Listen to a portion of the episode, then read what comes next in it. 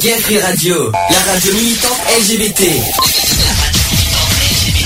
Gay Free Radio, la radio militante LGBT contre les discriminations et l'homophobie. Le samedi de 15h à 18h. Le samedi 15h 18h. Retrouvez l'émission Equality. L'émission Equality sur Gay Free Radio. On ne choisit pas sa couleur de peau,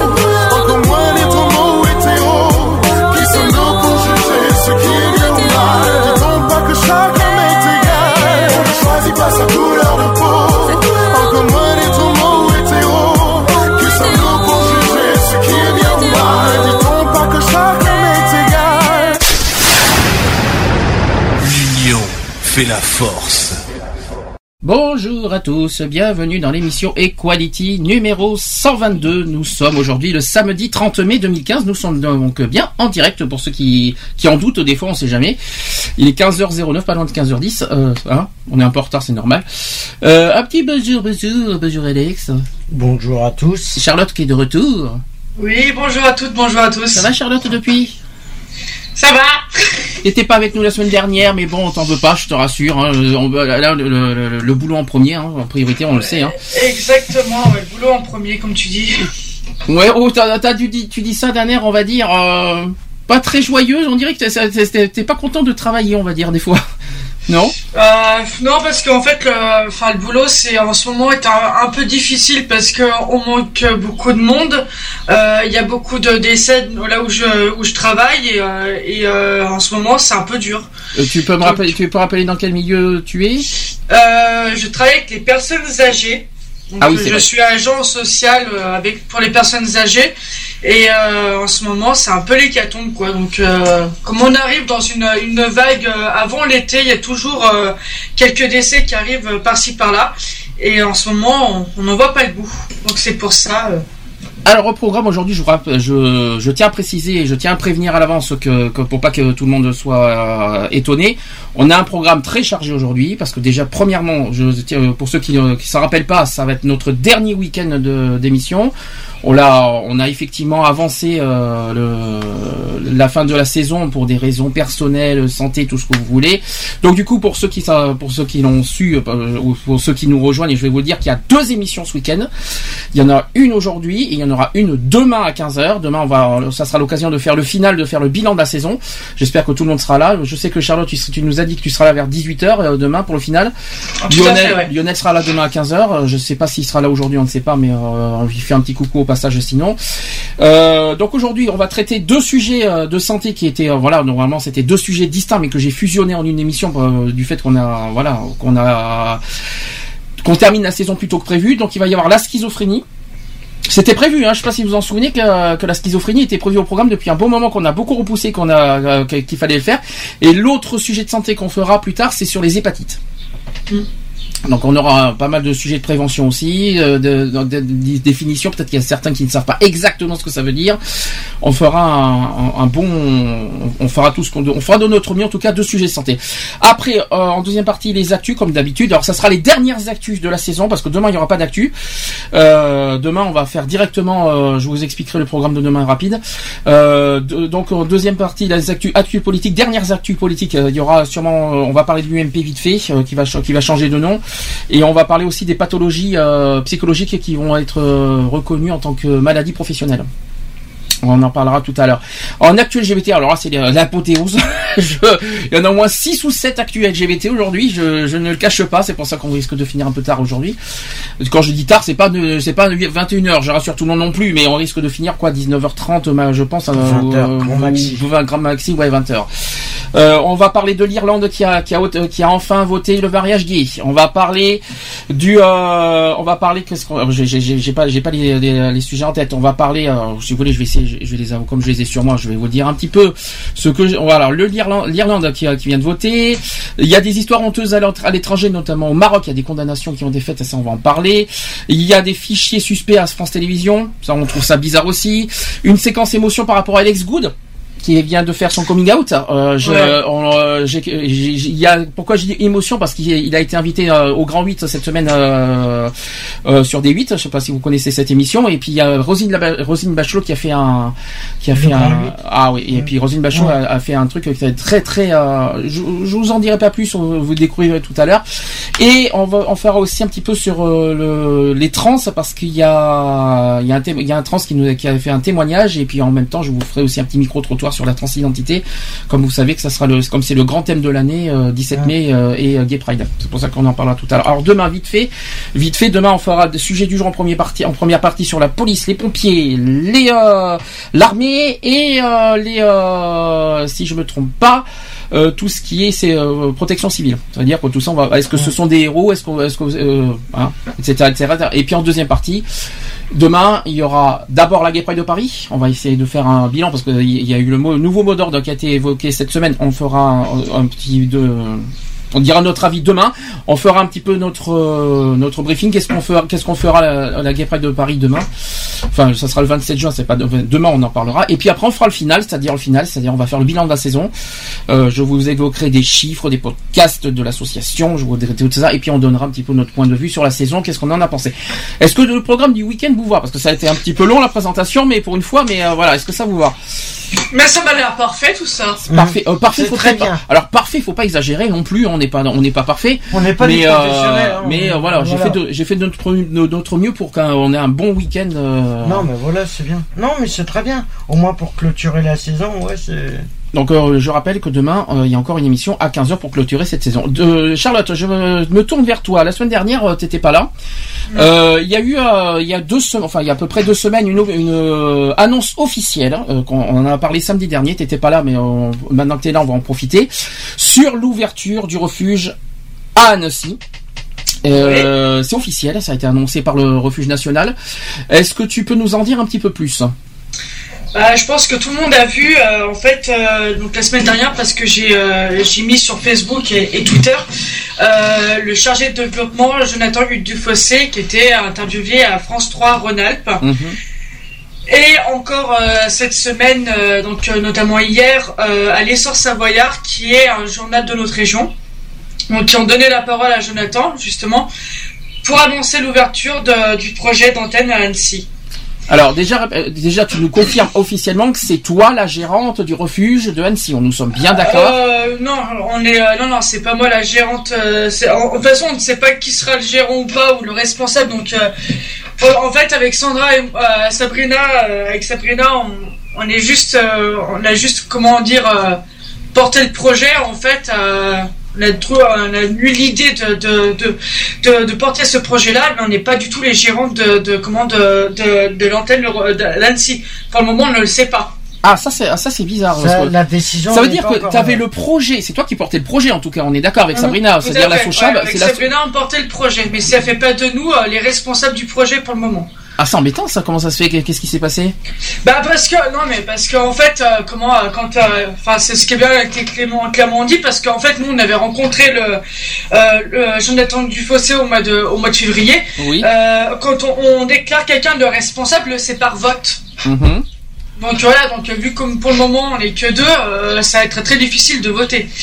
Euh, pour le moment, on n'est que vraiment au début euh, de, de l'ouverture d'antenne. Donc pour le moment, on est en train de rechercher des des comment des, Des bénévoles. des, des, des béné- des bénévoles Oui. si tu veux avec des compétences complémentaires pour qu'on puisse fédérer une équipe.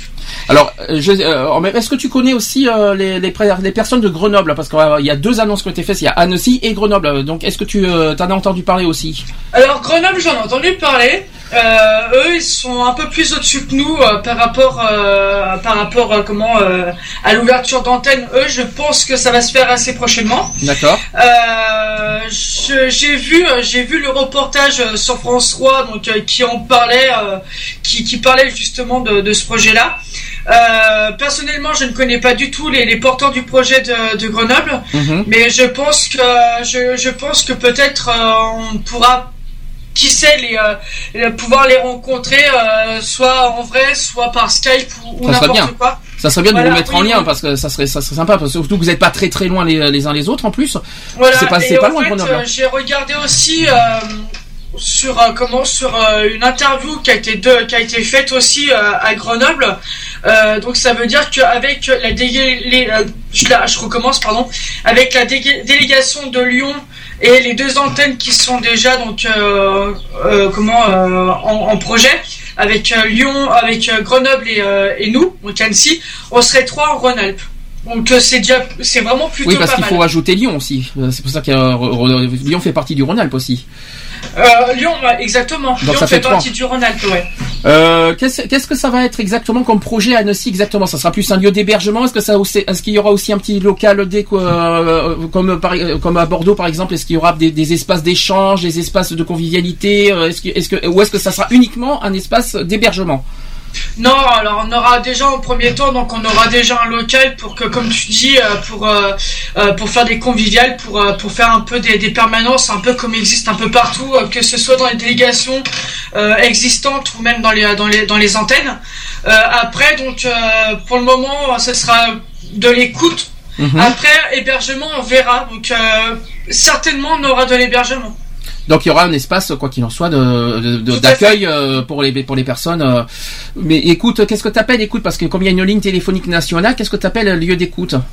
Bah, c'est par exemple les jeunes qui veulent euh, qui veulent euh, nous voir par exemple pour euh, pour simplement euh, discuter euh, de, leur identité euh, sexuelle ou qui sont en questionnement. Après nous si jamais on n'arrive pas forcément euh, suivant leurs questions, on peut les orienter vers vers cette vers cette ligne téléphonique.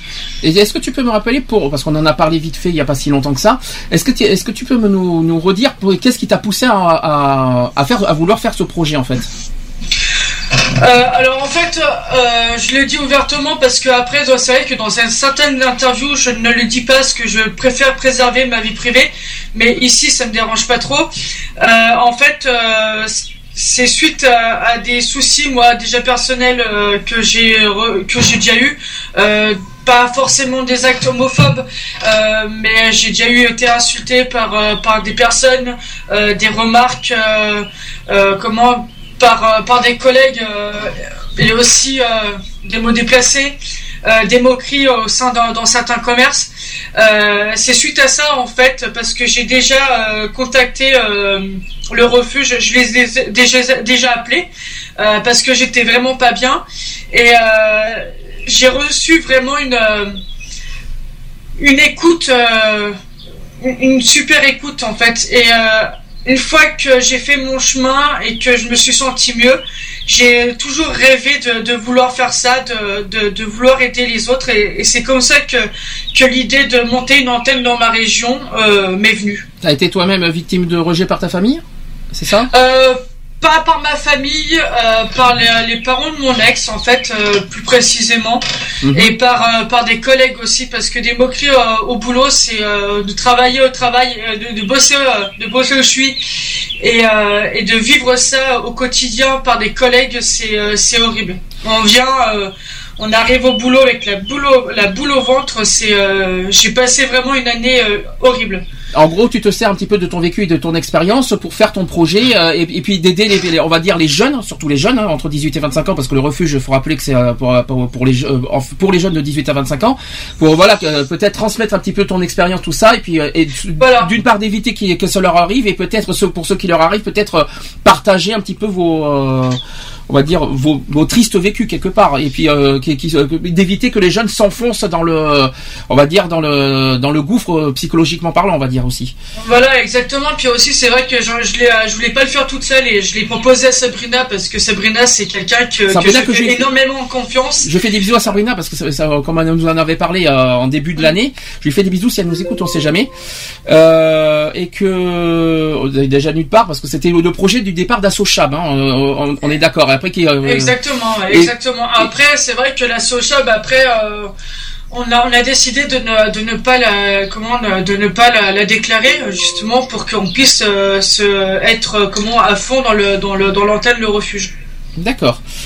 Est-ce que t'as d'autres euh, trucs à partager, à vouloir, à, à vouloir Excusez-moi, j'ai l'ordinateur qui, qui, qui se qui se speed un petit peu.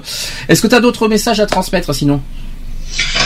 Bah écoute, euh, moi déjà, je, ah, tu peux remercier un peu les personnes qui nous ont déjà soutenus, mais euh, déjà par rapport à, par rapport à vous aussi, parce que c'est un peu grâce à toi et, euh, et à la radio qu'on est aussi un petit peu là, et grâce aussi aux autres personnes qui, euh, qui nous soutiennent, aux autres associations. euh, c'est absolument génial parce que ça nous permet aussi de rencontrer du monde euh, et euh, je me rends compte maintenant qu'il y a beaucoup de gens qui veulent nous aider et, ça je trouve ça vraiment formidable.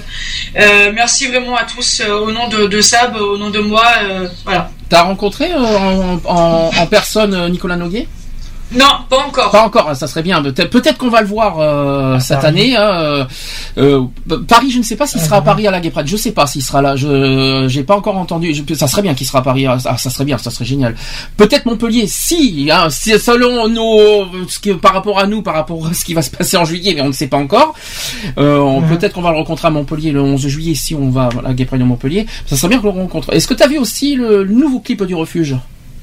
Euh, non, j'en ai entendu parler mais je l'ai pas encore vu. Alors j'en ai, j'ai passé le, le titre la semaine dernière. euh, D'ailleurs Nicolas était présent dans le clip Euh, et euh, je te le conseille de le regarder parce que c'est les textes, les paroles de cette chanson sont, c'est les jeunes du refuge qui l'ont écrite. Donc c'est pour ça que je te conseille de le. de- Ça s'appelle Grandir en paix. Je l'ai Ouais, passé la ouais, semaine ouais, dernière. j'en ai entendu parler mais euh, Je ouais, l'écoute, ouais. Je l'ai passé la semaine dernière peut-être, ou alors tu regardes sur YouTube parce qu'il y a aussi le clip sur YouTube. Euh, vite fait en parlant du refuge, euh, si je peux me permettre, si j'ai ce qu'il faut. Voilà le refuge. bah, Donc j'ai des chiffres de 2015 hein, au passage. Déjà euh, 3000 personnes soutiennent le refuge. hein. C'est pas mal. hein, donc c'est quand même beaucoup beaucoup. 3000 adhérents apparemment. C'est quand même pas mal. D'autres chiffres, c'est qu'il y a environ 1000 jeunes accompagnés par an. C'est pas mal, hein, 1000, euh, 1000 dans toute la France, hein, euh, pas uniquement à Montpellier. Il y a 70 jeunes hébergés tous les soirs. C'est, c'est, puis c'est aussi, en gros, c'est aussi bien qu'un, qu'un hébergement d'urgence, hein, euh, général. Et 70, c'est beaucoup quand on y réfléchit. Il y a 3000 collégiens et lycéens sensibilisés tous les ans. Je vous rappelle que le refuge, des fois, vont, vont Ouais. rencontrer les collégiens euh, pour sensibiliser euh, sur l'homophobie. Et il y a aussi 70% des ressources du refuge qui viennent euh, des dons privés. Alors le refuge, c'est aussi d'abord premièrement une association reconnue d'utilité publique, c'est aussi un dispositif d'écoute ouvert 24 heures sur 24, on va le répéter. Je l'ai avec moi pour ceux par exemple pour ceux qui sont témoins ou euh, victimes euh, de rejet euh, si vous avez entre 18 et 25 ans, si vous êtes victime de, de rejet par votre famille et que vous savez pas où vous euh, où- si vous n'avez pas d'hébergement, si vous n'avez pas de, logement pour pour vous en sortir, le refuge est là pour vous accompagner quoi qu'il en soit, vous pouvez les joindre au 06 31 59 69 50. Je répète 06 31 59 69 50. Je répète que cette ligne est ouverte 24 heures sur 24 et 7 jours sur 7. N'hésitez pas même de nuit de les appeler. Euh, ils sont là à votre écoute. Ensuite, pour concernant le refuge, c'est aussi des équipes implantées sur tout le territoire. Annecy va en faire partie. Est-ce que tu sais euh, quand, quand aura lieu peut-être l'ouverture de Annecy à peu près? Euh, je peux pas dire ça tout de suite euh, maintenant. Euh, moi, je dirais bien courant l'année prochaine. 2016, d'accord. C'est pas la rentrée. 2016. Ouais, Grenoble, 2016. Grenoble, ça sera septembre, tu crois aussi euh, Je sais pas. Euh, en septembre, on va on va assister à un séminaire pour qu'on avec euh, juste, euh, justement avec euh, Jonathan Dufossé Oui. euh, pour que pour acquérir des- les connaissances essentielles bah, sur le refuge et puis euh, faire la démarche projet. D'accord. Donc, euh, donc voilà, donc euh, je pense que je pense que l'ouverture, on peut peut-être euh, se projeter d'ici la fin de l'année, voire même voire euh, 2016. Je préfère plus dire 2016 au moins comme ça pour se laisser un peu de temps aussi pour pouvoir comment pour quand il va falloir qu'on démarche et tout ça, donc nous se laisser un peu de temps. Donc ouais, fin de l'année, voire 2016. D'accord, donc euh, bon, peut-être que, que si on fait une nouvelle saison, peut-être qu'on en parlera le plus longuement. Euh, Certainement, ouais. ensuite, concernant le refuge, toujours, euh, c'est aussi une association partenaire du ministère de la Justice pour l'accompagnement de jeunes en milieu carcéral. Je sais pas, alors ça c'est peut-être des choses que pas beaucoup savent et que je me permets de transmettre. T'étais au courant de ça? Pas du tout. Qu'ils euh, sont aussi en milieu, euh, qu'ils sont- qu'ils accompagnent en milieu carcéral. T'étais pas au courant de ça? Non, pas du tout. Eh ben, Non. maintenant tu le sais. Et, Merci. Et euh, c'est aussi une association agréée par le ministère de l'Éducation nationale, évidemment. Ils font des, des, des, des interventions en milieu scolaire. voilà. Alors, autre chose, est-ce que vous savez, euh, si vous savez qu'on peut faire un don euh, à l'association Le Refuge, sachez que 500 euros de dons permettent d'héberger et d'accompagner deux jeunes pendant un mois. Ça aussi, c'est un chiffre que je me permettrai de que je me permets de transmettre parce que 500 euros, c'est c'est c'est beaucoup. En gros, c'est 250 euros par jeune, si vous préférez, Hein, euh, pour un mois. Alors évidemment, multiplié par 70, vous savez combien il faut par mois pour que le pour euh, pour héberger un jeune, quoi. Voilà, tout simplement. Donc en gros, il faut entre 1500 et euh, entre oui, c'est ça, entre 1500 et 2000 euros pour héberger euh, par mois, mais 70 jeunes, quoi. De dons. Et puis par mois, hein, c'est quand même pas mal, quoi. Euh, voilà, donc j'ai fait, j'ai fait le tour. Est-ce que tu as des choses à rajouter, euh, Charlotte, au sujet du refuge? Euh, non, j'en ai plus à rajouter. C'est tout. C'est tout. Pour le moment. Pour le moment, oui, comme dit la voix. Bon, euh, on va faire une euh, propose d'entrée. Hein, euh, je vais mettre Paulina. Je vais voir si ça vous dit quelque chose. Paulina Gagarini, A Million Voices. Est-ce que ça vous parle? Ça te parle, euh, Charlotte? Euh, ça me dit quelque chose. Oui, ben ça pour te dire quelque chose, ça te dit quelque chose. On en a parlé il y a un quart d'heure, en hors antenne. C'est l'Eurovision. Voilà, c'est l'Eurovision. Alors, est-ce que vous voulez vite fait qu'on en parle de, de, de l'Eurovision de la semaine dernière Alors, Ah, je sais franchement. pas, moi je l'ai pas vu. Alors t'as vu le début, hein, quoi qu'il en soit, t'as vu la moitié, mais t'as pas vu les résultats. Euh, je préfère. Est-ce qu'on doit dire quelque chose sur les votes? Ça ira? Euh, non, ça ira. Le gagnant, la Suède, euh, pour moi, alors j'ai bien aimé son côté art- interprétation et scénique avec euh, l'image de synthèse derrière. Par contre, je suis pas fan de sa musique. Je le dis franchement, j'ai pas été super fan. Euh, après, tout ce qui est vote politique, vous savez, euh, quand la Russie a été très sollicitée par les votes de, de, de, de l'Europe de l'Est, tout ça. En revanche, je suis désolé, peut-être que ça va choquer certains. Moi, la musique, l'interprète russe a été très bien pour moi. Oui, ah oui, moi, moi, moi je te dis, moi adoré, euh, adoré la, la chanson de la Russie. Euh, mais après, c'est vrai que au niveau vote, ça, ça se vote entre eux, quoi. C'était obligé que, que ce soit le, les, comment la, la Suède qui gagne. Si c'était pas la Suède, heureusement que le Danemark euh, a été éliminé avant, parce que sinon ça aurait été le Danemark aussi. Hein. Oui, euh, puis il y a eu d'autres d'autres pays qui ont été éliminés. Il y a eu des pays surprises qui ont été éliminés. Il y a eu l'Islande aussi qui a été éliminée. Ouais. Je me souviien de ça. Mais bon, bon, ça va cette année. euh, le niveau était assez bien au niveau au niveau artistique et musical. Euh, au niveau pff, voilà, le- le- l'Europe de l'Est, quoi, la tricherie dans l'Europe de l'Est, euh, tous les pays voisins, euh, ça, en, en gros, euh, cette année, la Russie, pour moi, il y a, voilà, au niveau de, la Russie est deuxième, pour moi, c'est mérité parce que pour moi, la chanson, artistique, artistiquement, elle me plaisait. Imaginons que la Russie avait la, la chanson la plus pourrie du monde, ils auraient quand même eu 12 points, quoi, vous savez, euh, 12 points, euh, 12 points, euh, 12 points, vous savez comment ça marche en Eurovision. Ils auraient eu la chanson la plus débile, la plus pourrie, et bien ils auraient eu 12 points par les pays de l'Est. Hein. Euh, tu peux raconter n'importe quoi, c'est bon, il n'y a pas de souci. Par Euh, contre, je suis pas vraiment d'accord avec toi, euh, Ah, si. parce qu'en fait, je crois que l'année dernière, ils étaient dans les derniers. ah moi je suis pas d'accord. Ah Non, non, non, non. ah non, Non, non. ah non, pas du tout.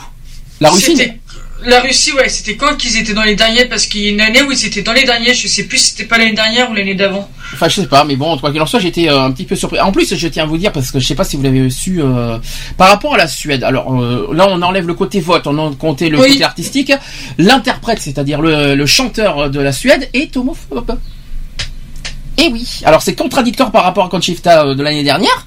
On avait Conchita euh, trans euh, transgère qui, a- qui vient de sortir son album au passage, je Mm. tiens à le dire, hein, euh, vient de sortir son album euh, magnifique, je vous dis franchement ça risque d'être euh, ça, ça risque de cartonner cet été avec Conchita Wurst euh, l'album. hein.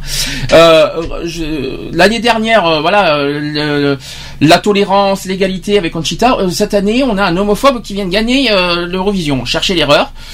Euh, oui. Euh, euh, moi, ce que j'arrive pas à comprendre, c'est qu'il ose poser avec Conchita Wurst.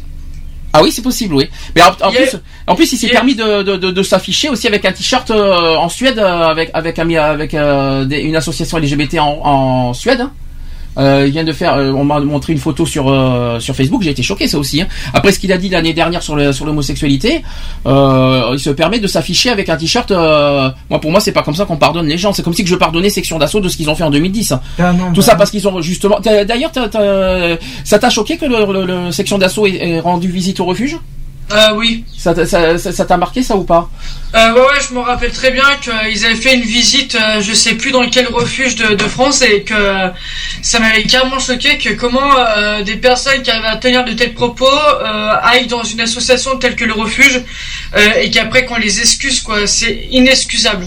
C'est ce que, eh bien, c'est pour ça que je dis que ça sert à rien de de, de, de, de se mettre avec des t-shirts sur l'homosexualité pour se faire pardonner parce que un homo- homophobe reste un homophobe. Ça sert à rien. euh, ça sert à rien de, de, de faire des coups médiatiques, tout ça, d'aller dans une association LGBT pour se faire pardonner pour euh, tout ça. Ça ne marche pas comme ça en tout cas. hein. C'est ce qu'on appelle de l'hypocrisie, tout simplement? Bon, en tout cas, ce qu'on va faire là, pour, avant, euh, avant de passer au sujet du jour, on va mettre euh, le titre de la Russie parce que moi personnellement j'ai bien aimé. Voilà. Moi aussi. euh, je, je je vais pas mettre celui de la Suède. Donc elle s'appelle Polina Gagarina euh, A Million Voices. Au moins on, on fera un petit on fait un petit bisou de, en Russie, hein, malgré euh, on fait un petit bisou aux homophobes russes aussi tant qu'on y est. Euh, on leur fait plein de bisous au passage. si, si tu veux transmettre un message, allez-y, Ah, vas-y, hein, Charlotte, fais-toi plaisir. Hein. Non, ça va aller, je te laisse faire. On fait comme ça. Bon, on se dit à tout de suite. Pour la suite. À tout de suite. Different yet we're the same. We believe, we believe in a dream. Praying for peace and healing. I hope we can start again. We believe,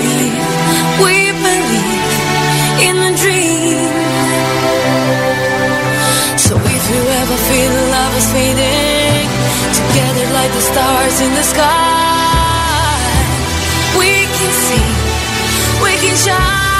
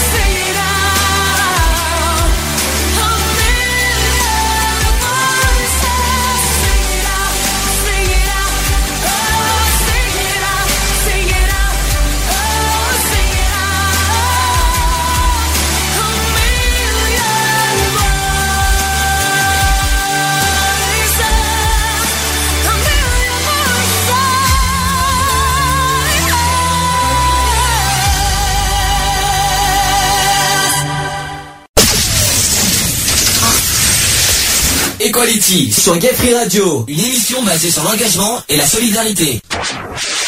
De retour dans l'émission Equality, 15h36. Dis-moi Charlotte, tu m'as dit que tu viens de trouver un article au sujet du gagnant suédois, c'est ça? Tout à fait, qui, euh, qui a été interviewé par Tétu, le magazine Tétu. Alors, le magazine gay, pour ceux qui ne savent pas, le magazine LGBT. Voilà. Donc, qu'est-ce qu'il s'est- euh, qu'est-ce qu'il a dit euh, exactement dans le magazine? Alors, je, je relis de- donc euh, ce qui s'est passé, donc ce qui marquait. Toute cette histoire m'a rendu très triste quand c'est arrivé, et il y a plus d'un an. D'abord, je tiens à préciser que je soutiens à 100% la communauté LGBT.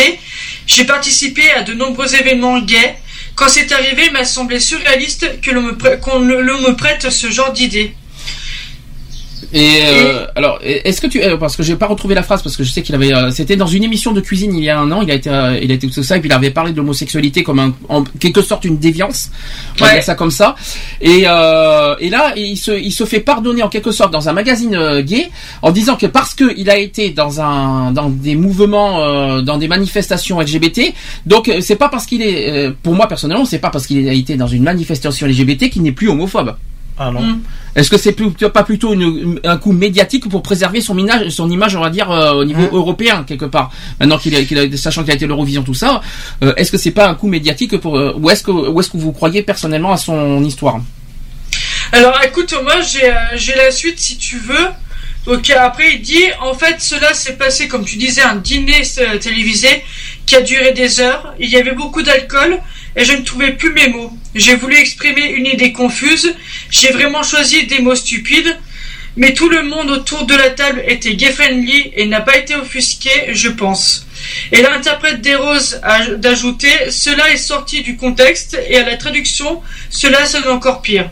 Donc en Que gros, ce soit clair, que ce soit clair, je pense que l'homosexualité est tout aussi naturelle que l'hétérosexualité et que les couples homo sont aussi naturels que les couples hétéros.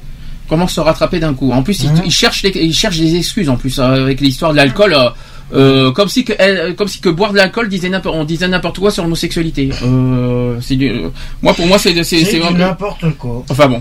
Et euh, si tu veux, à la fin, il dit Je continuerai à demander pardon, je participerai à des gay pride ou des galas gays, comme je l'ai déjà fait en Suède.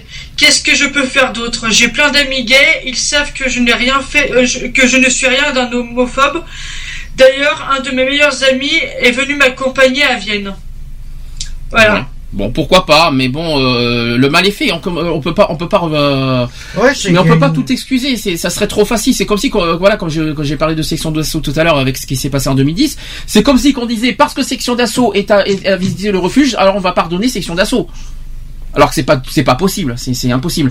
Euh, même si section d'assaut, c'est vrai, depuis trois ans, on n'a pas, n'a pas refait de, de propos homophobes depuis Ah trois ont ans. carrément Mais ça, de- ça ne veut pas dire qu'à l'intérieur d'eux et au fond d'eux, ils ne le sont plus. Hein C'est comme, est-ce que euh, c'est pas parce que publiquement le chanteur suédois dit qu'il n'est pas homophobe que intérieurement parlant et en- à titre privé il n'est pas. Donc euh, voilà, c'est, ce n'est qu'une image médiatique et, poli- et publique euh, à préserver, c'est tout. Oui, euh, Charlotte, tu voulais dire quelque chose, c'est ça? Non, du tout. Bon. Bon, on continue, hein, on va, on va suivre, on va poursuivre, hein, tranquillement mais sûrement. On va passer euh, au sujet du jour. Alors là, on va changer complètement de registre, on va passer sur les sujets censés. Les sujets du jour. Equality. C'est le sujet du jour. Je vous l'avais dit hein, que ce week-end le, le- le programme serait chamboulé et complètement, euh, complètement différent d'a- d'avant. Euh, alors aujourd'hui, on va parler de deux sujets santé. Donc il y aura la schizophrénie en premier et on va parler après euh, des hépatites. On commence par la schizophrénie, ça vous va? Comme Euh, tu veux. Comme ça, avant que je vous donne la définition exacte, est-ce que qu'est-ce que ça vous évoque pour vous la schizophrénie? Comme ça. Euh, pour moi, c'est, je la classe euh, dans une maladie psychologique. Alors c'est pas psychologique exactement. C'est neurologique. Non plus. C'est pas tout à fait ça. Alors, le, le E, alors je vais vous dire euh, à, à terme exact, la schizophrénie est un trouble mental sévère et chronique appartenant à la classe des troubles psychotiques et pas psychologiques. C'est pas tout à Mm. fait pareil. Ah, c'est pas tout à fait pareil, non. Euh, ce trouble apparaît généralement au début de l'âge adulte et affecte environ 1% de la population. Hein. Euh, comme les autres psychoses, la schizophrénie se manifeste par une perte de contact avec la réalité euh, et une euh, anosogo, euh, pas fa- pas facile à dire, une anosognosie. Euh, pas facile à dire. C'est-à-dire en fait que la personne qui en souffre n'a pas conscience de sa maladie, à tout le moins d'ailleurs pendant les périodes aiguës. Euh, cette particularité rend difficile l'acceptation du diagnostic de par la personne schizophrène et son respect du traitement. Les symptômes, les plus fréquents en sont une altération du processus sensoriel, c'est-à-dire des hallucinations, ou alors aussi du fonctionnement de la pensée, c'est-à-dire des idées de référence et du délire aussi. La personne atteinte de schizophrénie entend des voix. Donc euh, des fois il entend Jeanne d'Arc, on sait jamais. Hein. Euh, donc euh, entend des voix qui la critiquent ou commentent ses actions ou perçoit des objets ou des entités en réalité absents. C'est des termes psychologiques. Je suis désolé si ça vous si vous comprenez à, mo- à- à moitié les choses. hein. Euh, donc elle accorde à des éléments de l'environnement des significations excentriques ou croit qu'il cible sa personne en dehors de tout lien logique. Typiquement, la personne schizophrène a l'impression d'être contrôlée par une force extérieure, de ne plus être maître de sa pensée ou d'être la cible d'un complot à la finalité mal circonscrite.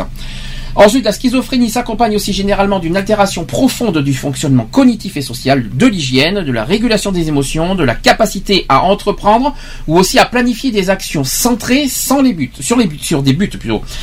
Euh, Est-ce que vous savez qu'il y a, si oui ou non, c'est euh, mortel euh, la schizophrénie? D'après vous Est-ce que d'après vous, c'est une maladie qui peut qui peut tuer? Oui, Oui. D'après vous oui. Parce que tu peux faire un. Euh, moi, je dirais que euh, c'est une maladie qui peut pas forcément. Enfin, peut-être je peux me tromper, mais qui ne peut pas forcément tuer la personne schizophrène, mais la personne schizophrène peut être en état de tuer une, une autre personne. Alors, eh bien, j'ai quand même une nouvelle à vous apprendre, c'est que l'espérance de vie des personnes touchées par la schizophrénie est estimée inférieure de 12 à 15 ans à l'espérance de vie moyenne. Ça va, vous suivez Ça veut dire, alors de 12 à 15 ans de vie moyenne, c'est-à-dire la, moyenne d'âge euh, d'un homme, c'est-à-dire 80 ans, on va dire, on va dire ça comme ça. Eh bien, quelqu'un qui est schizophrène a euh, 15 ans de moins de- d'espérance de vie, on va dire c'est comme ça. Donc, euh, ils sont euh, généralement décédés vers 60-65 ans, quoi, on va dire c'est comme ça. Ils peuvent pas espérer d'aller jusqu'à 80 ans, euh, à la moyenne générale. Donc pourquoi? Parce que c'est en fait à cause du risque plus élevé de problèmes de santé liés à la pathologie ou encore à son traitement et d'un plus fort taux de suicide aussi qui est euh, avec un risque absolu de 5%. Euh, cette pathologie peut évoluer favorablement dans un délai plus euh, plus ou moins long. Ces sous-types reconnus euh, sont la schizophrénie simple, euh, paranoïde ou catatonique. On en parlera plus tard. Euh, les causes de la schizophrénie et les facteurs provoquant ou précipitant les phases aiguës sont encore mal compris. La piste de la prédisposition héréditaire est bien documentée, mais il est, euh, mais il est assez certain que d'autres facteurs doivent entrer en interaction avec cette prédisposition pour faire éclore la maladie. Une perturbation du développement fœtal au second trimestre de la grossesse est fortement suspectée Euh, il apparaît que lorsque les défenses immunitaires de la mère sont sollicitées, lorsqu'elle est victime d'une malnutrition ou d'un important choc, choc émotionnel durant cette période, cela augmente significativement le risque que son enfant développe une schizophrénie à l'âge adulte. Est-ce que ça vous étiez au courant? Non. Mais alors, pas du tout. Eh ben maintenant, Ah, je vous le savez. Eh ben maintenant, ça, vous le savez. Maintenant, ça, vous savez que ça peut être euh, dû euh, à un mauvais, à une mauvaise grossesse, quoi. Ça peut devenir héréditaire. Chez la personne schizophrène elle-même, la consommation de drogue et l'exposition à des stimulations sociales ou émotionnelles, émotionnelles et invasives précipitent les phases aiguës de la maladie. Oui Tu veux dire quelque chose? Euh, non. Non, ça ira. La schizophrénie est couramment traitée par la prise de médicaments antipsychotiques, ou alors les neuroleptiques si vous préférez, qui préviennent les phases aiguës ou diminuent l'intensité des symptômes. Certaines formes de psychothérapie et de soutien éducatif sont souvent prodiguées parce qu'ils favorisent aussi le maintien de la personne sur le marché du travail et dans la communauté. Dans ces cas les plus les sévères, dans les cas les plus sévères, lorsque l'individu présente un risque pour lui-même ou pour les autres, une hospitalisation sans consentement peut être nécessaire. Alors ça, une- une- en gros, une hospitalisation, ce qu'on appelle les, dans le, dans- en termes euh, des, des- des hôpitaux psycho- euh, psychiatriques, vous avez les hospitalisations libres et les, hospi- et les hospitalisations. Vous les connaissez le- C'est quoi l'autre? Je Ah, connais pas. HO, ça vous dit quelque chose? Hospitalisation d'office. Ouais. Et bien, dans les, les schizophrènes peuvent être hospitalisés d'office. euh, Ah bah automatiquement. voilà, pour ceux qui ne savent pas. Euh, cependant, seule une petite minorité de personnes souffrant de troubles mentaux adoptent un comportement dangereux pour les autres. Ça va. Et pour eux-mêmes aussi. Euh, sur, oui, pour, déjà pour soi-même, euh, pour pas mal de choses. Mais il faut faire attention aussi aux autres. Mais malheureusement, le schizophrène ne sait pas ce qu'il fait non plus. Alors, euh, alors, de nombreux psychanalystes s'accordent à dire que la personne schizophrène a l'inconscient à ciel ouvert, c'est-à-dire qu'il est, euh, qu'il n'est pas masqué de- par le refoulement, comme c'est le cas dans la névrose, mais envisagé comme une plaie béante. Là, vous suivez. La schizophrénie se développe le plus souvent entre la fin de l'adolescence et le début de la vie adulte. Donc c'est la période durant laquelle se développe le comportement social d'un individu. Chez 40% des hommes et 23% des femmes, la schizophrénie se déclare avant l'âge de 19 ans. Oui, oh, ça fait mal. Hein Les troubles cognitifs sont souvent les premiers symptômes qui apparaissent chez la personne atteinte de schizophrénie. Donc ce sont d'ailleurs des symptômes annonciateurs. Alors il y a plusieurs troubles que je vais vous donner. Alors ce sont des symptômes annonciateurs euh, premièrement des troubles d'attention, de concentration, de manque de tolérance à l'effort. La personne atteinte de schizophrénie prend du temps à répondre aux questions, à réagir aux situations demandant une réponse rapide. Il n'est plus capable non plus de suivre des, ses cours et de se concentrer sur un film. Jusque-là, vous suivez. Premier symptôme. Autre point, il y a aussi des troubles de mémoire. La personne atteinte de schizophrénie oublie de faire des tâches de la vie quotidienne, c'est-à-dire faire ses devoirs, aller à ses rendez-vous, etc. Elle a de la difficulté à raconter ce qu'elle lit, à suivre une conversation. Sa mémoire autobiographique est affectée. Elle oublie plusieurs moments de son histoire personnelle. La mémoire de, travail de l'individu fonctionne plus difficilement et il est incapable d'effectuer plusieurs tâches en même temps en se souvenant où il, est, euh, où il en est dans chacune d'elles. Et enfin, troisième point, il y a le trouble aussi des fonctions exécutives. Alors ça veut dire quoi? C'est que les fonctions exécutives sont essentielles à tout comportement dirigé, autonome et adapté, comme préparer un repas. La personne atteinte a de la difficulté à organiser et anticiper les gestes nécessaires à la réalisation d'une tâche, à anticiper les conséquences. Donc elle manque de planification, d'organisation, des séquences aussi d'action pour réaliser un but et manque également de flexibilité, de discernement, de vérification et d'autocritique.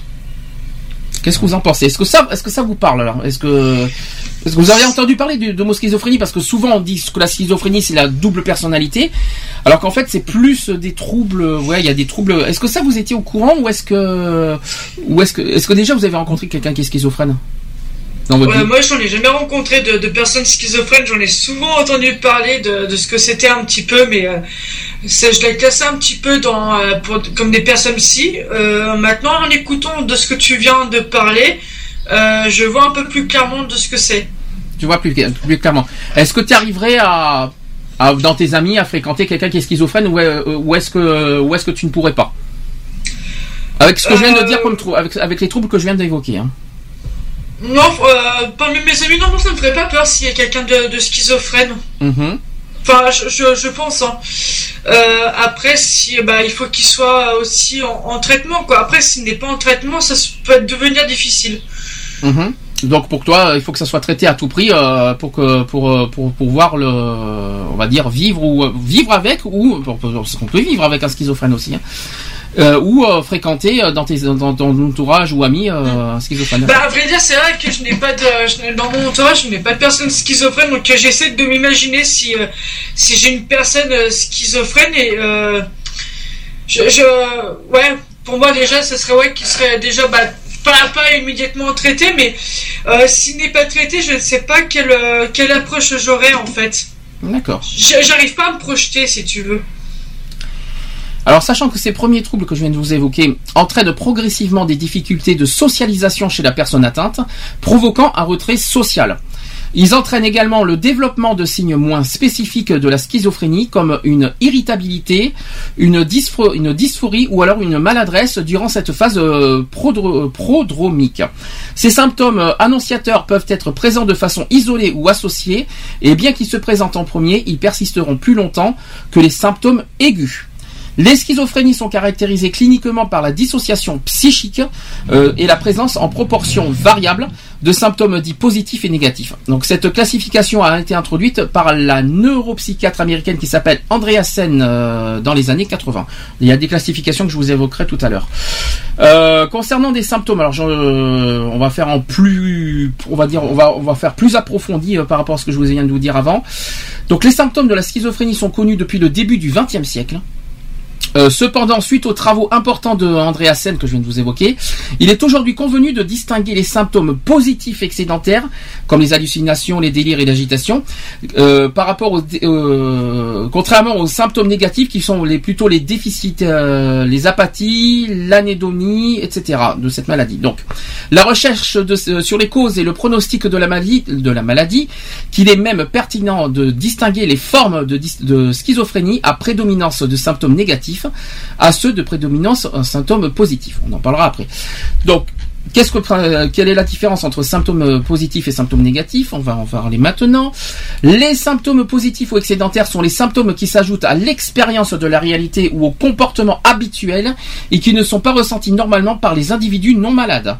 C'est leur présence qui est anormale, tout simplement. Ces symptômes se manifestent habituellement au début de l'âge adulte, comme toujours, on vient de dire entre 17 et 23 ans en général chez les hommes, et aussi entre 21 et 27 ans chez les femmes. C'est plus tard chez les femmes, hein, par contre. Euh, ils répondent positivement au traitement pharmaceutique. Alors ces symptômes sont ajoutés au fonctionnement normal de l'individu, euh, ils sont en plus euh, d'ailleurs. Le terme positif, pourquoi? Parce que euh, en fait ce terme positif aussi ne veut pas dire qu'il soit de bons ou de mauvais pronostics. Rien à voir. Tout d'abord, la personne schizophrène a des hallucinations. Pourquoi pas Peut-être qu'on voit une dame blanche, on sait jamais. Hein. Euh, Celle-ci pouvant impliquer l'ensemble des sens, par contre, tous les sens compris, l'ouïe, l'odorat, euh, vous allez le toucher, etc. Les plus courantes sont des hallucinations auditives, sous la forme de voix imaginaires, souvent étranges ou persécutrices. En complément, la personne présente des, euh, des accès de délire, des erreurs de jugement logique. Elle s'imagine que la personne qui la regarde ou qui la croise dans la rue est là pour l'espionner. Euh, elle se sent surveillée, persécutée, en danger ou croit que la télévision lui envoie des messages. Alors ça c'est nouveau ça. Euh, elle est convaincue aussi d'avoir le pouvoir d'influencer les événements dans le monde, d'être contrôlée par une force extérieure ou que d'autres individus peuvent lire dans ses pensées. Les hallucinations sont d'ailleurs couramment en relation et viennent renforcer ces idées délirantes. La schizophrénie entraîne une déréalisation, donc euh, par exemple l'impression d'étrangeté du monde ou qui paraît irréel, flou ou qui manque de sens, c'est un exemple. Ou alors une dépersonnalisation, c'est-à-dire une impression, euh, une impression d'étrangeté face à soi-même. Voilà. Est-ce que, est-ce que vous comprenez un peu mieux ce que ça- le- par rapport aux les, les symptômes positifs hein? Mhm. Est-ce que ça vous fait peur ce que je viens de vous dire?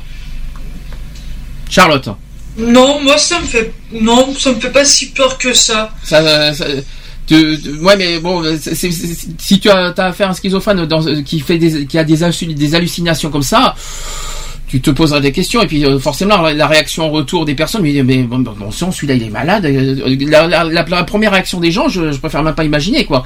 Quelqu'un qui voit, euh, quelqu'un qui hallucine et qui, qui, euh, qui s'imagine qu'il est le- un petit peu le, en, en gros le, le maître du monde et les sauveurs de l'humanité, ou alors qui voit des, des ouais, alors de- de- ce qui me fait plus bizarre, c'est quand on dit Ouais, qui voit des éléphants roses aussi. ce qui est plus bizarre, c'est quand j'entends dire que la télévision peut, peut transmettre des messages.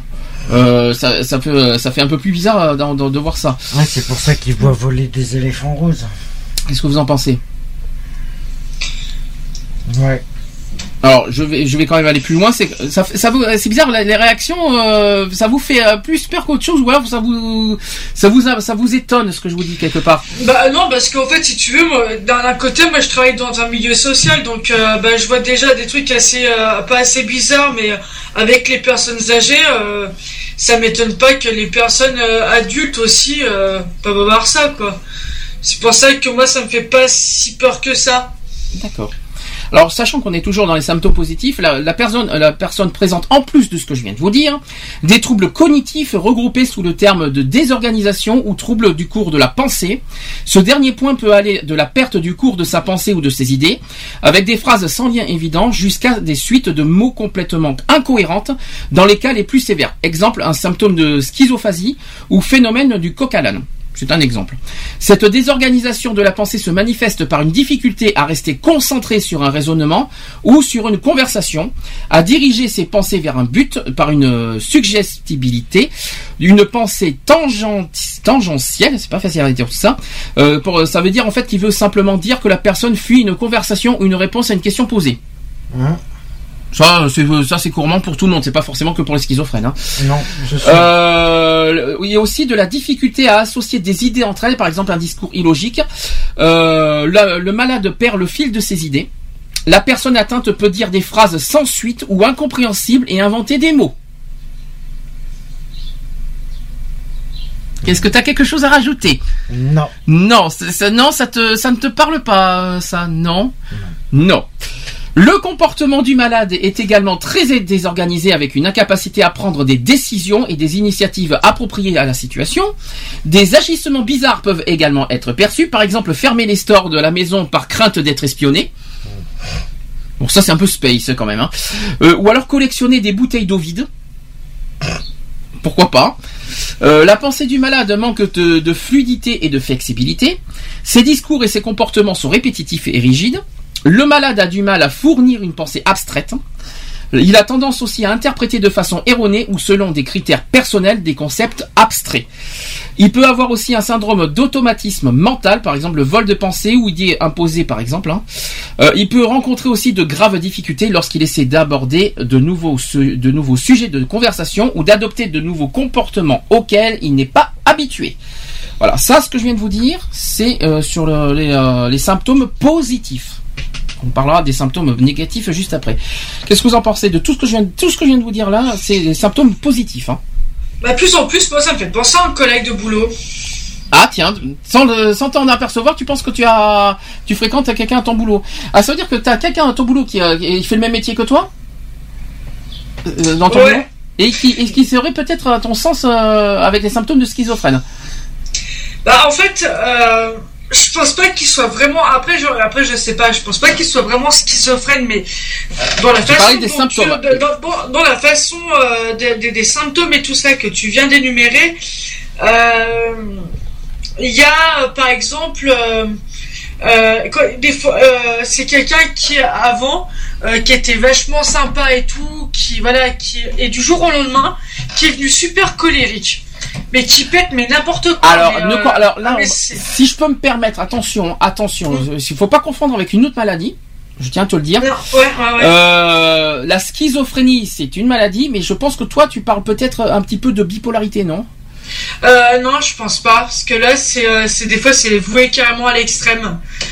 Ah ben, Euh, qu'est-ce que alors je suis bien placé pour enfin bien placé oui et non mais je- la colère euh, la colère les crises de nerfs je sais ce que c'est peu à peu près donc euh, mais euh, c'est, alors c'est pas les crises de nerfs avoir une crise de nerfs et d'être colérique c'est pas être schizophrène par contre hein.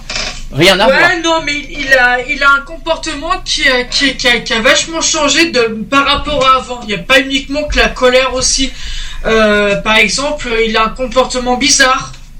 ah oui Alors, qu'est-ce que Euh, tu appelles il a un bizarre comportement bizarre alors qu'il ne l'avait pas. Euh, qu'est-ce que tu appelles bizarre c'est qu'il est vachement re- renfermé sur lui-même. ah oui mais ça, Euh, il fait, il fait des choses qu'il ne faisait pas avant, euh, voilà.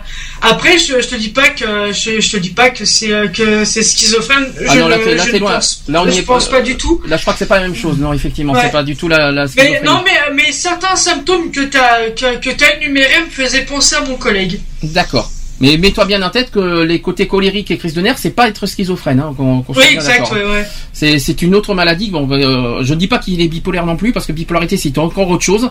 La bipolarité, c'est, tu sais ce que c'est la bipolarité? C'est quoi la bipolarité Euh, Il y a un ancien nom sur la bipolarité. Euh, maniaco-dépressif. Merci, bravo. Tu vois, tu, tu suis bien les choses quand même. c'est bien. Je, je vois que tu, tu suis un petit peu tes cours euh, de base euh, au niveau médical. Ça fait plaisir. Oui.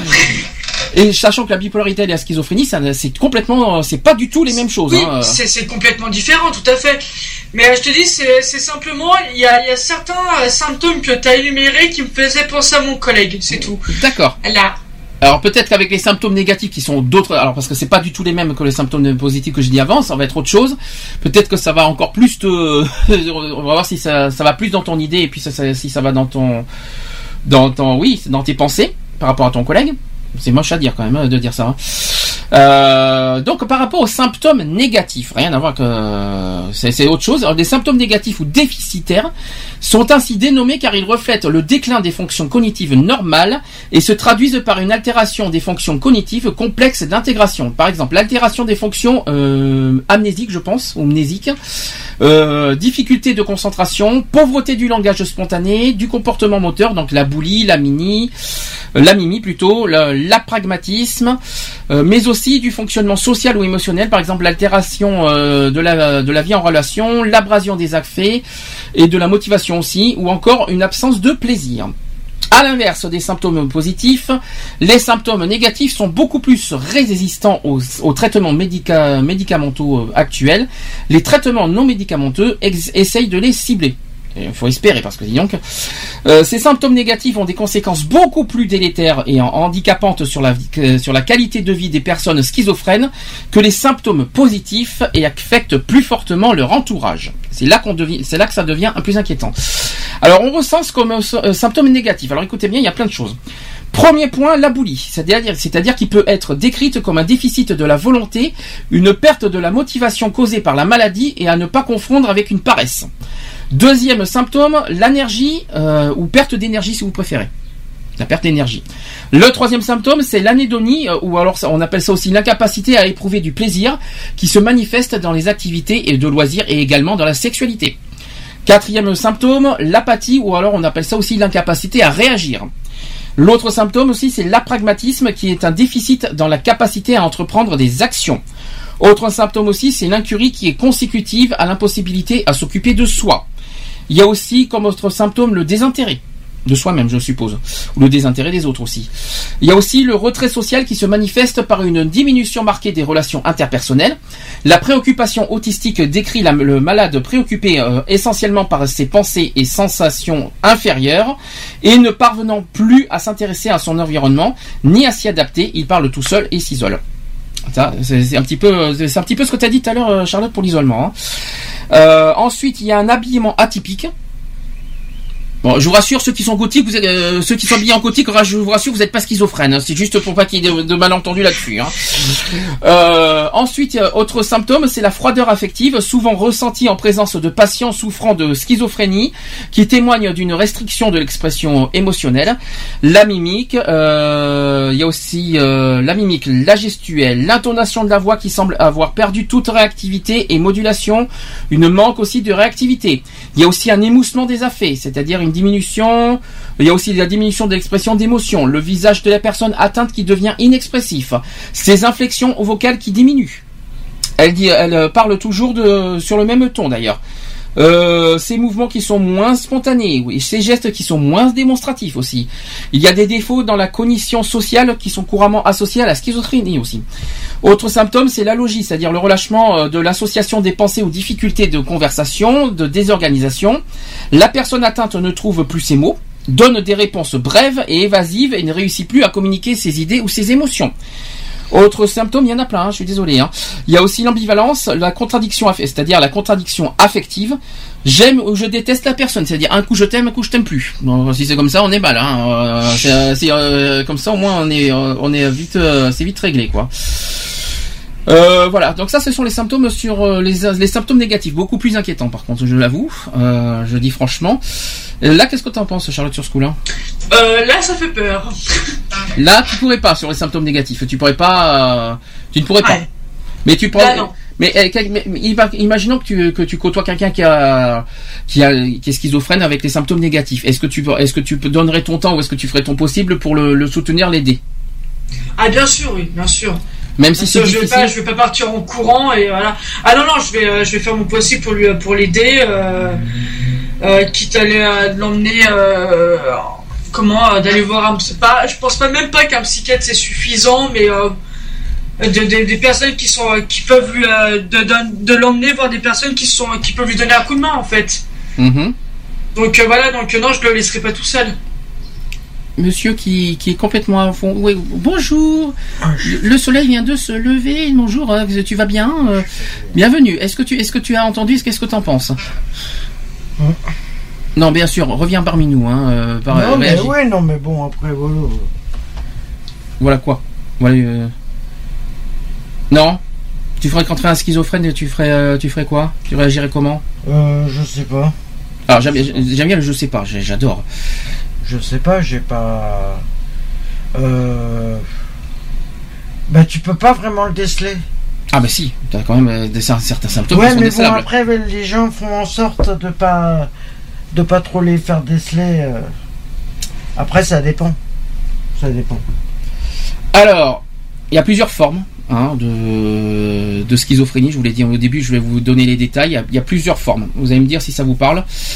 On va parler en premier lieu de la schizophrénie simple. La schizophrénie simple, c'est que les symptômes négatifs sont en premier plan. Rappelez-vous de euh, comparer bien les symptômes négatifs et les symptômes positifs que je vous ai dit avant. Alors, les symptômes négatifs sont au premier plan. Appauvrissement des relations socio-professionnelles, tendance à l'isolement et au repli autistique dans un monde intérieur. Il y a peu ou pas de symptômes délirants. Cette forme évolue lentement mais très souvent vers un déficit de plus en plus marqué. Donc ça c'est la schizophrénie simple. Mhm. Ensuite, il y a la schizophrénie paranoïde. Alors là, là, on commence à devenir, euh, là, on commence à s'inquiéter. Là, la schizophrénie paranoïde, c'est la forme la plus fréquente de schizophrénie. Le délire et les hallucinations dominent le tableau clinique et le sujet répond le plus souvent au traitement antipsychotique. Mhm. Est-ce que ça vous parle? Ouais. Non? Là, ça vous parle un peu mieux. Euh, je, vous rass- je vous rassure, hein, c'est quelqu'un qui a SD. Ah oui, là aussi, que- qu'on soit bien clair, quelqu'un qui a des hallucinations n'est pas forcément schiz- schizophrène. hein. Mhm. C'est euh, c'est un symptôme dans la schizophrénie, mais quelqu'un qui, a des hallucinations, qui croit voir des choses, n'est pas forcément schizo- schizophrène. Euh, je tiens à vous le dire. Quelqu'un qui voit des fantômes, rassurez-vous, vous n'êtes pas schizophrène. On sait jamais. On sait jamais. Je rassure tout le monde hein, parce que euh, qu'il n'y ait pas de malentendu là-dessus. hein. Il y a aussi la schizophrénie hébéphrénique, c'est-à-dire la dissociation des fonctions cognitives qui est prédominante. C'est la forme la plus résistante, la plus résistante aux thérapeutiques. Cette forme de schizophrénie touche principalement les adolescents. Ensuite, il y a la schizophrénie catatonique. C'est quoi? C'est que, en fait, le patient est comme figé physiquement. Alors là, ça devient, là, ça devient vraiment inquiétant. Euh, en fait, le patient est comme figé physiquement et conserve les attitudes qui lui sont imposées comme une poupée de cire. Il est enfermé dans un mutisme ou répète toujours les mêmes phrases. Cette forme soumise à traitement est rarement définitive. si. Non. Non, ça te parle pas, ça- cette forme de schizophrénie non, c'est- Si, si, si, Ça te ouais, dit pas non, quelque c'est chose pas moi. De quoi c'est pas toi Oh non, c'est pas moi. Non, un tout petit peu. Je te dis pas t'es schizophrène, mais t'as quand même ce, ce, ce, genre Ah, de... j'ai un comportement, euh, ouais, assez... Un petit peu, hein. Assez nul, je sais. Est-ce que ça te t'évoque quelque chose de ton côté, euh, Charlotte, ce que je viens de dire, le catatonique? Euh, pas du tout, non. le, le côté figé euh, physiquement, les attitudes, tout tout ça, ce que tout ça, ça te parle pas non plus? Non, du tout. D'accord. Même dans ton, dans ton, dans, dans le domaine où tu es, dans le, dans le milieu euh, où tu es, euh, t'as jamais eu affaire à ce genre de, de personnes? Euh, Jamais, dans le domaine où je suis, avec les personnes vieillissantes, on a déjà eu un cas de, de schizophrène. Donc c'était une, une, une grand-mère, mais qui était déjà, euh, qui était, dé- qui, a eu- qui était déjà en traitement. Donc tout ce côté-là, on, l'a pas, on l'a pas, on l'a pas connu en fait, si tu veux. Est-ce que, euh, toi, est-ce que ces traitements euh, canalisent bien la schizophrénie? Euh, oui et non, parce qu'il y a des moments aussi que la, la patiente peut avoir, de- peut avoir des délires et tout ça. Euh, après, T'es sûr après, bah, T'es sûr, excuse-moi de te couper, t'es sûr que ça n'a rien à voir avec la démence? Je suis pas très très bien placé pour le savoir, donc euh, je sais pas te dire Parce que, chez les, bêtises, parce que mais- comme tu comme tu parles des personnes âgées, parce que tu parles de délire aussi, c'est pour ça que je te pose la question si ça n'a pas, si ça- si c'est pas, euh, tu comprends pas avec la démence aussi. Euh, chez- Peut-être, ouais, peut-être. Donc, euh, mais ce que je veux dire, euh, mais t'as jamais eu affaire à ce genre euh, de personnes euh, euh, La schizophrénie, je pense que toute la, toute euh, forme de maladie, euh, euh, une fois que c'est euh, le- si on est sous bon traitement, normalement, normalement, on est bien euh, canalisé. Quoique, quoique, je suis pas si sûr que ça à 100%. Parce qu'on a, moi personnellement, j'ai connu un schizophrène que je ne vais pas citer personnellement, que- qui se reconnaîtra s'il nous écoute, euh, qui, euh, qui, qui, voilà, qui a, qui a des traitements et pourtant ça ne marche pas à tous les coups. Hein. Hum. Il est sous traitement, mais il a, il a du mal à, à se, voilà, ça, les Après, traitements- ça dépend comment, après, ça dépend comment son, son corps accepte le traitement. Ça c'est une autre histoire. Alors déjà, oui, ça, ça, euh, ça c'est pas con ce que tu dis. C'est vrai que les il faut supporter les traitements, ça c'est Eh vrai. oui. Et Parce puis que après, le traitement est adapté en fonction des puis, personnes. autre problème, c'est degré de. c'est ça, c'est ça, c'est ça dépend du de- degré de la schizophrénie parce que si la schizophrénie est en, est en haut de l'échelle, Euh, le traitement, il est vraiment lourd. il est partiellement efficace, on va dire, le, le- le traitement. Euh, bah, tu deviens un légume. Ah oui, après tu vas être à l'hôpital, hein, dans ce cas. Ah bah, tu euh, deviens enfermé à être un légume en maison psychiatrique. Alors après, autre forme de, schizophrénie, il y a la schizophrénie dysthymique, c'est-à-dire les troubles schizoaffectifs. Alors les accès aigus euh, ont la particularité d'être accompagnés de symptômes dépressifs avec risque suicidaire ou au contraire de symptômes maniaques. Alors là, on se rapproche de la bipolarité là. Euh, ces formes répondent au moins en partie au traitement par euh, thymorégulateur. Ah oui, là on connaît bien, comme le lithium. Alors là, on s'approche beaucoup de, de la bipolarité, de ce que je viens de vous dire là. Mhm. Parce que le- la bipolarité, c'est effectivement le côté maniaque et le côté dépressif. C'est ça, en fait, la bipolarité. Euh, là, ce que je viens de vous dire, alors, je rappelle euh, un détail, que être bipolaire, c'est pas être schizophrène. hein. Mais, effectivement, ça se rapproche énormément du, euh, de la bipolarité. De ce que je viens de vous dire. Ça s'appelle la schizophrénie dysthymique. Et quand je vois marquer le, les, les thymorégulateurs, vous savez ce que c'est les thymorégulateurs Bah, c'est la, le régulateur d'hum- d'humeur. si vous- comme Mhm. Je rappelle qu'en fait, la, la différence entre schizophrénie et euh, bipolarité, je vais je vais vous dire carrément la différence entre les deux, pourquoi c'est différent. Le, la schizophrénie est un trouble psychotique, Ouais. tandis que le- la bipolarité est un trouble de quoi? Pour ceux qui s'en rappellent, on, a- on en avait parlé une fois. C'est quoi la, la bipolarité? C'est un trouble de quoi exactement? Vous allez voir, vous allez voir pourquoi c'est dissocié les deux. C'est un trouble de l'humeur. C'est pour ça que c'est pas du tout la même catégorie, euh, mais euh, les symptômes sont les mêmes. Mhm. Ensuite, euh, il y a la schizophrénie pseudo-névrotique. Alors, elle associe des symptômes de schizophrénie et des symptômes importants ni schizophréniques ni bipolaires, on y revient. Euh, le syndrome de conversion, la phobie, l'anxiété ou l'obsession. Ça vous parle ça peut-être? Ouais. Ouais, mais quel genre de phobie aussi? Ah mais quand, euh, euh, toute forme de phobie. C'est- toute phobie. euh, Ah, toute phobie, forme de phobie. Alors là, en fait, là on devient, c'est, euh, oui, toute forme de phobie, oui. Mais attention, il faut, que ça soit une grosse, grosse, grosse phobie. Hein. Faut pas que ça soit une petite phobie. Euh, euh, Quelqu'un qui a une grosse phobie des araignées n'est pas forcément, n'est pas forcément n'est pas schizophrène non plus. Je tiens à rappeler. Ou alors, ou alors toutes les personnes qui participent à Fort Boyard sont schizophrènes. Alors je m'inquiète un peu. Alors, je suis, euh, ben, oui. Est-ce que, est-ce que la phobie d'être, d'être la phobie d'être enfermé, la claustrophobie peut en faire partie? C'est de toute façon toute forme de phobie. Hein. Ouais. Euh, mais, euh, je, mais, mais attention, être phobique n'est pas être schizophrène. C'est, si jamais la, la- si jamais ça prend une proportion, on va dire, euh, trop importante.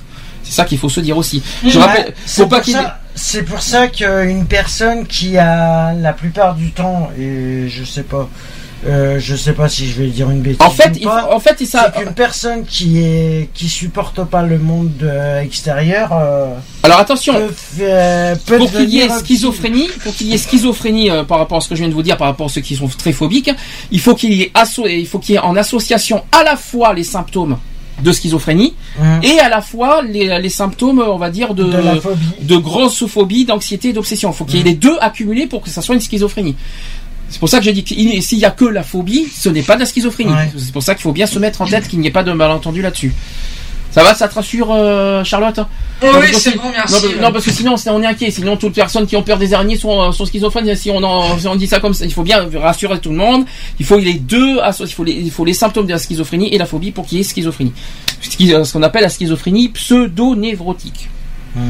Voilà ce que c'est- voilà.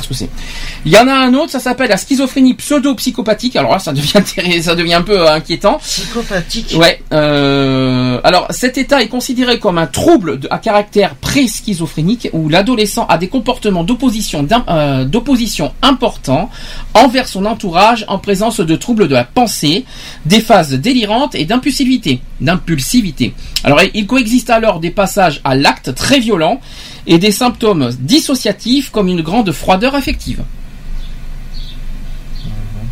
Ça, ça fait peur par contre. Et surtout à l'adolescence.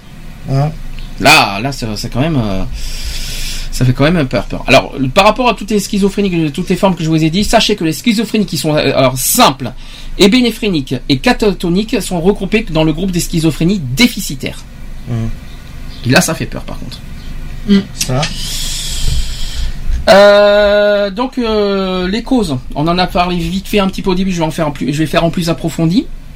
Alors le risque initial de développer une schizophrénie sans connaître aucun des facteurs de risque donc est d'environ 1%, ça je l'ai dit au début. Des facteurs donc il y a d'ordre génétique Mhm. et il y a aussi d'ordre prénataux, obsté, euh, obstétricaux et aussi néonataux qui influent ce risque. Alors d'abord génétique, des- parce que les études euh, d'agrégation familiale, les études d'adoption et les recherches sur les jumeaux convergent pour montrer le, pour montrer le rôle des facteurs génétiques dans l'occurrence de la schizophrénie et des troubles de son spectre. Les études d'agrégation montrent de que, plus, que plus une personne est proche héréditairement d'un parent d'un malade, plus est élevé son risque de développer la même maladie pendant sa vie. Vous savez que souvent, euh, même la bipolarité, d'ailleurs, c'est transmissible, je tiens à vous le dire aussi. hein.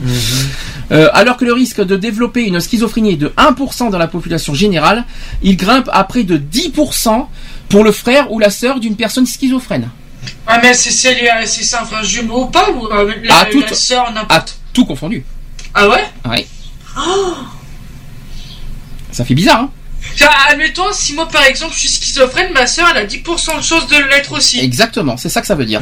Oh mon dieu, quelle horreur. Eh. Mais 10% c'est faible, c'est pas c'est pas une chance sur deux quand même, c'est une chance sur 10. Ouais, mais quand même, ça fait peur. Malheureusement. Mais pourtant c'est vrai. C'est pas fini pour les enfants d'un parent schizophrène, le risque de développement euh, de développer la maladie est de 13%. Ça va Et attention, ça grimpe à 46% si les deux parents sont atteints de la maladie. Donc, alors, attends, si je comprends bien, là je refais encore un calcul. Si je comprends bien, c'est que si mes deux parents sont schizophrènes, on a 46% de chance avec ma soeur de l'être aussi. Ah oui, alors tout enfant là, euh, confondu là. Oh purée, mon Dieu. Une chance sur deux d'avoir la maladie. Si les deux parents Ah. sont schizophrènes, par contre si un seul parent l'est, il y a que 13%. D'accord, ok. Ça va, vous suivez, ça va, vous suivez un petit peu C'est pas fini. Je suis sans voix. C'est pas fini. Les apparentés du second degré, de- de- du second degré, c'est-à-dire les oncles et les tantes et les grands-parents, ont un risque évalué à 3%. Ah, c'est minime ça. Hein. Oui, mais 3% quand même. c'est pas zéro. c'est, c'est- Mais de toute façon, le risque zéro n'existe pas. hein. Ah, bah, là, ça, là, la, la preuve, je viens de vous le dire. Alors, euh, donc ça, c'était le premier point. Autre euh, sur le, tr- le- concernant les traitements médicamenteux, mhm. les neuroleptiques typiques et atypiques, également appelés les, antipsyto- les antipsychotiques, sont les principaux médicaments utilisés dans le traitement des schizophrénies ou des troubles voisins. Alors, ils ne guérissent euh, pas la maladie. Alors, c'est pas guérissable. Je tiens, à vous le- je tiens à le dire. euh, ça serait trop, ça serait trop génial si c'était guérissable. Malheureusement, ce n'est pas guérissable. La schizophrénie, c'est à vie. Euh, il contribue aussi à la soigner en atténuant quelques symptômes. hein, Par contre, ça au moins, c'est, on va dire, on va dire une, une demi bonne nouvelle quand même. Euh, il présente des effets secondaires dont certains sont corrigés par des traitements dits correcteurs. Euh, ils peuvent être associés à d'autres psychotropes, par exemple l'anxiolytique, les anxiolytiques, les hypnotiques ou les antidépresseurs. Ça pourrait être accumulé avec tout ça. hein. Les traitements médicamenteux sont un élément généralement indispensable, mais jamais suffisant, dans des soins complexes. Le traitement est un processus long et difficile. Mhm. Voilà, donc ça c'était vraiment en termes, euh, en termes, euh, on va dire général. Après j'ai un interview, comme ça vous allez me dire, euh, vous allez réagir un par un, ou alors vous allez peut-être répondre à la question à la place du docteur. Donc j'ai une interview avec le docteur Cansey, qui est psychiatre à l'établissement public de santé Maison Blanche à Paris. Alors question qu'on lui a posée, la, la première question que lui a posée, c'est passage à l'acte hallucination. Est-ce que la schizophrénie est toujours à considérer comme une maladie dangereuse, d'après vous? Alors déjà je vous pose la question à vous. Avant de, avant Moi, je de- dis- moi, je dirais oui que c'est une maladie dangereuse. est-ce qu'on peut considérer, avec tout ce que je viens de vous dire, avec tous les symptômes, les symptômes que je vous ai évoqués, est-ce que oui ou non on peut considérer que- que- comme une maladie dangereuse? Donc pour toi, Moi, Charlotte, oui. Moi, oui, oui. Euh, oui et non. Oui et non, pourquoi? Parce que si la personne est bien traitée au bon moment, euh, si ça a été détecté au bon moment, automatiquement ça peut être gérable. D'accord. Donc ça, c'est vos deux, vos deux réponses. Vous avez- Alors je vais vous donner la réponse du médecin. Vous allez me dire ce que vous en pensez après. Il a dit ceci même si les, représentations, qu'on- euh, les- bleh, même si les représentations qu'on qu'on en a évolué, euh, euh, qu'on vient de vous dire là, les stéréotypes ont la vie dure. En réalité, cette image de dangerosité ne se vérifie pas dans les faits. 10% seulement des patients schizophrènes manifestent une certaine agressivité. Donc il n'y a que 10% qui sont vraiment dangereux en quelque sorte. Mais comme la plupart des maladies mentaux, ils sont d'abord vulnérables et risquent toujours d'être eux victimes de violences. Les hallucinations, le délire, symptômes bruyants sont de plus, euh, sont de plus aisément contenus euh, grâce au traitement médicamenteux. Le- la schizophrénie, c'est d'abord un trouble de la communication qui entraîne une désocialisation, parfois même jusqu'à la délinquance, avant même que, que la maladie ne soit diagnostiquée. Voilà la réponse du médecin. Est-ce que ça vous parle un peu plus là? Ou est-ce que ça conforte toujours votre réponse? Est-ce que pour vous ça reste non, dangereux je, quand même Moi je, moi, je reste sur ma réponse. C'est vrai que ça, ça peut devenir dangereux, mais si c'est pris à temps, non.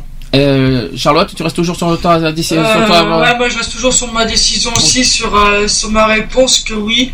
Euh, parce que quand on, ent- on entend des fois, il y, a- il y a- y a des faits euh, qui, ont été, euh, qui ont été déclarés euh, il y a des années en arrière.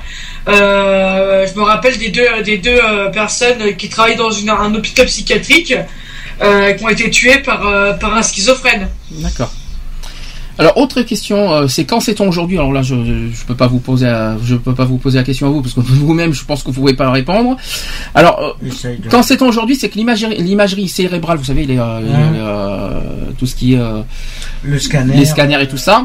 L'IRM. Alors, l'imagerie cérébrale a confirmé les premières intuitions de- sur cette maladie, celle de Bleuler, c'est-à-dire notamment qui décida que de ne plus définir la schizophrénie comme, une, comme de la démence, donc c'est pas de la démence, au passage, mais comme une fragmentation de l'esprit.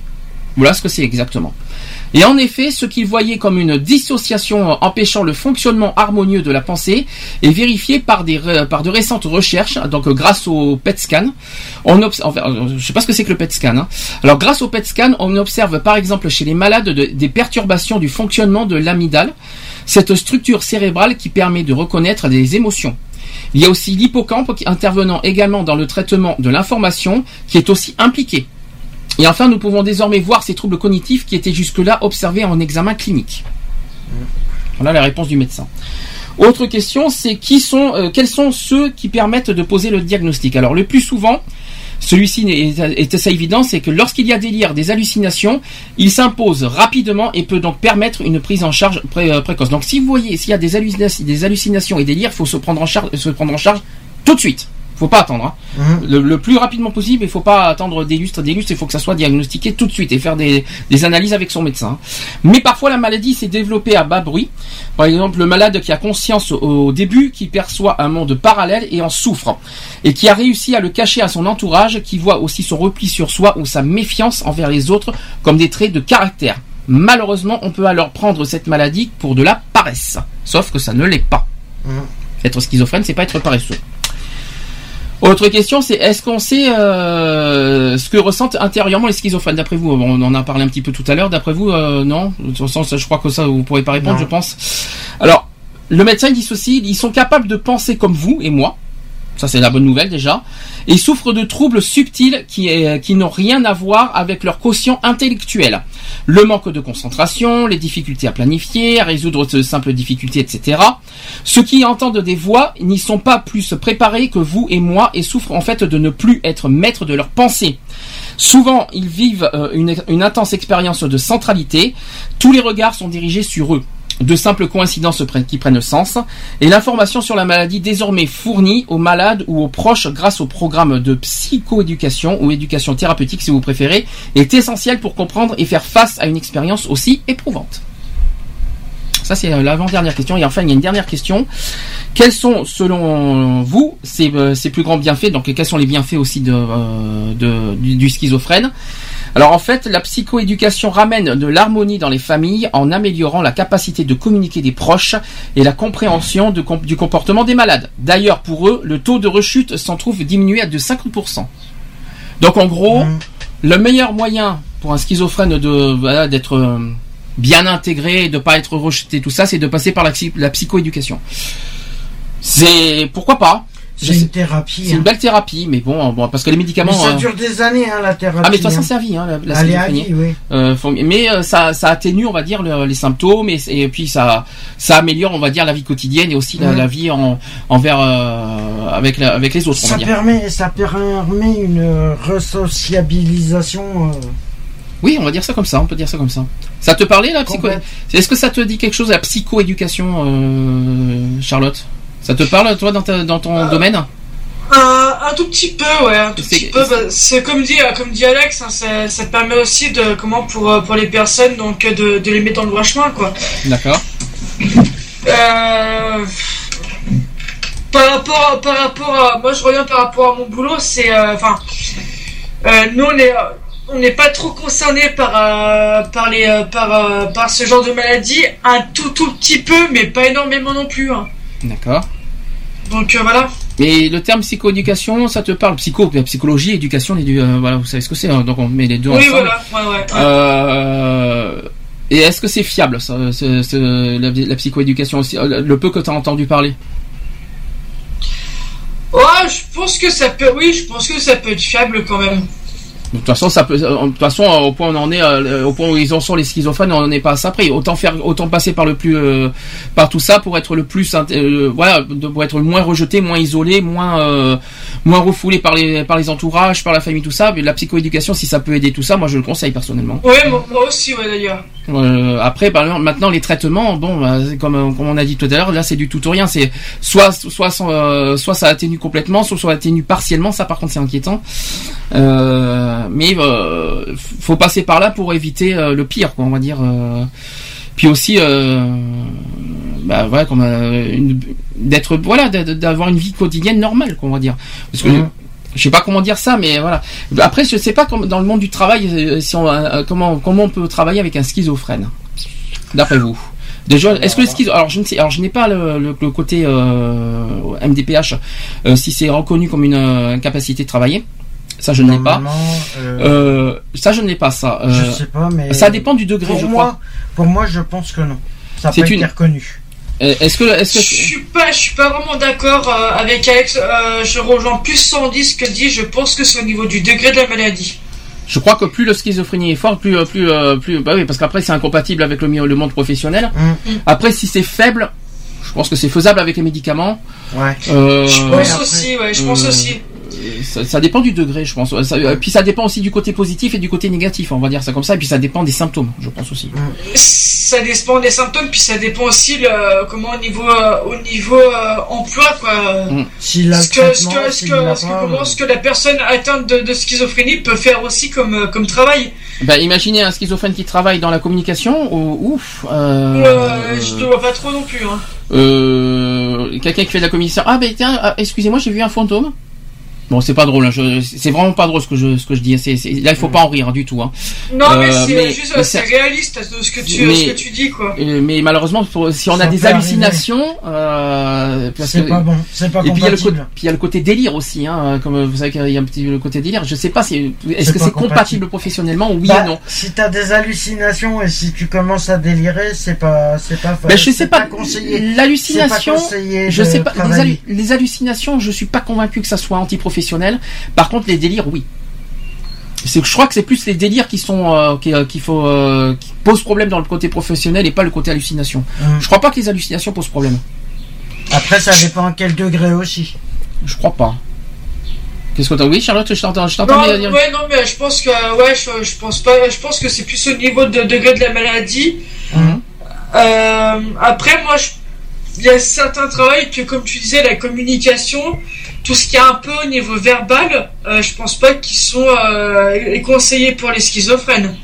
Mhm. Moi, je pense que plus, euh, plus des métiers où c'est plus manuel à ce moment-là. À terme de comparaison, à titre de comparaison, sachez que la bipolarité est considérée comme une maladie euh, mentale euh, reconnue euh, comme incapacité de travailler.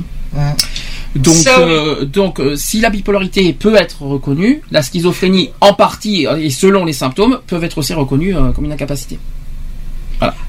Oui, je, oui, je pense aussi, oui. Vu que la, la bipolarité est reconnue, la schizophrénie aussi, normalement. Ah ben oui, parce que sachant que je viens de vous donner un petit peu les symptômes, il y a des sy- symptômes qui se rapprochent, sachant, attends, pourquoi, euh, alors, sachant que la bipolarité, pourquoi est reconnue beaucoup plus que la schizophrénie Parce qu'il y a le côté dépressif. Donc euh, la bipolarité, sachant que la schizophrénie, il n'y a pas de dépression. En fait, il y a, une partie, mais euh, pas, pas beaucoup. C'est plus les hallucinations et les délires, le, le- la schizophrénie. Tandis que la bipolarité, c'est euh, plus le côté maniaque. Enfin, maniaque, euh, pour être maniaque, t'es speed en étant maniaque. hein. Euh, ou alors le côté dépressif. Et là, c'est vraiment le côté dépressif de, de la bipolarité qui est reconnu comme une incapacité de travailler. Quoi qu'il en soit. Je peux en parler en connaissance de cause, si je peux me permettre. Euh, voilà, donc ça c'est dit, ça c'est fait. Est-ce que vous avez quelque chose à dire sur la bip- euh, j'allais dire la bipolarité? Est-ce que vous avez quelque chose à dire vite fait sur la schizophrénie pour finir avant qu'on fasse la pause et après qu'on attaque la deuxième euh, la deuxième partie du, du sujet du jour? Non, pas du tout. Non, j'ai rien non plus à dire en plus. Bon, sur la deuxième partie, peut-être qu'on en dira beaucoup plus parce que ça nous, peut-être que là, on en sait beaucoup plus, c'est sur les hépatites. Euh, là, ça va vous parler un peu plus que de la schizophrénie, mais bon, bon, la schizophrénie, on devait le faire, c'était prévu au programme. Maintenant, c'est fait. Maintenant, les, les gens le savent. Peu importe. Ah, puis c'est euh, c'est surtout aussi, euh, la que ce soit la schizophrénie ou d'autres sujets comme ça, c'est toujours un sujet qui est assez intéressant quand même. Mhm. Parce que, euh, mine de rien, il y en a beaucoup qui, qui, euh, qui en souffrent et tout ça, bah, de, de savoir un peu ce que c'est, ça, ça nous permet de voir un petit peu le, le monde extérieur autrement. Voilà. Est-ce que quelqu'un veut finir encore quelque chose sur la schizophrénie? Bon, La schizophrénie, moi, pour moi, euh, quelqu'un qui, euh, si je croise quelqu'un ou que, que je que je croise un- quelqu'un de schizophrène, moi je le rejette pas. Bon, c'est vrai que c'est pas évident, c'est pas évident parce que euh, après, quand tu es toi-même malade et que tu aff- que tu affrontes un schizophrène, C'est pas forcément. c'est pas forcément bon pour soi-même, mais euh, ça ne ça n'excuse pas. euh, au contraire, quand, quand, quand, euh, quelqu'un qui est en souffrance, de le rejeter alors que toi-même tu tu tu, rejettes- tu subis la même chose et que tu peux comprendre ça. Euh, donc il y a le côté. Il faut pas être égoïste en quoi qu'il en soit, parce que ça peut. euh, je, vais, vais pas dire que ça peut arriver à tout le monde, parce que la schizophrénie ça touche que 1%.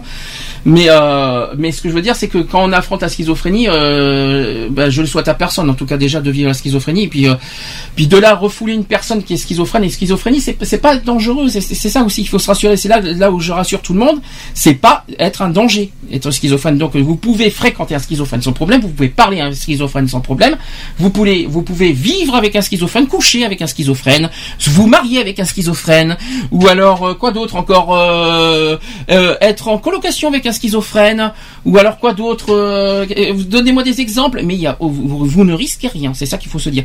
Après, selon les degrés, soyez quand même prudent, selon Mm. les, les- les- le degré Ouais, de la voilà, vaut schizophrénie. mieux être prudent quand Soyez- même, on sait jamais. Soyez que- prudent, mais au lieu de le rejeter, aidez-le quoi. Et euh, c'est- pas le, le, le, le- le- le- pour aider un schizophrène, c'est pas en le rejetant qu'on va l'aider Ouais, quoi. c'est- disons que c'est l'un des premiers remèdes euh, de la schizophrénie, c'est d'être aidé euh, Bah disons que c'est pas c'est pas en le euh, rejetant, disons que c'est pas en le rejetant que ça va l'aider quoi. Ah c'est bah, ça, que je veux dire.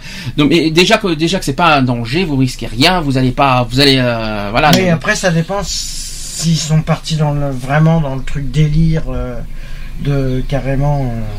Oui, alors personne n'a jamais déliré dans sa vie? Ah oui, non, mais Est-ce que quelqu'un de normal n'a jamais déliré dans sa vie?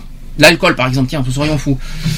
Non, la drogue, non, non plus. Est-ce que je peux continuer dans, dans- encore comme ça? Est-ce qu'une personne euh, qui n'est pas malade n'a pas n'a jamais déliré, n'a jamais fait de conneries dans sa vie? Oh bah ça. Bon bah voilà. Alors, déjà, qui, qui, c'est pas la peine de, d'être réticent vers les schizophrènes, alors que même dans leur vie, je veux dire qu'une fois, dans, tout le monde dans, dans sa vie a toujours fait une bêtise et a déliré, et a fait des bêtises. euh, voilà, je sais pas comment dire, mais voilà. Et euh, bref, etc., etc. Je sais pas si Charlotte, toi, dans le milieu médical, si tu as quelque chose à rajouter sur ça, mais euh, en termes médical ou en termes social, Euh, Toi qui non, fais du social. deux, non. toi qui fais du social, non, tu, tu, euh, tu as quelque chose à rajouter dans ce que je viens de dire ou pas? Non, du tout. Du tout. En gros, je dis tout et vous et ça vous arrange. C'est ça que ça veut dire en fait. Voilà, voilà. C'est ça, donc, au Mais non, non, c'est- pas que ça nous arrange, c'est que tu nous apprends des trucs qu'on sait pas forcément. Ah non mais là c'est donné mon opinion là j'ai même pas j'ai même pas appris là j'ai donné mon mon point de vue là personnellement là j'ai j'ai rien appris Non, là. mais moi, bon. Non, mais en fait, euh, Sandy, euh, en, en fait, avec Alex, on n'ose pas le dire, mais c'est tu parles tellement bien qu'on qu'on te laisse parler tout seul, en gros. Pourtant je suis loin d'être parfait hein, je vous le dis franchement euh, je, je, je dis Non mais voilà, moi, ça, Bonjour les bonjour les merci et merci pour les chevilles qui qui quand même euh, Charlotte.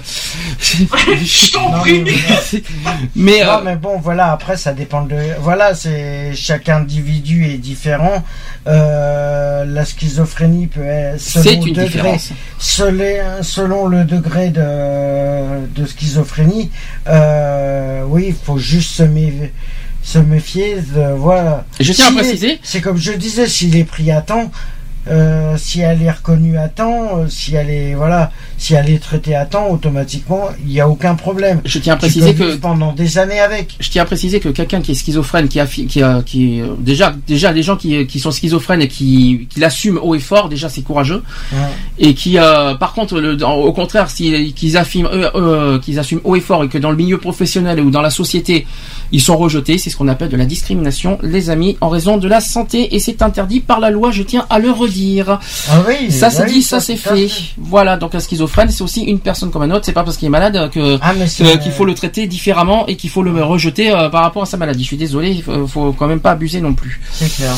Voilà, ça c'est ça c'est dit, ça c'est fait. Euh, on va faire la pause avant de passer aux hépatites A, B et C. On va faire les trois. Et on se dit à tout de suite. Pour la suite. Allez, toujours, je vais mettre deux titres de l'Eurovision encore. Euh, L'Espagne, je sais que t'aimes pas, Charlotte, je sais, merci. Moi j'aime bien, je suis désolé. Alors c'est Edurné avec Amas Amenetcher. Et je mets euh, la Lituanie, si je me trompe pas, avec Bojana euh, Stamenov avec Beauty Never Lies. Ça fait anglais, ça fait pas du tout lituanien, mais c'est pas. Ouais, bah, ils chantaient tous en anglais, je crois. Les, euh, les, je crois que les 90% ont chanté en anglais cette année. C'est ridicule, enfin bref. Allez, à tout de suite, c'est parti.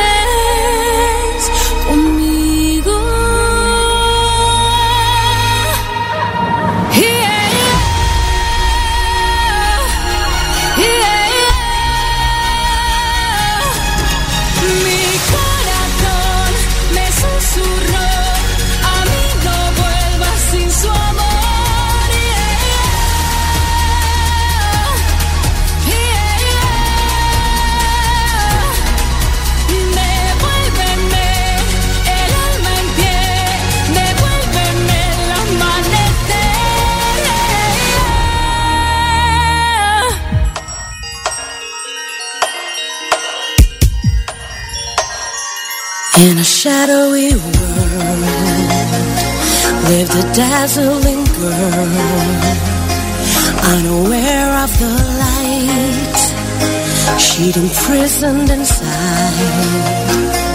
Took a million mistakes to lead her to daybreak, but she made it through.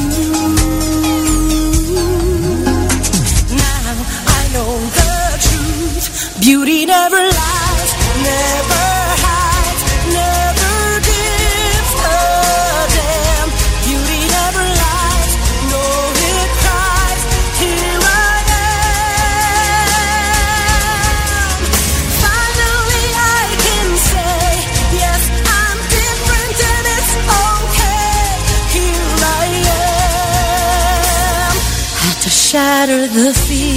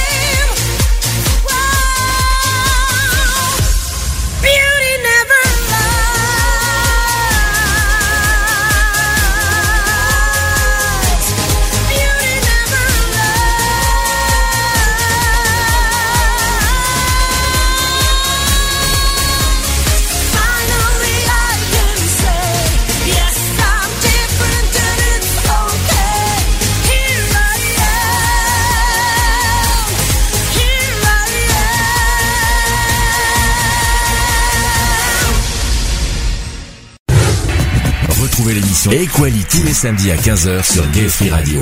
Avec le débat du jour, sujet de société, actu politique, actu LGBT et messages de prévention. Et messages de prévention.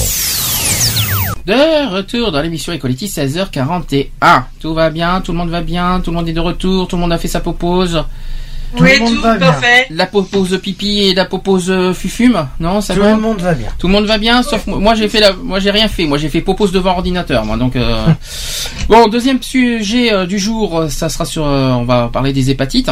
D'abord, est-ce que vous savez que euh, l'hépatite, d'ailleurs, est-ce que vous savez à quel, euh, quel organe euh, correspond, quel organe est concerné, concerné par l'hépatite? Je vais arriver à te poser la question. Je vais répéter la question. Quel organe du corps est concerné par l'hépatite? J'ai peur de dire une bêtise, c'est le foie. T'as peur de dire une bêtise ou parce que tu l'as devant toi? Non, non, je te jure que je l'ai. Non, non, non, je, je l'ai pas regardé. Alors, ce n'est pas, ce n'est pas une bêtise parce que c'est vraiment le foie. L'hépatite, en fait, c'est une inflammation du foie. Le plus souvent causée par une infection à un virus, mais parfois par l'alcoolisme aussi, ou aussi par une intoxication par un médicament ou par un produit chimique. Les symptômes varient beaucoup euh, d'une personne à l'autre et dépendent de la cause de l'hépatite.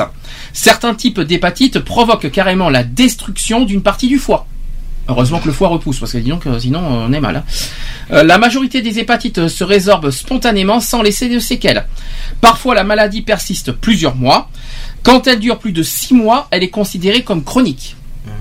Lorsque le foie est gravement atteint, une greffe de cet organe peut être la seule solution. Est-ce que jusque-là, vous étiez au courant?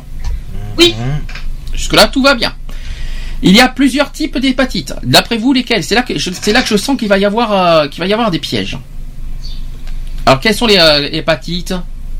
Il y a l'hépatite A, B, C. Mais il y a aussi hépatite D, E, G. E, F et G, ouais. D, E et G. Il n'y a pas, y a pas F. hein. C'est D, E et G. Mais bon, on va pas les, hépatites D, E et G, on n'en parlera pas aujourd'hui. On va se consacrer uniquement aux A, B et C. Euh, sachant que dans les DP quand- que dans les pays développés, euh, les virus de l'hépatite A, B et C engendrent environ 90% des cas d'hépatite aiguë. Ça fait beaucoup. Ça, ça, ce sont euh, en termes d'hépatite virale. Concernant les hépatites non virales, ça existe, principalement provoquées par l'ingestion de produits toxiques pour le foie, donc de l'alcool, des produits chimiques toxiques, etc. Les hépatites non virales peuvent aussi être le résultat de maladies atteignant le foie, comme par exemple la, stéa- la stéatose hépatique, le foie gras par exemple, euh, et aussi l'hépatite euh, auto-immune, c'est-à-dire une hépatite inflammatoire chronique d'origine obscure qui se caractérise par la production d'auto- d'auto-anticorps. Bon, c'est, c'est, c'est, bon, il n'y a pas de virus là-dedans, mais c'est une hépatite quand même. Alors, fréquence de l'hépatite. Il existe donc plusieurs types de, de virus hépatiques, mais tous ont au moins un point commun, c'est que leur taux de contagion est assez important. En France, deux formes sont plus euh, préoccupantes, car elles, évoluent, euh, car, elles, peuvent- euh, car elles peuvent évoluer vers une forme chronique de la maladie. D'après vous, c'est lesquelles? Les plus préoccupantes en France? En France. A et B, non? Et non, perdu. Et non. Le A et C. Non plus. Eh bien, maintenant, vous avez, vous avez plus que la troisième solution. B et C. Voilà, c'est B et C. De toute façon, il y c'est- il avait plus qu'il y avait que trois solutions, donc vous pouvez pas aller loin. Alors, euh, c'est le- le- les deux hépatites les plus préoccupantes en France, c'est c'est effectivement B et C. Alors, l'hépatite B, en chiffres, euh, il y a 500 nouveaux cas chaque année en France. En France, hein. Il y a 300 000 personnes qui sont atteintes de la forme chronique. Il y a 1000 à 1500 décès par an. Ça, ça fait mal, ce que je, ce que je suis en train de vous dire. Euh, Est-ce que vous savez comment l'hépatite se transmet L'hépatite B? Si vous, si vous vous rappelez des petits cours de biologie, ça, ça va vous rappeler. L'hépatite se transmet par comment? Par, euh, Il y, a deux y a deux moyens. Le sang. Il y a le sang et l'autre Alors, c'est- Les relations les sexuelles. relations sexuelles, exactement. Ça, ça se rapproche un petit peu du sida, si vous préférez. Alors, ces résultats soulignent l'importance de cette épidémie en France. Concernant l'hépatite C maintenant. L'hépatite C, il y a 5000 contaminations chaque année. Il y a 500 à 600, euh, non, il y a 500 à 600 000 personnes atteintes d'hépatite C. Il y a 3000 à 3500 décès par an. Cette infection qui se transmet comment d'après vous? Surtout Par en- le sang. Par le sang, c'est euh, souvent Oui, par le sang. oui. Et malheureusement, Aussi Par une coupure ou. et malheureusement, l'hépatite C n'a Aucun vaccin. aucun vaccin. C'est contrairement à l'hépatite B qui a un vaccin, l'hépatite C euh, n'a pas de vaccin. L'hépatite A, tu m'as dit aussi, je crois que Charlotte a, a- a un vaccin aussi, hein, je crois que Oui, tu m'as dit. ouais, l'hépatite A et B, ouais. Nous sommes d'accord. Donc l'hépatite virale est beaucoup plus fréquente dans les pays non in- industrialisés. Donc l'hépatite A est endémique en Afrique. euh, dans certains pays euh, d'Amérique du Sud et en Asie. Il en va de même pour l'hépatite B. En effet, dans la plupart des pays d'Afrique subsaharienne et d'Asie, où de 8 à 10% de la population est porteuse de l'hépatite B. Elle représente l'une des principales causes de mortalité des adultes par cancer et du foie et aussi de cirrhose. Euh, près de 3% de la population mondiale est infectée par le virus de l'hépatite C. Et en Afrique, la prévalence de, cette euh, infection est la plus élevée du monde, c'est-à-dire elle dépasse 5%. T'as d'autres, chiffres au niveau du mondial, euh, Charlotte, ou pas? Euh, mondial, oui. Alors, pour l'hépatite B, il y a 2 milliards d'infections. Dans le monde 2 milliards Mm. 2 milliards, sur- on est 7 milliards dans le monde, 2 milliards sont infectés 2 par les- milliards, dont 350 millions de cas chroniques. Waouh, 2 milliards dans le monde, ça fait quand même une personne, euh, ça, fait, ça veut dire quand même, euh, euh, on est 7 milliards dans le monde, c'est beaucoup Ça 2 fait un milliards. Ah oui, Et c'est, pour les- et pour l'hépatite C, il y a 200 millions d'infections. Ah, c'est, pas si, euh, c'est pas si grand que ça, donc ça veut dire qu'il y a plus d'hépatite A et B en fait dans le monde. Ouais. Mais là, c'est là, les 2 milliards d'infections, c'est pour l'hépatite B. D'accord, sachant que l'hépatite B, il y a un vaccin, donc ça va, c'est pas, c'est pas, très très grave. Mais c'est, quand même conséquent, je trouvais l'hépatite de, de 2 milliards. Est-ce que tu as d'autres chiffres sinon? Euh, sinon, non, j'ai que ça. T'as que que ça pour le monde. Ouais. Alors, les autorités de santé publique ont peine à lutter contre les hépatites virales, qui passent souvent inaperçues pendant des années. Avant qu'un diagnostic soit établi, l'infection peut non seulement avoir causé des dégâts sérieux dans l'organisme, mais aussi s'être transmise à d'autres personnes. Jusque-là, on, on- on comprend les choses. Mhm. Alors, là, on va, on va sortir un tout petit peu rapide de l'hépatite, un tout petit peu. Euh, on va faire un petit peu de cours. euh, On va essayer de, je vais essayer de vous faire un petit peu souvenir euh, vos cours de biologie. Est-ce que vous connaissez le rôle du foie? Oh là là. Euh, non, je m'en rappelle plus, moi. Le foie, d'abord, d'abord le foie est fait partie du tube digestif. Je tiens à vous le rappeler. Oui. On est bien d'accord. Est-ce que vous connaissez le- le- l'autre- les autres rôles du foie? Ah ah. Alors on va essayer, je vais essayer de, vous- de Non, peut-être vous cours de rafraîchir. biologie, moi. euh, Ah oui, mais alors attention, c'est quand même grave ce que je vous dis parce que c'est des cours de biologie, mais c'est quand même des cours euh, qu'il faut prendre en compte parce qu'il faut pas plaisanter avec la santé. Donc je suis désolé de, de, de dire ça comme ça, Euh, mais euh, ce que je, ce que je vous dis c'est très très important parce que c'est c'est notre, on, on ne plaisante pas avec les hépatites. hein. c'est pas c'est pas un jeu et en plus on voit 2 milliards dans le monde. Ça veut dire que les hépatites sont bien concernées. Hein, en général dans le monde. Alors souvent comparé à une usine chimique, là on est surtout sur on est sur le foie pour l'instant. Alors souvent comparé à une usine chimique, le foie est l'un des plus gros organes internes. Premièrement, est-ce que vous savez combien pèse le foie dans, dans le corps D'après vous, Je sais pas. environ. Combien Un pèse le kilo, un kilo, non? Un peu, un peu plus. C'est entre 1 kg et 1 kg et demi. Ça fait, ça fait mal. Vous savez que dans vos, dans vos, votre poids, il y a 1 kg, entre 1 kg et 1 kg et demi qui correspondent uniquement au foie. Mhm. Ça fait beaucoup, hein. Donc, il est situé où ça? Juste à côté de quoi? Côté- Ah. Quel côté, déjà, du corps? Droit, non? Côté droit, oui. Ensuite, euh, sous, euh, sous la cage thoracique. Mhm. On est d'accord. Euh, le foie trans- euh, transforme et stocke en partie les substances nutritives en provenance des intestins. C'est pour ça que j'ai dit que ça, ça fait partie du tube digestif. Ces substances peuvent alors être utilisées par le corps lorsqu'il en a besoin. Le foie contribue aussi à maintenir la glycémie stable. La glycémie, c'est quoi? Le sucre. C'est le sucre, exactement. Les substances toxiques présentes dans l'alcool, dans certaines drogues, dans certains médicaments, etc., qui sont ingérées tra- aussi, traversent aussi le foie. Évidemment, c'est obligatoire. Pour empêcher qu'elles soient nocives, le foie les décompose et les rejette ensuite dans l'intestin par la bile. Ça vous fait, ça vous rappelle des choses là du tube digestif, tout ça là Oui, ça va, ouais. Où il les retourne dans le sang afin qu'elles soient filtrées par les reins et éliminées par l'urine. Charlotte, évidemment, hein.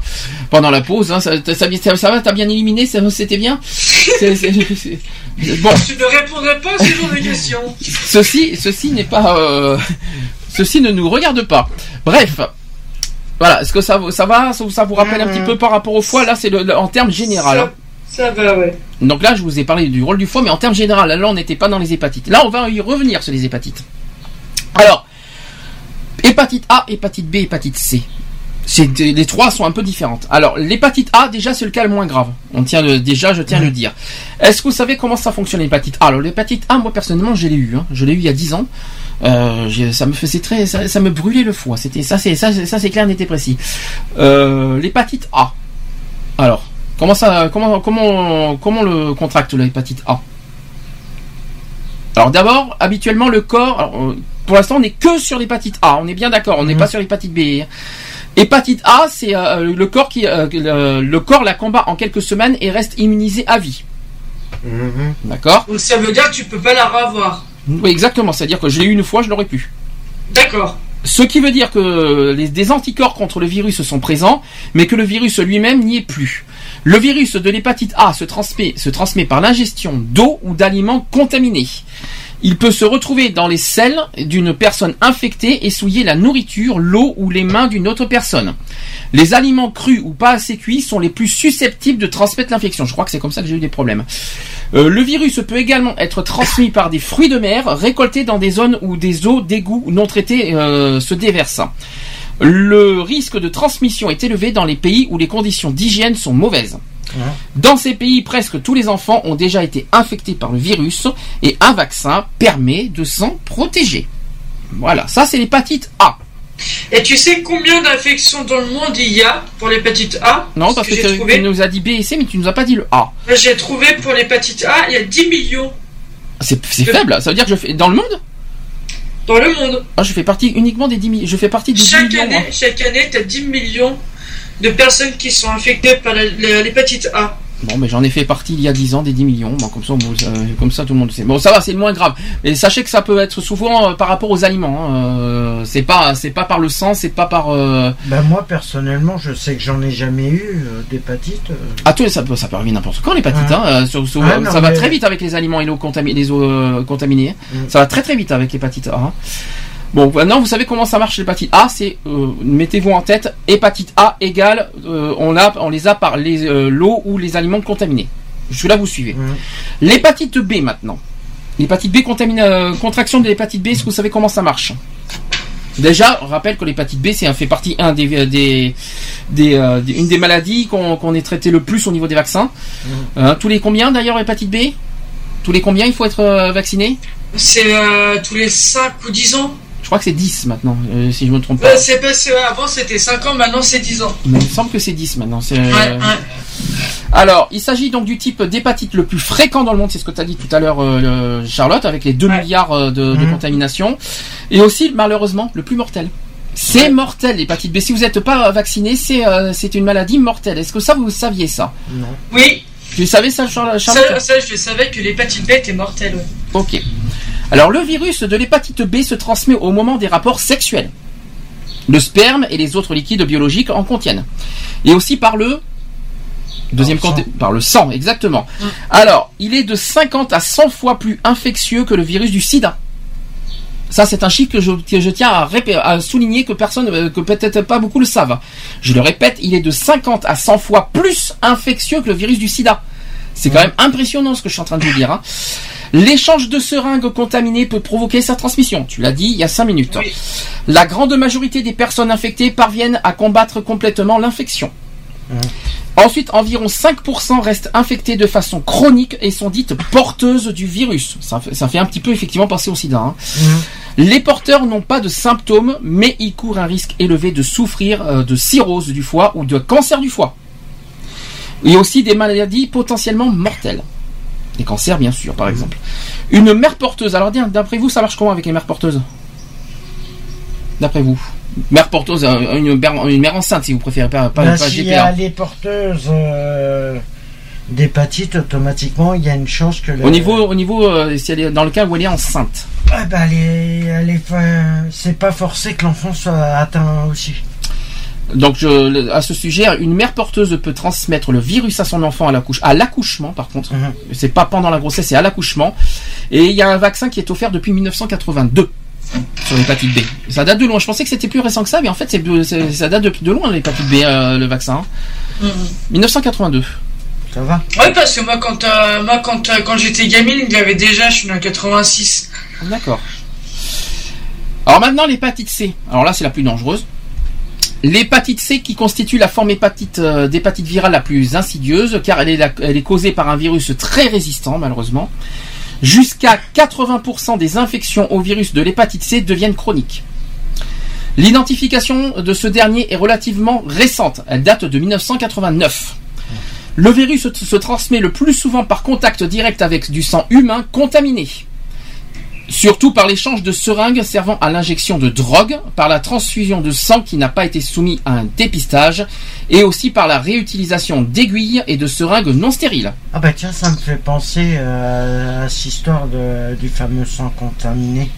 Ah mais là, euh, ça peut, ça peut être, ça, ça va vite, Est-ce ça. que c'est par rapport à l'hépatite C euh, Je sais pas. Ah non, ça n'a rien à voir. euh, sans bah contaminer. si, le sang contaminé. Et aussi, Sandy, t'as oublié de préciser pour euh, l'hépatite C et voire même aussi pour l'hépatite B, on peut aussi la- l'avoir par, par le sang aussi, par des coupes-ongles, par un, un coupe-ongle ou un rasoir aussi. Ah ça, par contre, effectivement, ça n'a pas été dit. Alors, est-ce que tu as des détails pour ça? Euh, dans le C'est physique, le- bah, non, quoi, c'est bah, transmission que coupe-ongle rasoir. C'est quoi C'est la transmission du sang, c'est ça? Euh, par la transmission du sang, ouais. Oui, mais il faut que le sang soit actif, parce que si le sang, euh, faut que le- il faut que le sang soit encore euh, Faut- actif. en fait, en gros, il faudrait qu'il y ait du sang sur le coupe-ongle et le Alors, rasoir. Donc contaminé. Donc, euh, on, donc déjà, on peut, on peut aussi le transmettre avec un- une brosse à dents si on partage la brosse à dents. Voilà. Si, si je vais dans ton idée aussi. Euh, déjà, Aussi, ça- ouais. sachant que Ah. normalement, sachant que je tiens à préciser qu'on ne, on ne partage pas les rasoirs et on ne partage pas les brosses à dents. Il faut le rappeler, ça aussi au niveau prévention, ça ne se fait pas. Par contre, les, euh, les coupes-ongles, effectivement. Alors dans ce cas, euh, euh, on préconise quoi? On préconise quoi comme prévention? Un coupe-ongle par personne alors on va- pour être sûr, pour être Ou tranquille. alors, ou alors, le coupe-ongle, il faut le désinfecter avant de le prêter. Peut-être avec quoi? Avec de l'alcool à 90 degrés? Hum. Si tu veux. Je vous raconte pas comment ça brûle après. Hein. Je, je vous raconte pas après euh, comment ça chauffe les, euh, les ongles, hein, l'alcool à 90 degrés. Enfin bref, je, je vous raconte pas. Mais de toute façon, pour se désinfecter, t'es obligé de passer par là. hein, donc, euh, Mm. Euh, je finis sur l'hépatite C. C'est que plus rarement, il se contracte au cours des rapports sexuels non protégés avec des personnes infectées, surtout si le si du sang est échangé, avec les menstruations, la- les blessures dans les voies génitales ou anales. Bon appétit tout le monde au passage. Euh, il s'agit de la première cause de transplantation du foie, et il n'existe aucun vaccin permettant de s'en protéger. On l'a déjà dit euh, que c'est comme le B d'ailleurs. Alors, au- alors, autre terme d'hépatite que je voulais aussi euh, partager qui n'a rien à voir avec le A, B et C, on appelle aussi l'hépatite toxique. Je sais pas si ça vous parle.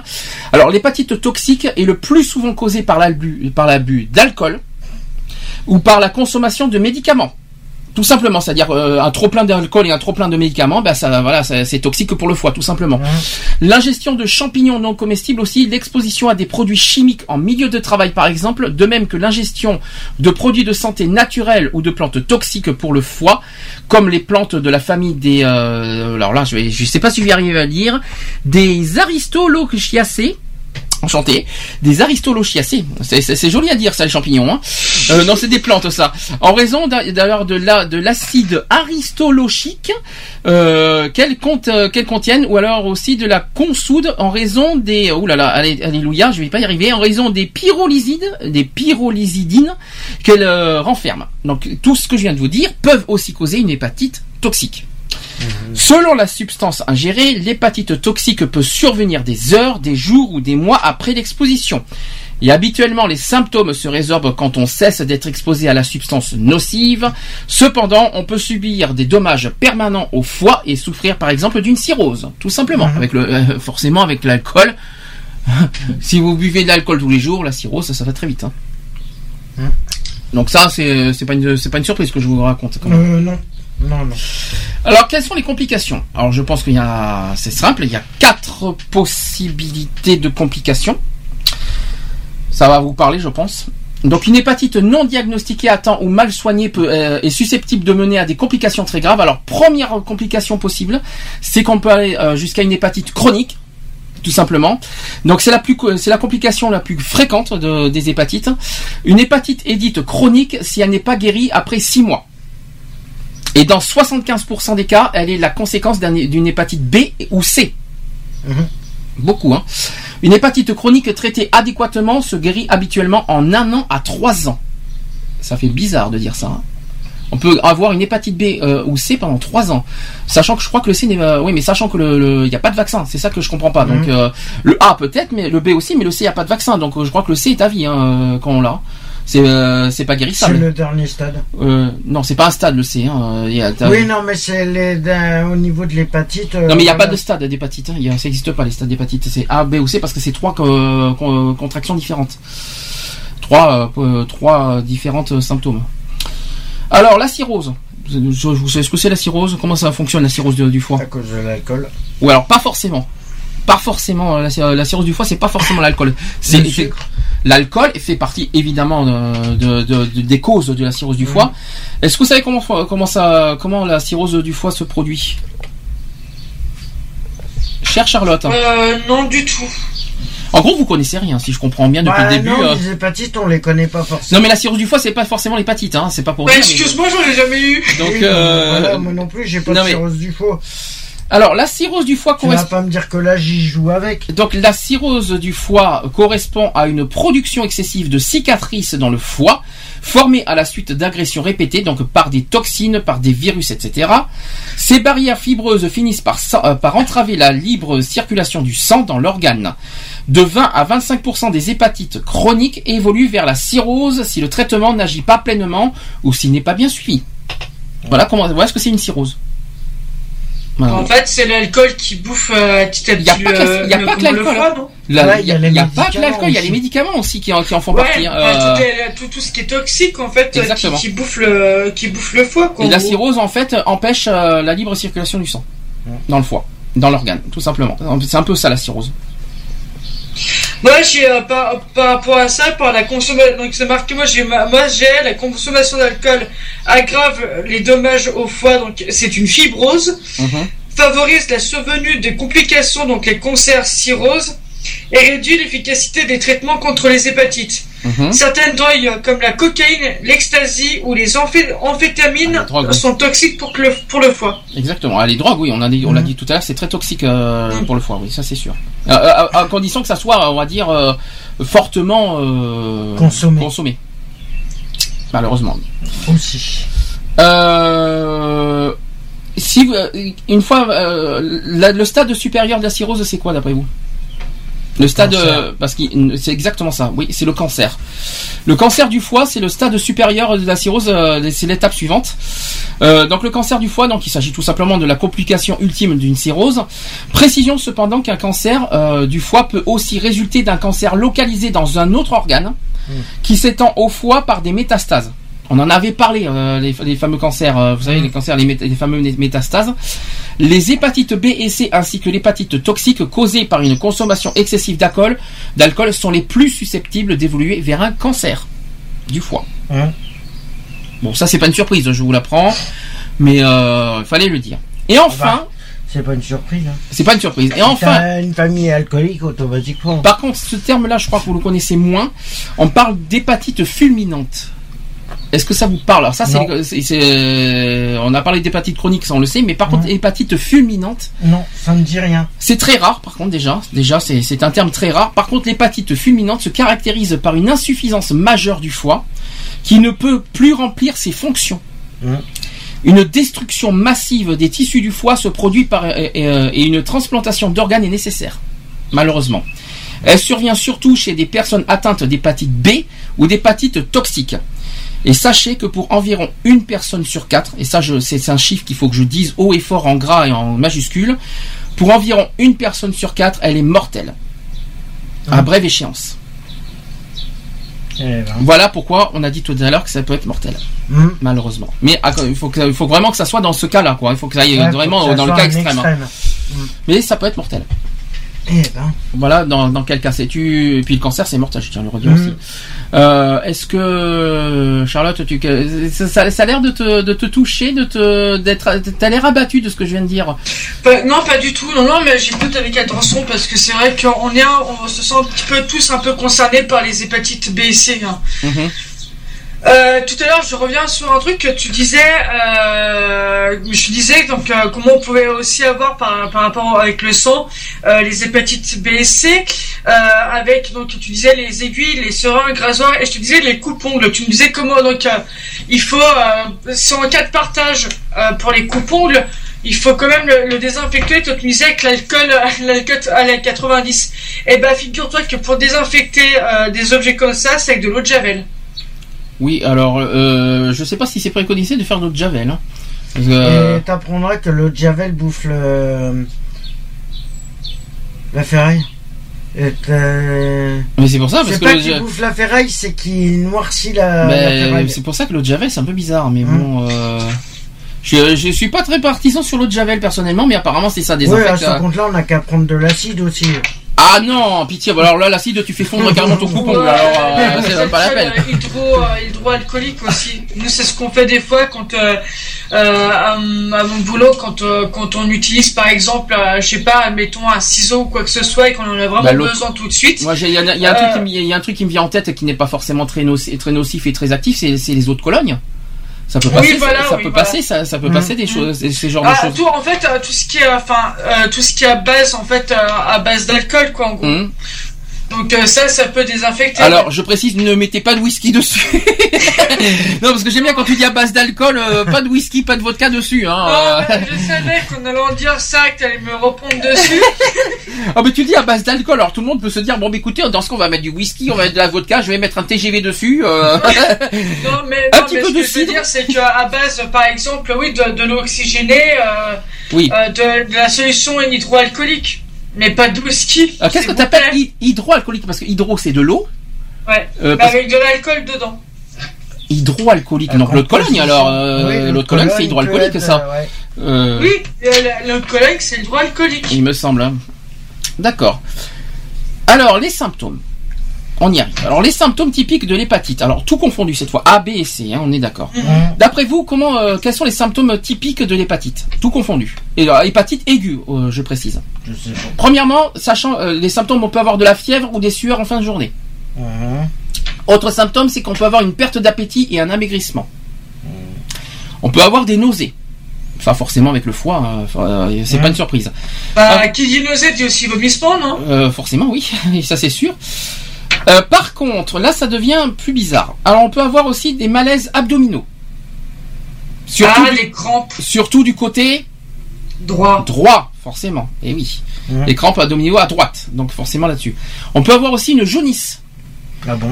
Euh, plus pour l'hépatite A, ça. Alors euh, oui, c'est ce que j'ai eu moi d'ailleurs. Euh, je sais pas si tu te souviens quand j'ai eu l'hépatite A, j'avais la jaunisse moi. Euh, une jaunisse, la peau et, les- et la, et la cornée jaunie. Moi j'avais la peau, moi je m'en souviens encore très bien de ça. J'avais j'avais j'avais une euh, mauvaise mémoire. Euh, J'étais malade euh, à ce moment-là. Et on peut avoir aussi une urine, d'après vous? Alors ça, ça, ça, je, ça, on est, ça, je suis au courant. de Ça, ça, ça me parle, ça, ce que je suis en train de dire. D'après vous, de quelle couleur euh, est l'urine aussi euh, dans la- en- en- par- pendant l'hépatite? Marron, non? C'est marron, en couleur de thé, exactement. En couleur ice tea, si vous préférez. Mmh, Bon euh, c'est- bon, hein, vous vous faites de l'ice tea maison avec ça, c'est super. Ouais, ben non. Non, mais par contre, euh, euh, plus sérieusement, on peut avoir euh, la- l'urine foncée euh, fait partie des symptômes de, Ah de l'hépatite. Alors concernant l'ultime hépatite, c'est-à-dire l'hépatite fulminante, euh, il peut y avoir des taches rouges sur la peau. Il peut y avoir des signes d'hémorragie et il peut y avoir des saignements de nez. Ça, c'est terrible, ça, ce que je vous dis. hein. Ouais, ça. Et euh, toujours sur l'hépatite fulminante, je rappelle, c'est l'étape ultime de l'hépatite. Euh, si on oublie le cancer, tout ça. Mhm. Il y a aussi une confusion mentale allant parfois jusqu'au coma. Aïe. Ah ouais. Ça va jusque là aussi. Euh, bah, c'est ce qui s'est passé dans ma mère. Elle est tombée dans le coma. Oui, mais c'est pas une hépatite a- qu'elle a eu. Elle, c'est une cirrhose qu'elle a eu, ta mère. C'est Ouais, pas bah, une C'est hépatite. dû à l'alcool et. Oui, mais c'est pas une hépatite Ah fulminante. ben c'est.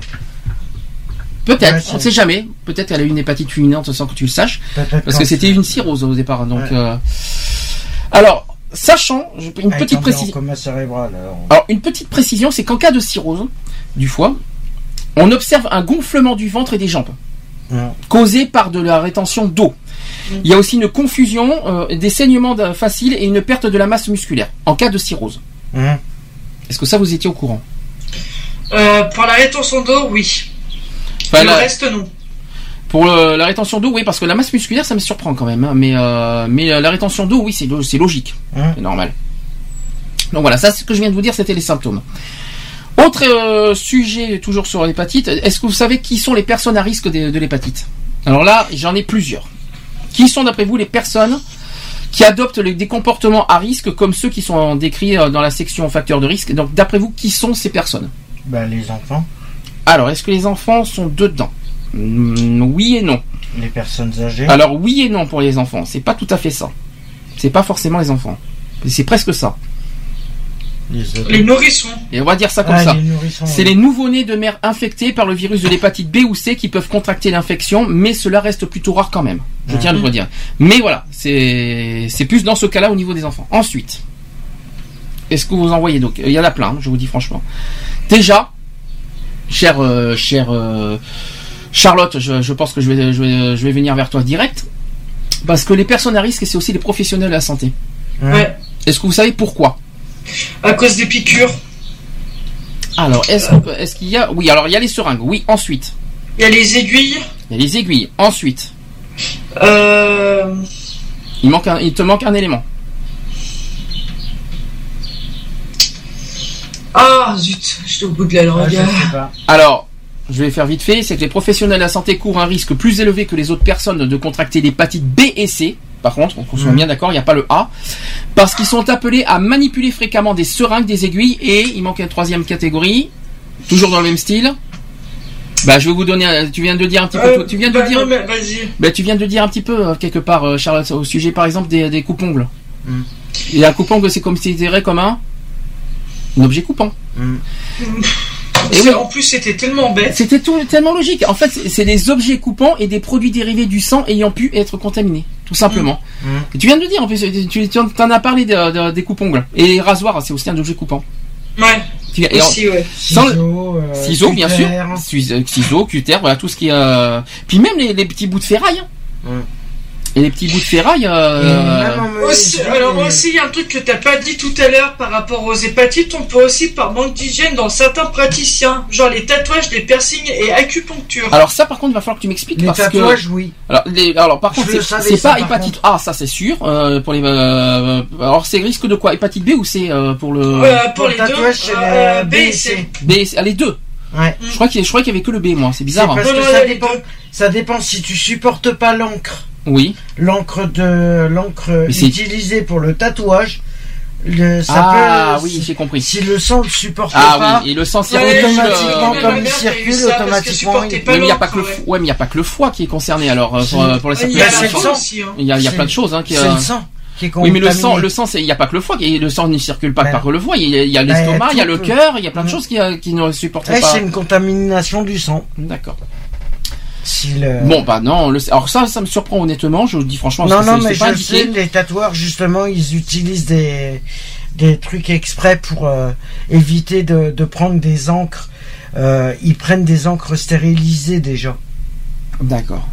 Alors, autre personne à risque, il y en a plein. hein. Il y a aussi les préposés à la manutention d'aliments ou de liquides susceptibles d'avoir été contaminés par le virus de l'hépatite. Attention, si vous avez suivi euh, ce que je vous ai dit au début, Ah. c'est le A cette fois, exactement. Oui. Par le virus de l'hépatite A qui court un risque élevé de contracter l'infection, tout simplement. On- Autre chose, c'est les personnes ayant reçu une transfusion du sang. Ouais. De tissus ou d'organes, bonjour l'avion au passage pour ceux qui si vous l'entendez. Hein. Les personnes ayant reçu une transfusion du sang, de tissus ou d'organes avant 1990 qui peuvent avoir été infectées par le virus de l'hépatite, d'après vous? Lequel Euh, B. B. Eh bien perdu, c'était le C. Ah. Raté. Ils- Donc qui, qui peuvent avoir été infectés par le virus de l'hépatite C. Euh, des tests servant à dépister ce virus dans les produits sanguins sont maintenant utilisés. Ils réduisent les risques de contracter la maladie au moment d'une transfusion sanguine à 1 sur 100 000. Voilà, ça c'est euh, ça c'est encore une catégorie de personnes à risque. Alors il y en a d'autres. Autre personne, euh, autre catégorie de personnes à risque, c'est les individus ayant reçu des facteurs de coagulation sanguine, principalement les hémophiles. Vous savez ce que c'est les Mhm. hémophiles? C'est quoi les hémophiles? Ceux qui ont des coupures et qui saignent. c'est pas les euh, globules rouges les hémophiles ou c'est le sang? Je je- Non, l'hémoglobine, le sang. Donc je crois que les hémophiles, je crois que c'est c'est pas les, les globules rouges les hémophiles, à mon souvenir. euh, les, les hémophiles, c'est ceux qui est globules rouges puisque c'est le Je- sang. il me semble, hein, il me semble que c'est les globules rouges. Enfin, peut-être que je vais dire une bêtise. Euh, donc principalement les hémophiles avant 1992 qui peuvent avoir été exposés au virus de l'hépatite. Attention. Ah Un bah. Mais ben non, toujours perdu. C'est le C. C'est toujours le C. C'est toujours. Il y a eu coupure, oui.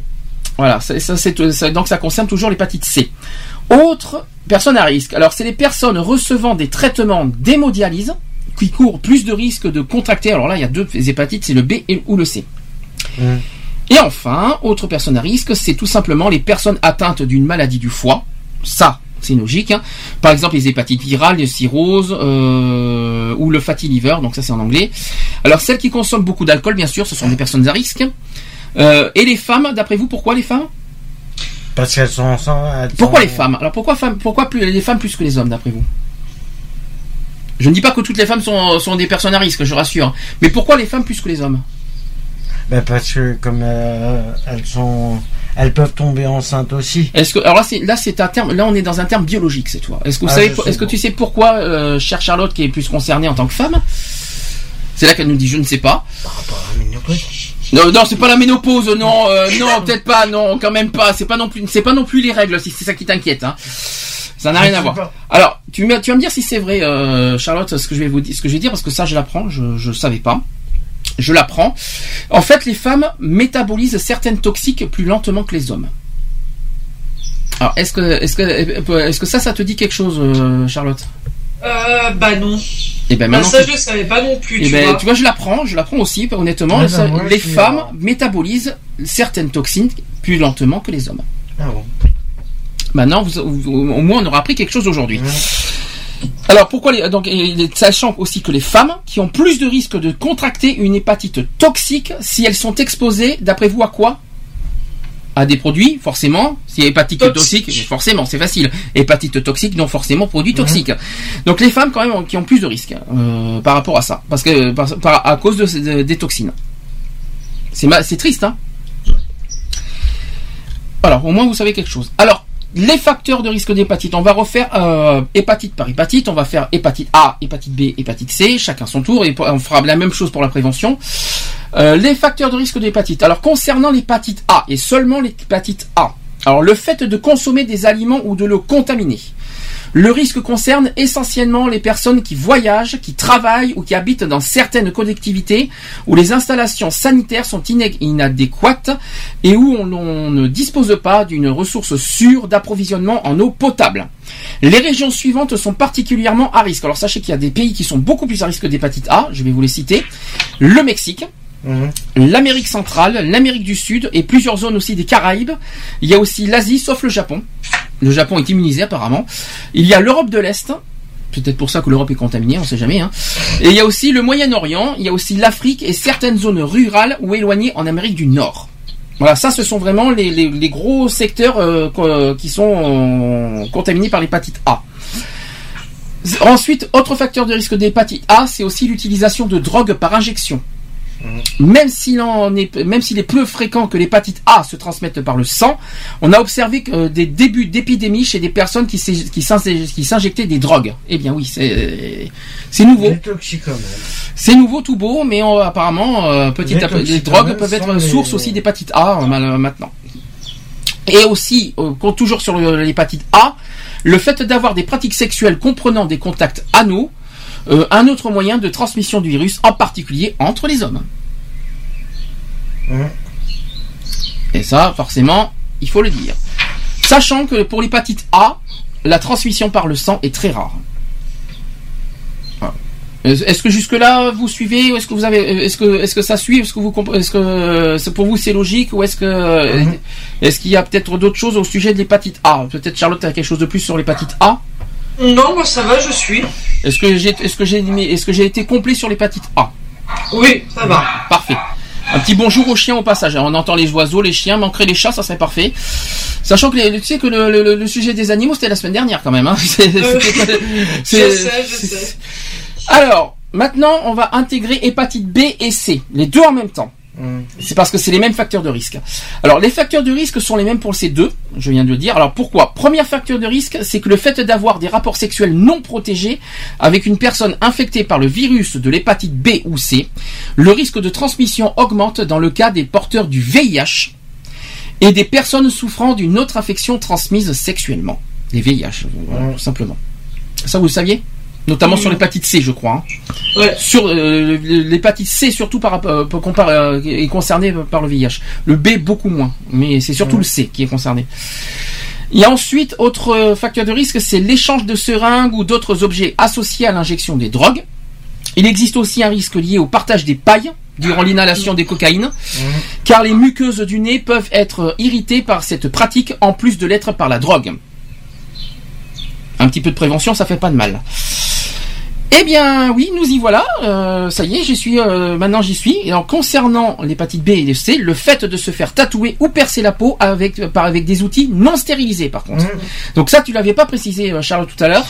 Euh, c'est- donc le fait de se faire tatouer ou percer la peau avec des outils non stérilisés. Voilà, Bah, c'est sûr.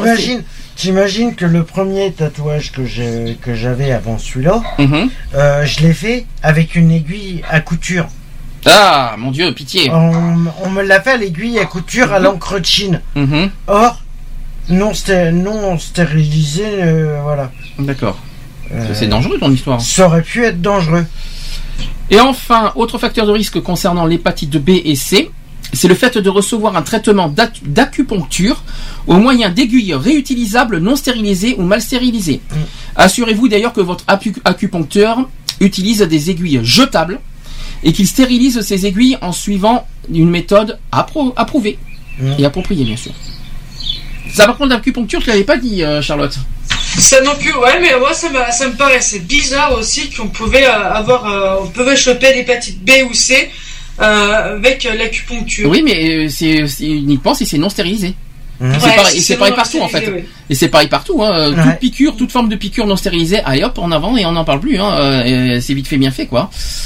Voilà. Donc maintenant, C'est pour ça que dans le milieu médical, tu réutilises jamais une seringue euh, utilisée. Pour éviter les infections.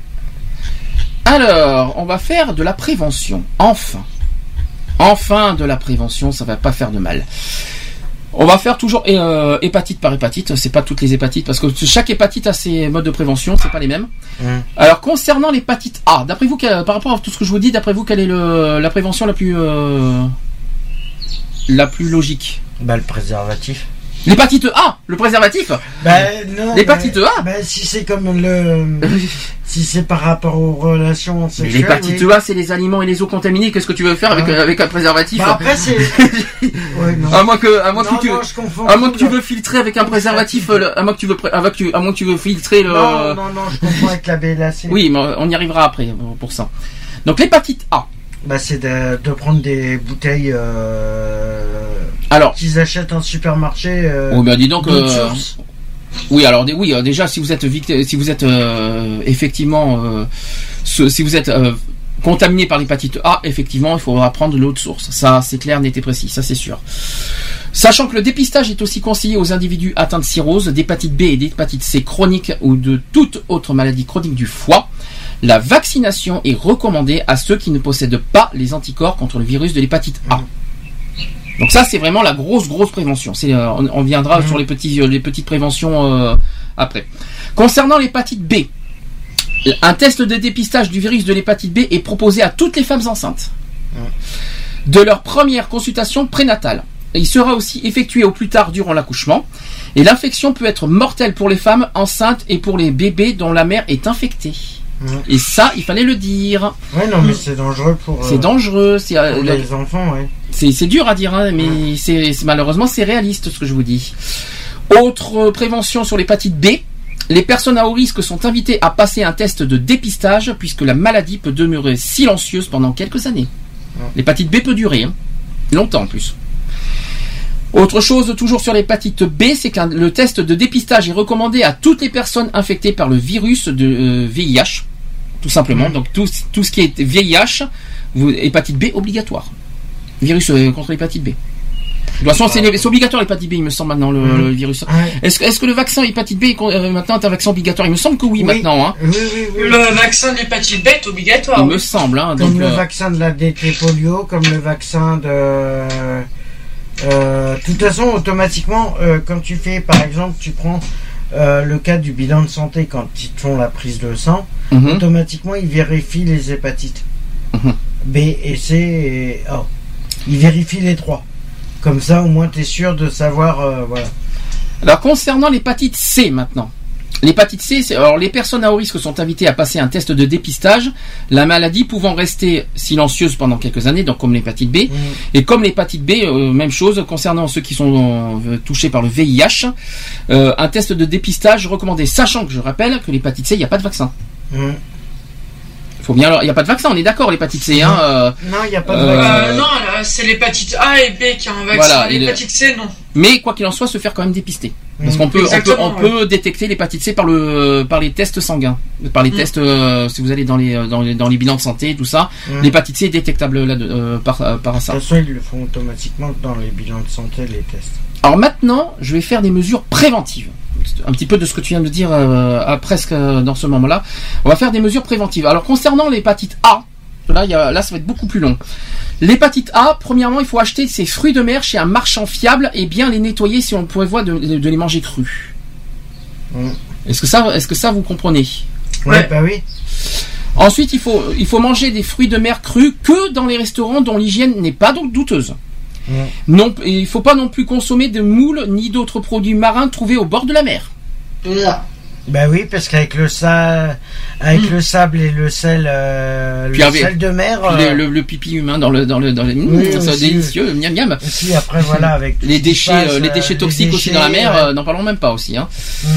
alors la euh, pollution, les trucs. euh, si vous partez en voyage dans des régions du globe il y a plusieurs aussi moyens de euh, mesures de prévention à, à, à respecter donc d'abord il faut consulter un médecin deux à euh, deux à trois mois avant le départ de votre voyage, ça c'est très important.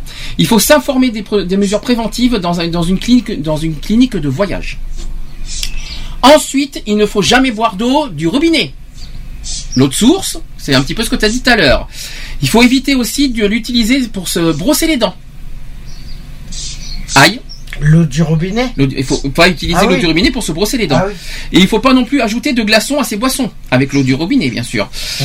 Il faut plus boire plutôt de l'eau venant des bouteilles, bien sûr, décapsulées devant soi. À défaut, stériliser l'eau du robinet en la faisant bouillir 5 minutes. On élimine ainsi non seulement le virus de l'hépatite A, mais d'autres micro-organismes qui pourraient être présents. Il faut aussi s'abstenir de consommer des boissons gazeuses et des bières produites localement. Eh bien oui, il faut boire que d'eau de source. Mmh. Alors brossez-vous les dents avec l'eau de source, ou alors avec de l'eau bouillante au pire. Intérêt de prévoir les Euh, voilà, et- il faut boire euh, et puis boire de l'eau de source. Mmh. Ça promet, hein. Tu voulais dire quelque chose peut-être euh, en, en plus, euh, Charlotte? Bah, si tu te laves les dents avec, avec de l'eau bouillante, bonjour, hein. Oui, peut-être, mais tu peux, mais pas avec le robinet en tout cas. Oui. C'est ça que je veux dire. Enfin, si tu fais avec le robinet, il faut que- il faut d'abord il faut d'abord bouillir l'eau. C'est ça que je veux dire. Après, après, tu après, tu attends que ça, au Ça moins que ça se, que ça se refroidisse un tout petit peu, quoi. Alors, autre chose, toujours dans l'hépatite A, il faut éliminer de son, de son alimentation tous les produits crus, même lavés, étant donné que l'eau de lavage risque d'être contaminée. Donc les fruits et légumes non cuits, sauf ceux qui ont, euh, qui ont une pelure. Donc les, les- les pommes, les poires, les scooby aussi si vous voulez. Euh, Il y a aussi les salades vertes, les viandes et les poissons crus. Il y a aussi les fruits de mer et les autres crustacés crus qui sont Eh, les concernés. salades sont concernées. Les salades vertes sont concernées. C'est terrible, hein Donc ne, ne lave... T'imagines- Bah, tu vas- quand tu laves la salade au robinet, t'as as une chance de, de choper doublement le L'hépatite A. L'hépatite A. C'est ça. Et les viandes même chose. Alors les viandes, je vois pas pourquoi est-ce que les viandes foutent là, mais euh, les Je- viandes et les poissons oui, crus. Bah oui, Ouais. bah si, imagine. Bah, imagine si, si tu manges un tartare, par exemple. Voilà. Si tu fais par exemple, euh, si tu fais par exemple une paella et que tous tes fruits sont Les crus, poissons crus. Alors après il y a le saumon, ils sont déjà cuits les poissons. le euh, avant saumon, ça, le euh, surimi, euh, ouais, alors après, c'est quoi les poissons crus le, Tout ce qui est peut-être thon, tout ce qui est euh, tout ce qui est sardines, des trucs Mm. comme ça peut-être, mais ils sont pas déjà cuits normalement tout ça Non Dans- Non, ils sont crus, crus, hein. C'est cru Ouais, cru, ouais. c'est cru cru. Après t'as cuit cuit, mais t'as cuit cru. c'est- t'as cuit cuit, cru cru. C'est ça. Qui c'est qui cuit cru cuit cru et l'oiseau il fait cuit Qui, cuit. qui c'est qui est cuit cuit Qui c'est qui est cuit cuit là-dedans Euh, Je ne sais Ouais. pas. Ça y est, on a pété un comme boulon. Jeanne d'Arc. On a, on pété un boulon, nous, ça Tu y est. m'auras pas cru, tu m'auras cuit. D'autant plus que par rapport à ce que je viens de vous dire, n'importe quoi, d'autant plus que dans les régions à risque, ces aliments peuvent aussi être infectés par d'autres germes pathogènes. Et figure-toi que dans les pommes de terre, tu peux les choper. Ah bah si, Si tu tu les manges crues et que. Ah mais tu manges pas de- crues les pommes de terre. Non, mais euh. imagine, Ah, tu- imagine tu, tu les fais cuire, tu les fais cuire, mais tu les fais pas trop cuire. Automatiquement, Oui, si mais c'est eau elles bouillante. restent Oui mais t'as l'eau bouillante.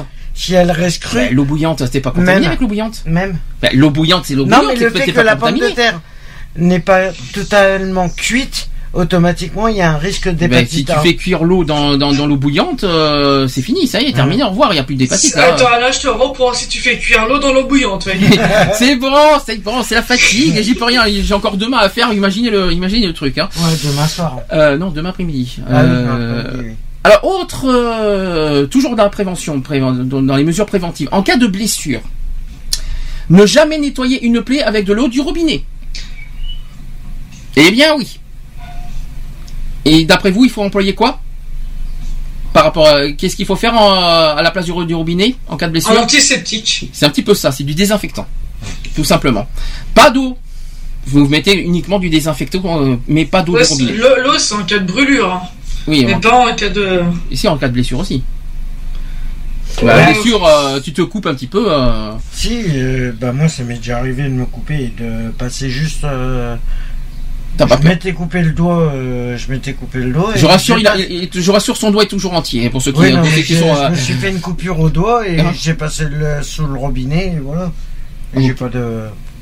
Alors là, on y arrive. Tu l'as dit tout à l'heure. Au cours des rapports sexuels, tu l'as dit, il faut utiliser un. Préservatif. Voilà, tout simplement. Tu l'as dit tout à l'heure. Et on est toujours sur l'hépatite A. Donc il faut utiliser systématiquement des préservatifs. Il vaut mieux penser à en apporter avec soi afin de s'assurer de leur qualité. Regardez bien les dates, s'il vous plaît, aussi des préservatifs. On sait aussi. jamais parce que des fois. euh, Aussi, parce que la date. Au niveau qualité, euh, de, la qualité, il y a la date avec. Et puis regardez bien que ça soit aux normes, aussi européennes. Ouais. C'est très important. Ça, sachez que pour les, toujours dans l'hépatite A, euh, qu'il faut se laver les mains systématiquement après être allé à la selle. Avant de manipuler des aliments et avant de manger, cela pour éviter toute contagion. Oui, bah oui, c'est logique. C'était quelque chose qu'il fallait dire. En C'est plus. logique. Maintenant, euh, pour finir, euh, vous voyez, on va être en avance aujourd'hui finalement. Euh, concernant la prévention sur l'hépatite B ou C, donc des mesures préventives. Pre- pre- Premier point, et ça c'est automatique, obligatoire, tout ce que vous voulez, utiliser des préservatifs au cours des relations sexuelles avec de nouveaux partenaires. Hum. Ça c'est clair. Deuxième point, il faut porter des gants avant de toucher au sang d'une personne. Ça c'est notamment chez les infirmiers quand vous regardez, ça c'est obligatoire. hein, euh. Mais, euh, mais, mais justement. euh, Ouais, mais c'est il y a quelque chose qui m'inquiète, c'est qu'on porte des gants, oui, mais est-ce que ça est-ce que ça va empêcher la, la contamination de, por- de porter des gants? Imaginons que tu que tu te fais piquer, euh, que, tu, que ma- ma- par euh, inadvertance tu te fais piquer par l'aiguille. Ouais. Ça, ça- une chance. Le gant sert à rien, mais bon, c'est une mesure, ça c'est une mesure d'hygiène, on est d'accord, Mhm. c'est une mesure hygiénique. Mais euh, t'as le gant, le gant ne protège pas des piquures, d'aiguilles, Non, c'est ça que je veux Je dire. suis, je suis entièrement d'accord avec toi et puis surtout que euh, des fois dans, dans, dans ce milieu-là et moi je le vois beaucoup, euh, il y en a beaucoup qui utilisent le, le gant pour, euh, pour pour rien en gros, hein. même Mhm. pour servir une assiette ou quoi. hein. C'est pour ça que les chirurgiens sont un peu plus exposés euh, que les chirurgiens, les infirmiers.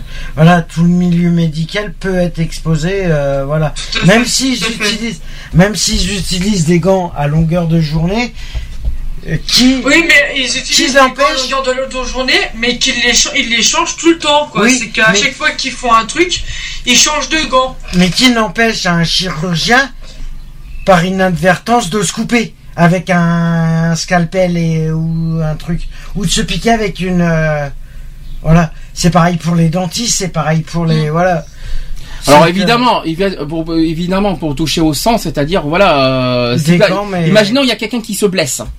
Hum. quelqu'un qui a une coupure, eh bien il faut porter le, euh, un gant pour euh, éviter le con- contact avec le sang. Ouais. C'est un exemple. Exactement. Euh, par- même chose pour les, euh, même chose exactement pour les personnels des soignants. Ah bah automatiquement Ouais, tout, c'est exactement la même chose. Ça marche exactement la même chose dans les dentistes. Tu l'as dit. Euh, Les dentistes ils ont automatiquement des gants. Euh, qui c'est qui a parce que forcément t'as le sang bleh, euh, qui part partout de, de, de- de- de- des dents. Bah, Bah, qui par pensait ça. l'acupuncture, Euh, L'acupuncture, euh, non, je suis pas convaincu. Mais euh, Et une question comme ça oui. euh, bah non euh, non j'allais dire une bêtise mais par rapport à par rapport à ce par rapport au métier de la coiffure peut-être que Ah voilà. bon, parce que tu as, tu as, tu- Imagine, ils ont un patient qui, est- qui par exemple, s'est percé juste un bouton, tu vois. Il y a du sang et qui Tu te vois toi, tu te vois toi, ma- tu te vois toi faire shampouiner les cheveux avec un gant, toi, euh, Non. de. Normalement, ben si. Oui, mais tu Si, non, mais t'es malade. que dans les écoles, dans les écoles de coiffure maintenant, cinglé. Ils non, mais- utilisent des gants. Mais t'es, ma- non mais c'est, c'est du cinglé. T'as- t'as- Non, mais Alex, ils, utilisent des gants pour faire les couleurs, pas pour faire les shampoings et tout. pas pour Euh, les oui, shampoings. voilà, oui, mais Sauf, alors, imaginons qu'il y ait une cicatrice sur les cheveux. voilà, c'est Alors ça, ça. c'est la grande question, ça. Ils sont obligés d'utiliser des gants. Oui, mais dans ce cas, il faut que la personne prévienne le coiffeur. Dans ce cas, Mm. ça serait bien que la personne qui a, qui a, qui a toute, coupe- toute forme de coupure, de signaler On- au on- professionnel. Voilà, j'ai une coupure à, tel endroit, tel endroit. Prévenez quoi qu'il en soit au professionnel qu'il y a une coupure. à euh, tel endroit. Voilà, ça c'est très important peut-être à chacun aussi de, de, Mm. de, de signaler euh, toute forme de coupure à tel endroit si euh, si euh, après un professionnel doit vous doit euh, toucher quoi. C'est ça que Ouais. je voulais dire. C'est pareil pour euh, les, les blessures, les cicatrices, euh, n'importe quoi quoi. Il faut prévenir. Eh, mais je sais que moi, dans ça, quand, quand je me faisais couper les cheveux, euh, ça m'est arrivé par rapport à une association, automatiquement, eux, ils utilisaient des gants. Mhm. À chaque fois. Euh, C'est une règle d'hygiène qu'ils ont fait pour éviter justement toute. euh, Alors évidemment, on l'a- on l'a dit tout à l'heure euh, au milieu, éviter aussi d'utiliser le rasoir ou la brosse à dents d'une autre personne. Logique hein, quand même. hein. Et aussi de les prêter. Faut ouais. pas prêter non plus euh, ses brosses à dents et ses euh, et euh, ses rasoirs. Ouais. Bah ça se fait pas déjà, puis c'est c'est pas, euh, ça se- on ne prête pas ce genre de- d'objet quoi. Concernant le tatouage et les, tout ce qui est piercing, je l'ai dit, hein, euh, on l'a dit, c'est tout simplement il faut vérifier que, que le personnel euh, utilise du matériel bien stérilisé ou jetable. Voilà, ça c'est très très Maintenant, très les, important. maintenant, les encres qu'ils utilisent sont stérilisées. Déjà. Et sachez, sachez que c'est très important et c'est même très en gras. Hein, je, faut jamais utiliser soi-même ou même partager des seringues ou d'aiguilles. Hum. Déjà, est-ce que j'ai une question euh, d'ordre euh, médical Est-ce que ça, est-ce que c'est autorisé euh, d'utiliser soi-même des seringues? Chère Charlotte Euh, D'utiliser soi-même des seringues. Est-ce qu'on a le droit Est-ce qu'on a le droit de d'utiliser euh, Est-ce qu'on est-ce qu'on a déjà le droit d'avoir des seringues qu'on peut utiliser soi-même? Alors déjà, je sais que je Les sais ce qu'on va me dire. Les diabètes, ils ont des petites piqûres, on est d'accord, mais ça ah c'est ouais. autre chose. Mais ça, ça n'a Mais rien à voir. tout ce qui est seringue. Oui, mais est-ce que c'est autorisé ça? Euh, oui, pour avis médical, oui. Est-ce que légalement c'est autorisé? Euh, légalement, je dirais non. De quoi les... Pour les toxicos, si. Ah bah attends, toxi- attends, excuse-moi, euh, t'as pas. c'est une T'as déjà prescription vu médicale Attends, tu vas pas me faire avaler qu'un médecin autorise à, à ce que quelqu'un utilise de la drogue par des seringues Ah quand non, même. non, pas forcément, mais ça peut être euh, des, euh, ça peut être euh, des produits justement pour essayer, pour ceux qui essayent de décrocher, qu'ils ont une addiction à, au, à la toxicomanie, et pour éviter, c'est pour ça qu'il y a des kits dans les rues, qui des kits pour spécialement de seringues pour les toxicomanes. Mhm. C'est pour ça qu'ils poussent les toxicomanes qui se, qui se servent des seringues à jeter dans les poubelles en cassant l'aiguille à la fin du. Ouais, mais même, pour moi, je, je suis assez euh, atterré par ça. Je crois que ça devrait être interdit pour moi. Alors ça, ce n'est que mon opinion personnelle. Après, vous en faites ce que vous voulez. Pour moi, ça devrait être interdit que euh, l'usage public des seringues euh, par les personnes. Ouais, mais bon, avec les toxicos. Pour euh, moi, ça devrait être utilisé uniquement par des professionnels de santé. mais c'est je suis pour ça- d'accord avec toi, C'est pour ça qu'ils ouvrent des centres pour les toxicomanes comme euh, à Bordeaux, la case, Mhm. qui là fournissent. Si par exemple tu es toxicomane, euh, voilà, que tu te. Eh ben, que euh, tu te piques, tu vas à la case pour avoir ton kit de secours, Ah, moi, je suis pas ton kit de prévention. Moi, je suis contre. Je suis désolé, c'est dangereux. En plus, on en avait parlé il y a pas si longtemps que des seringues qui sont jetées par terre. Ah il y a oui. des enfants, Oui, il y a des enfants qui oui. peuvent marcher dessus, mais c'est super dangereux. Après, après, Je si suis désolé. tu, euh, après, si tu es, euh, si tu es toxicomane, mais que tu es quand même responsable euh, et que tu fais tout dans le fait, euh, dans le- dans l'accomplissement pour éviter que qu'un enfant tombe dessus, ça va. Mais après, voilà, comme la plupart des toxicos, et ça, j'ai pas honte de le dénoncer, euh, on n'a rien à faire. Mhm. Ils utilisent le sein. La dernière fois, je me, je, je me rappelle, la dernière fois, en pleine rue Sainte-Catherine, Mhm. À Bordeaux, bien sûr, pour ceux qui savent aussi. voilà, j'ai trouvé une seringue d'un toxico qui venait de chez. Mhm. De par terre, comme ça. Comme ça, en Ouais. pleine place. Avec l'aiguille, euh, l'aiguille qui est restée. Ah ben, avec l'aiguille, il venait Ouais. de se faire son shoot en plein milieu de la rue Mhm. et il a balancé sa seringue comme ça. Comme ça, ouais. À quoi À 200 mètres de moi? Je Ah oui. Je lui fais non mais attends, t'es malade toi ou quoi, mon gars? Mhm. C'est pas parce que t'es toxico que ton aiguille tu vas me la laisser là.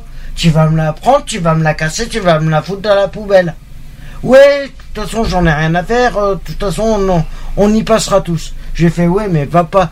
Toi t'as envie de t'enterrer, c'est ton problème, mais n'enterre pas les autres. Très Allez. bien. Mais, pour moi, je pense que ça doit Voilà. être interdit à l'usage public. Normalement c'est normalement c'est interdit. c'est Ça pour devrait, hein. C'est pour ça que la plupart des toxicos sont le font dans leur squat quand Mhm. ils sont en squat. Moi, je suis désolé, on- déjà on interdit pratiquement au public de fumer, pourquoi on autorise les, les seringues à l'extérieur? Mhm. Euh, Puis même, ça devrait même pas être autorisé de vendre des seringues en, en particulier.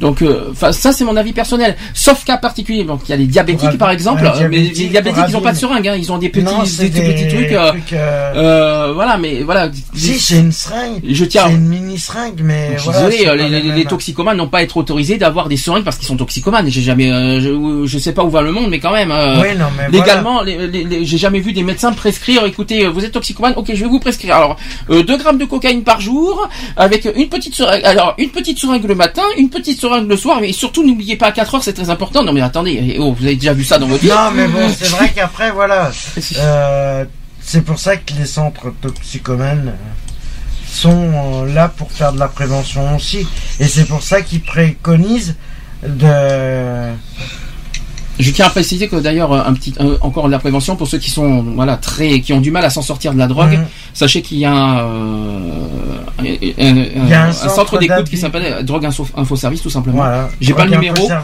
J'ai pas le numéro, Euh, mais ouais, mais n'hésitez pas aussi à consulter le médecin. C'est pas une vous avez les organismes euh, comme le organismes. CEID, Ah oui, mais ça c'est sont- plus pour le shit, ça. c'est, Euh, enfin, non, non. Ah, bah, euh, Il y a aussi l'ANPA aussi, je crois. L'ANPA. Euh, mais voilà, tous ces centres Voilà. effectivement qui peuvent vous aider, qui peuvent vous. euh, vous avez un service à l'hôpital aussi.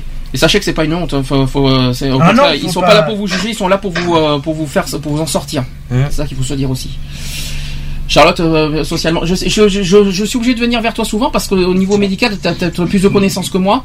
Oui. Est-ce que est-ce que est-ce que tu as d'autres euh, messages de prévention à ce sujet euh, concernant les seringues, concernant les drogues, concernant les, les hépatites Alors pour, pour revenir un petit peu pour revenir un petit peu à ce que ce que ce que vous avez dit euh, et j'écoutais euh, attentivement euh, moi c'est pareil c'est quelque chose qui me par rapport aux 5 dans la rue c'est c'est quelque chose qui me que, pas qui me répugne mais que je comprends pas on interdit la cigarette euh, dans les lieux publics et pourquoi pas pourquoi pas ça moi je suis entièrement d'accord pour euh, pour les centres euh, pour les centres pour les toxicomanes pour que au moins ils puissent faire ce qu'ils ont à faire dans dans, dans un centre sécurisé, on va dire. Mais de toute façon, c'est comme euh, ces centres toxicomanes. De toute façon, c'est quoi? C'est des médecins euh, qui sont euh, qui sont diplômés, qui sont voilà, ils Mm. sont. Euh, mais dans Mais, la mais spéci- jamais, mais par contre, jamais euh, tu, tu verras un médecin qui va te délivrer des seringues euh, comme ça. C'est ça que je Donc, comprends euh, pas. Ça se fait pas, ça. Mais c'est c'est pour de la la plupart, c'est que euh, ceux qui fréquentent ces genres de, de centres automatiquement, c'est celles qui veulent décrocher de tout ça. Mm. Et ils sont obligés de passer par des substituts pour essayer d'avoir pour éviter d'avoir un manque au niveau euh, consommation euh, des drogues et ça passe par le subutex hein, en, un- en, un- en, en infiltration comme ça. Ça demande par mais par traitement par euh, voilà c'est après c'est pour les personnes qui veulent s'en sortir. Ceux qui veulent les toxicomanes qui veulent pas s'en sortir euh, voilà après euh, après, ils sont responsables, mais ils ont pas à, à- on va dire à, c'est vrai que moi je, moi c'est vrai que je tolère pas ceux qui laissent les seringues dans la rue Oh, mais il y a pas que ça. ça hein. je supporte pas Mais voilà il en y a- général il y a plein, de- toxicos- il y a plein de choses que je tolère pas. Les gens qui sont drogués et alcooliques et qui font, qui, qui le font subir aux enfants. Je suis Mhm. désolé. hein, Aussi. euh, il y a plein de choses que je ne, que je ne supporte pas dans la vie. euh, on n'a pas à faire supporter ça aux enfants non plus. Hein, C'est euh, clair. Enfin, ceux qui ont des enfants, il faut être même- responsable aussi. euh, Même, mais- voilà, que ça soit Enfin, il y a plein de choses, quoi. Mais bon, moi, je reste sur ma position. euh, effectivement, pas de vente et de d'échange de seringues en- dans le domaine public. Mhm. Ça c'est euh, et les ventes pour pour moi ça pour moi les seringues doivent être utilisées uniquement et uniquement par des professionnels de santé c'est-à-dire les infirmières les aides-soignants les euh, Euh, non, les médecins, infirmières, les aides-soignants, on n'a pas le droit de toucher aux seringues. ah, les infirmières c'est médecins, médecins et, euh, et infirmières. Alors- oui les aides-soignants n'y ont pas le droit. Ah les, aides-soignants n'auraient pas le droit. Et pourtant non, ça les non. Et mais ils pourraient parce que tu vois à la limite les, les personnes à domicile par rapport aux par exemple qui oui sont toxicomanes ben, par exemple ceux qui sont toxicomanes eh ben ça serait peut-être mieux qu'ils soient qu'ils soient suivis et qu'ils aient par exemple plus euh, euh, ouais je viens de dire aide soignant ça soigne pas de faire euh, de faire des piqûres de de, de, drogue mais bon c'est un petit peu contre la volonté des ceux qui personnes. sont en apprentissage de mais au de moins c'est plus sécurisant hein. mais au moins c'est plus sécurisant pour la personne et pour autrui aussi hein, euh, de, de se faire euh, plus de de- d'avoir un, un accompagnant plutôt que d'être Ah tout oui, seul et de faire euh, d'avoir un aidant on va dire quelque part pour, pour moi ça pour moi ça serait mieux d'avoir un, un suivi euh, ouais c'est moche, mais je préfère, je, je- je préfère mieux ça plutôt que de, que ça soit public et que ça soit euh, contaminé à n'importe qui, n'importe Mhm. quoi, n'importe comment. euh, voilà, c'est juste mon opinion personnelle. Est-ce que vous avez, est-ce que vous voulez dire quelque chose pour finir par rapport aux Non. hépatites? Euh, non, moi non, ça va. Bon, bah, je pense qu'on a fait le tour. Hein On a Bah, vu pas mal de le seul conseil que je pourrais donner c'est d'essayer de faire euh, attention euh, au maximum euh, que ça soit au niveau relations sexuelles euh, non protégées ou que ça soit par rapport à l'ingérence des médicaments ou par rapport aux toxicos euh, voilà c'est d'essayer de- d'être un peu plus responsable euh, c'est pas parce que vous êtes toxico euh, voilà que vous devez pas être responsable euh, au niveau des seringues Ok, très bien. On va, on va faire la propose avant de faire les actus. Hein, on va passer à la deuxième partie. Ça sera les dernières actus de la saison au passage, je tiens à le redire. Euh, donc des petites nouveautés mutines avec pose tes mains. Ne vous imaginez pas où on pose les mains. Euh, et Marily, qui, euh, Marily avec euh, le- la chanson qui s'appelle Ce sont mes rêves. Alors, ça fait bizarre de les deux les deux en les deux ensemble mutines avec pose tes mains et l'autre qui dit Ce sont mes rêves. Euh. Bon, bref. On se dit à tout de suite pour les actus. C'est parti. À toutes. À tout de suite.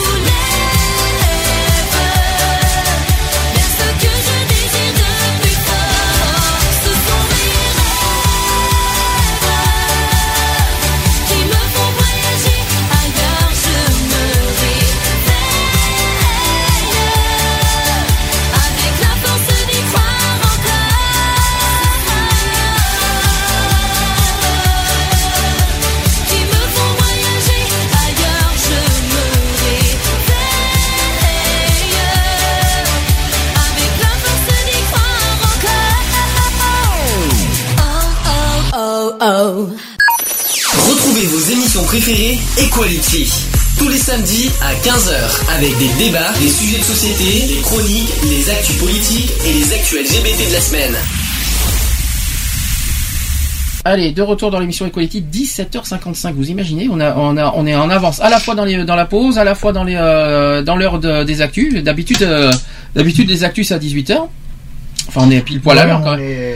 Enfin, on non mais euh, pause euh, pause au compris, c'est-à-dire à 18h on est censé mettre la pause pendant 5-10 minutes, ça, Mm. on est censé faire à 18h10. C'est bien, je, suis- je suis content, je pensais pas qu'on aurait- qu'on l'aurait fait aussi vite aujourd'hui. Allez, actu politique. Equality, les actus politiques.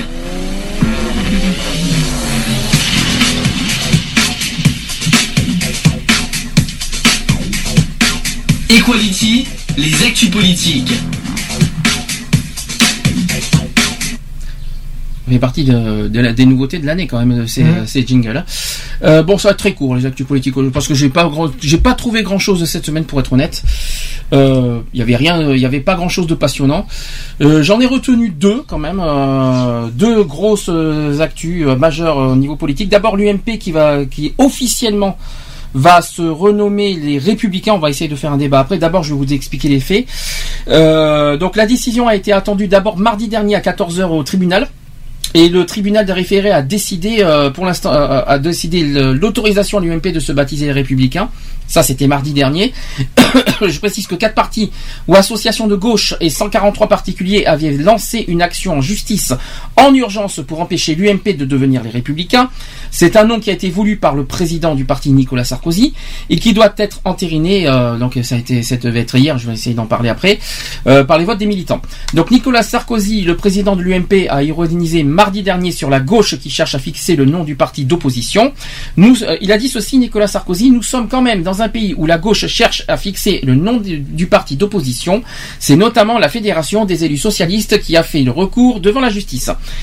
Donc ça c'est dit. Ensuite, euh, le- l'ex-chef de l'État, donc Nicolas Sarkozy, s'est exprimé avant le rejet euh, par, le tribunal des référés de la question prioritaire de constitutionnalité déposée par des avocats de l'UMP qui contestaient la légalité même de cette action en justice. Et selon son entourage, il réagira à la décision de la justice lors de son meeting près du Havre. Donc il a réagi, il a réagi mardi soir, mais j'ai pas sa réaction. Ensuite, il y a eu hier Deuxième partie de la semaine. Hier, il y a eu le vote des adhérents de l'UMP qui ont dé- qui ont fait le vote. Donc, euh, ce nouveau nom du parti Les Républicains a été approuvé. Alors, écoutez bien, uniquement par les adhérents du UMP, hein, a été approuvé par 83% des, des- des militants votants. Votants, par contre, parce que euh, tous les militants n'ont pas voté. Hein. Euh, 80%, 83% des militants votants, selon les résultats officiels, ça a été révélé hier soir. Le taux de participation, en revanche, n'est s'élevé qu'à 45,74%. Un, ça veut dire un, adhérent sur deux a voté euh, pour le pour donc si tout le monde aurait voté est-ce qu'ils auraient euh, ça ça aurait été la bonne question. Ça c'est la question qu'on se pose en tout cas pour les, les votants ont décidé ça les adhérents de l'UMP ont approuvé de façon encore plus massive les nouveaux statuts du parti avec un oui à 96,34% et la, composi- la composition du futur bureau politique avec un oui à 94,77%. Ce vote tourne défini- définitivement la page de l'UMP qui après 13 ans d'existence devient donc les Républicains, c'est officiel. Au siège du parti rue de Vaugirard à Paris où on se félicitait de ce résultat, à la veille du congrès refondateur, qui enterra samedi à Paris l'Union pour un mouvement populaire qui a été créé en 2002 pour fêter la naissance des Républicains. Deux heures après la clôture du scrutin, donc hier, Nicolas Sarkozy lançait euh, sur le nouveau site du parti républicain.fr parce qu'il y a déjà un nouveau site qui vient d'être créé et aussi sur un Twitter un il a dit ceci un appel à tous les républicains de France. C'est là que je suis pas d'accord, on va y arriver après. Donc il a terminé par ces il a terminé par il a osé, je me permettrai de dire, il a osé terminer par ces mots unissons-nous. Bon, on en parlera après, on, on fera notre opinion dans, dans un instant. Et selon, pour finir, histoire de bien mettre une couche contre Sarkozy, puis bien royal, euh, selon un sondage Odoxa pour iTélé et le Parisien, aujourd'hui en France, sachez que 72% des Français, écoutez bien ce que je vais vous dire parce que c'est complètement contradictoire de ce qui se passe, 72% des Français ne veulent pas que Nicolas Sarkozy soit de nouveau candidat à l'élection présidentielle de 2017. Et euh, alors, Alors- là, ça devient très intéressant. Alors, ils veulent pas qu'il se représente en 2017 2017 mais ils acceptent le. Non, non, attends, euh, c'est pas le- l'UMP change de Ah, nom. Non, parce que c'est pas le vote des Français, c'est le vote des EMP. C'est pas la même chose. Eh ben. C'est uniquement l'UMP qui a voté. euh, c'est uniquement les adhérents à l'UMP qui a voté le. Ouais, mais c'est des citoyens français. Ça veut hein. dire que ça veut dire que l'UMP a, re- a été renommé les Républicains contre l'avis des Français parce que je sais pas si tu te souviens, on avait parlé des chiffres des Français. Il y avait, je crois que c'était plus de 70% des Français qui étaient contre ce nouveau nom. Euh, ouais. Euh, et il me semble que 70, je crois que c'était oui, un peu plus. 72% si je me trompe pas euh, et qui il y avait plus de un Fran- il y avait plus de deux Français sur trois qui étaient contre ça. Et l'UMP s'est permis de changer le nouveau nom contre l'avis des Français quoi qu'il en soit, en osant en plus appeler aux Français à tous les, à faisant appel à tous les républicains de France. Non mais attends, ils sont, et oh, ils sont cinglés. hein. Non mais ils sont, ils sont pas bien. Et en plus, en disant unissons-nous, unissons-nous. euh, on va pas nous, on va pas nous unir avec des réfractaires, euh, et- avec des homophobes. Nous, on n'est pas, on n'est pas cinglés à ce niveau-là quand même. Hein. clair. Non mais on va pas, nous on n'est pas, on va pas s'unir avec des- avec n'importe qui, n'importe quoi non plus. Hein. euh. Euh, de toute façon, en fin de compte, euh, le problème c'est que tu, c'est comme t'as, c'est comme t'as une fourmilière, tu sais, automatiquement, quand ils sont tous dans la fourmilière, tu tapes dedans, ils sont tous en train de sortir. C'est comme une fleur qui est en train d'éclore. En fin de compte, ils sont en train de nous euh, mettre un sacré chantier là-dedans, dans l'UMP, et ça va être le sacré bordel euh, partout. À titre de comparaison par rapport à François Hollande, euh, à la même question, euh, 77% des Français ne veulent pas que François Hollande soit candidat. Vous imaginez. Ça veut dire que Nicolas Sarkozy et François Hollande sont proches hein, Ouais, ouais. résultats des Français. Ouais, mais Donc, les Français veulent pas qu'ils se Très représentent clairement, les deux. c'est très clair. Voilà, c'est ça. C'est très clair. On ne veut On pas. passe- on fait ça veut dire, ça veut dire qu'on ne veut pas un, un deuxième, euh, on va dire, un duel, euh, deuxième duel 2012. En. Mhm. Ça veut dire, ça- c'est ça que ça Et veut on dire. fait comment Eh ben c'est simple. Déjà, il, y avoir- il va y avoir la primaire UMP, euh, la primaire républicain l'année prochaine. Et puis, les sondages disent que c'est Juppé qui est favorable à la candidature, selon les sondages. Ouais, ben on verra bien. Euh, donc, on va commencer euh, vite fait. Euh, qu'est-ce que d'abord, est-ce que vous êtes choqué, oui ou non, que c'est que l'UMP euh, officiellement s'appelle les Républicains, oui ou non? Bah moi oui, Ah. Euh, un petit peu choqué parce que en fait ça veut dire qu'on inclut tout, on inclut tout le monde quoi. Les républicains déjà la République c'est c'est la, la France entière, Mhm. donc ça veut dire qu'il inclut tout le monde en gros. Mais en, en gros, c'est ça. Et en plus, alors, que- alors qu'on se reconnaît pas forcément dans leur dans leur politique. On, ne se tout. on ne se reconnaît pas forcément dans leurs idées. Euh, quand ils vont présenter leur campagne en 2017, imaginez qu'ils vont dire ils vont abroger la loi euh, Taubira. Ils vont pas dire que c'est républicain, ça quand même. Ouais, ils- non mais franchement j'aimerais bien les, j'aimerais bien les voir qu'ils essaient d'abroger la loi quoi. Franchement c'est Mais est-ce que ça, ça fait, est-ce que ça c'est républicain? Est-ce que ça, euh, euh, il- abroger abroger une loi ce n'est pas républicain. est-ce que euh, le demander de nous unir, une- si on, de- si nous demande de nous unir, mais il faut qu'on, il faut qu'ils acceptent les différences et les idées des autres alors. Bah exactement. Et enfin, euh, moi ça, moi ça me choque. Euh, moi je suis choqué. euh, je l'ai vu il y, a, il y a pas très longtemps. Je, je suis vraiment choqué par par ça quoi. Euh, se permettre de changer de nom et tout ça, il aurait pu trouver autre chose quoi. Merde. Je suis désolé, mais euh, c'est voilà, les républicains, c'est en fait on met tout le monde dans le même panier quoi. En gros. Bah, les républicains, pour moi, ce qui est républicain, d'abord, c'est tous citoyens, tous les citoyens Voilà, de France, quoi qu'il en soit, qui ont des idées différentes, des euh, des notions différentes, des euh, enfin toutes des vies quotidiennes différentes, tout ce que vous voulez. Ça, c'est la République. Maintenant, ça veut dire que maintenant qu'ils s'appellent républicains, ils sont obligés d'une part d'accepter toutes les idées des autres, toutes les, euh, les les différences des autres et tout ça. Donc ça veut dire qu'ils sont quelque part, ils sont ils se sont condamnés quelque part en s'appelant les républicains, en acceptant finalement les, les idées de tous les citoyens. Et là, du coup, ils se sont, Ils se- ils se sont condamnés quelque part avec leur Ah, parti. mais hein. ils se sont condamnés complètement. Parce que pour moi, les républicains, c'est tous les républicains français, hein, pour moi. C'est, ils sont obligés. Ouais. En plus, ils disent unissons-nous. Alors, si on demande de nous unir, donc si on demande que la loi que, la- que le mariage pour tous existe, qui, euh, donc euh, ça sert à rien de, de, de dire en 2017, euh, oui, donc du coup, on va abroger la loi du mariage pour tous. Donc, dans, ce cas, c'est complètement anti-républicain euh, de, de faire ça. Alors. Enfin, c'est mon avis, c'est mon avis personnel. Ce qui est républicain, c'est de de- de- d'adhérer aux. Alors pour moi, il faut, adhé- faut adhérer aussi aux républicains. Il faudrait que eux, la partie ré- républicain, adhèrent aux citoyens français. Il faut que ça soit mutuel. Ah, et là, pour- et là- le et- problème, on n'y est pas. Et le problème, c'est que c'est pas, c'est pas réciproque tous ces deux-là. Non. Les citoyens, si, si vous que les citoyens adhèrent aux républicains, il faut que les républicains adhèrent aux français. Et pour adhérer aux français, eh ben, il faut qu'ils adhèrent tous les français. Et là, on est mal barré parce que Sarkozy n'adhère pas Mais tous les français. Ben voilà, le problème, c'est que voilà, dans le Notamment sur le sujet du RSA, hein, je préfère même pas en parler, vous savez, euh, Le problème, c'est qu'ils reconnaissent qu'en fin de compte, euh, voilà, qu'ils arrêtent leurs indifférences. C'est très tout simplement. Ils se sont un petit peu, pour moi, un petit peu suicidés avec ce nom, hein, parce que Ah mais ils se sont complètement suicidés. parce que là, c'est je rappelle que le vote, c'est uniquement les adhérents UMP contre l'avis des Français. Hein. Attention, contre l'avis et l'opinion des Français. Là, je peux vous dire que les Français vont attendre au tournant euh, les. euh, Je crois qu'en les- 2017 il va y avoir du grabuge. ça- ça va- on attend au tournant les, campagnes, les campagnes prési- la campagne présidentielle de, de leur parti. hein. Ouais, C'est pas c'est pas- clair. ça, on va, on va on va pas les rater. Hein. Ça, je vous le dis franchement, parce que les- le nom des Républicains, ça va faire très très mal, ça. hein. N'est-ce pas, Charlotte de toute façon. ma, ma tout petite, à fait, ouais. ma petite républicaine, non? Ouais, tout à fait. hein, mais moi, ça, ça me répugne, quoi. Franchement, ça, c'est. euh, C'est n'importe quoi. Ah mon dieu, mon dieu. Ah, J'ai passé une mauvaise journée. Oh non, je voulais pas te gâcher la journée. C'est pas le but, mais il faut quand même en parler. Ça fait partie de notre vie quotidienne et puis on vit de ça. On est obligé de vivre de ça, malheureusement. Ouais. Imaginons qu'en 2017, c'est les républicains qui, les républicains qui, de la sont. euh, manipulation cérébrale. Ouais, mais là, là, c'est dangereux. Hein. euh, Ce qu'ils font, c'est de la manipulation cérébrale. Et en plus, C'est quand tu tends une carotte à un âne pour qu'il avance. parce que en plus, ils sont que 200 000 adhérents à l'UMP sur 66 millions des Français. euh, c'est c'est que dalle. Hein. Ouais, ça Alors, fait même pas un quart. C'est pour moi, c'est Ça fait désolant. même pas un tiers. C'est c'est vraiment désolant et je suis complètement atterré de, de, de, de mettre le nom des citoyens. Pour moi, les, pour moi, les républicains, ce sont les citoyens. La République française, c'est- c'est c'est la Constitution de 1958. Euh, en gros, euh, Non, puis en plus avec ça, en plus avec ça, c'est que après pour les, les élections présidentielles 2017, t'as le FN qui va arriver en force aussi. Hein. Hein oui, alors euh, unissons-nous. Mais de toute façon, je suis désolé, mais c'est triste à dire, mais le- le- les électeurs du Front National sont des républicains. C'est moche, mais c'est moche, c'est moche, mais c'est moche à dire. C'est pareil, c'est pareil pour tous les partis Mais c'est politiques. moche. Ce sont des républicains. Enfin, ils ont des idées anti-républicaines, mais ils restent des citoyens français. Donc, Eh. ils, sont, ils restent quand même malgré tout des. Mal- malgré tout ce qu'on pense de- de- du Front National, avec toutes leurs Mhm. idées euh, racistes, euh, vous savez, xénophobes, et- etc., etc., Antisémites. antisémites et homophobes, bien sûr, Mhm. certains. Pour certains, euh, on a eu des preuves plus euh, quand même Ah toute oui. l'année.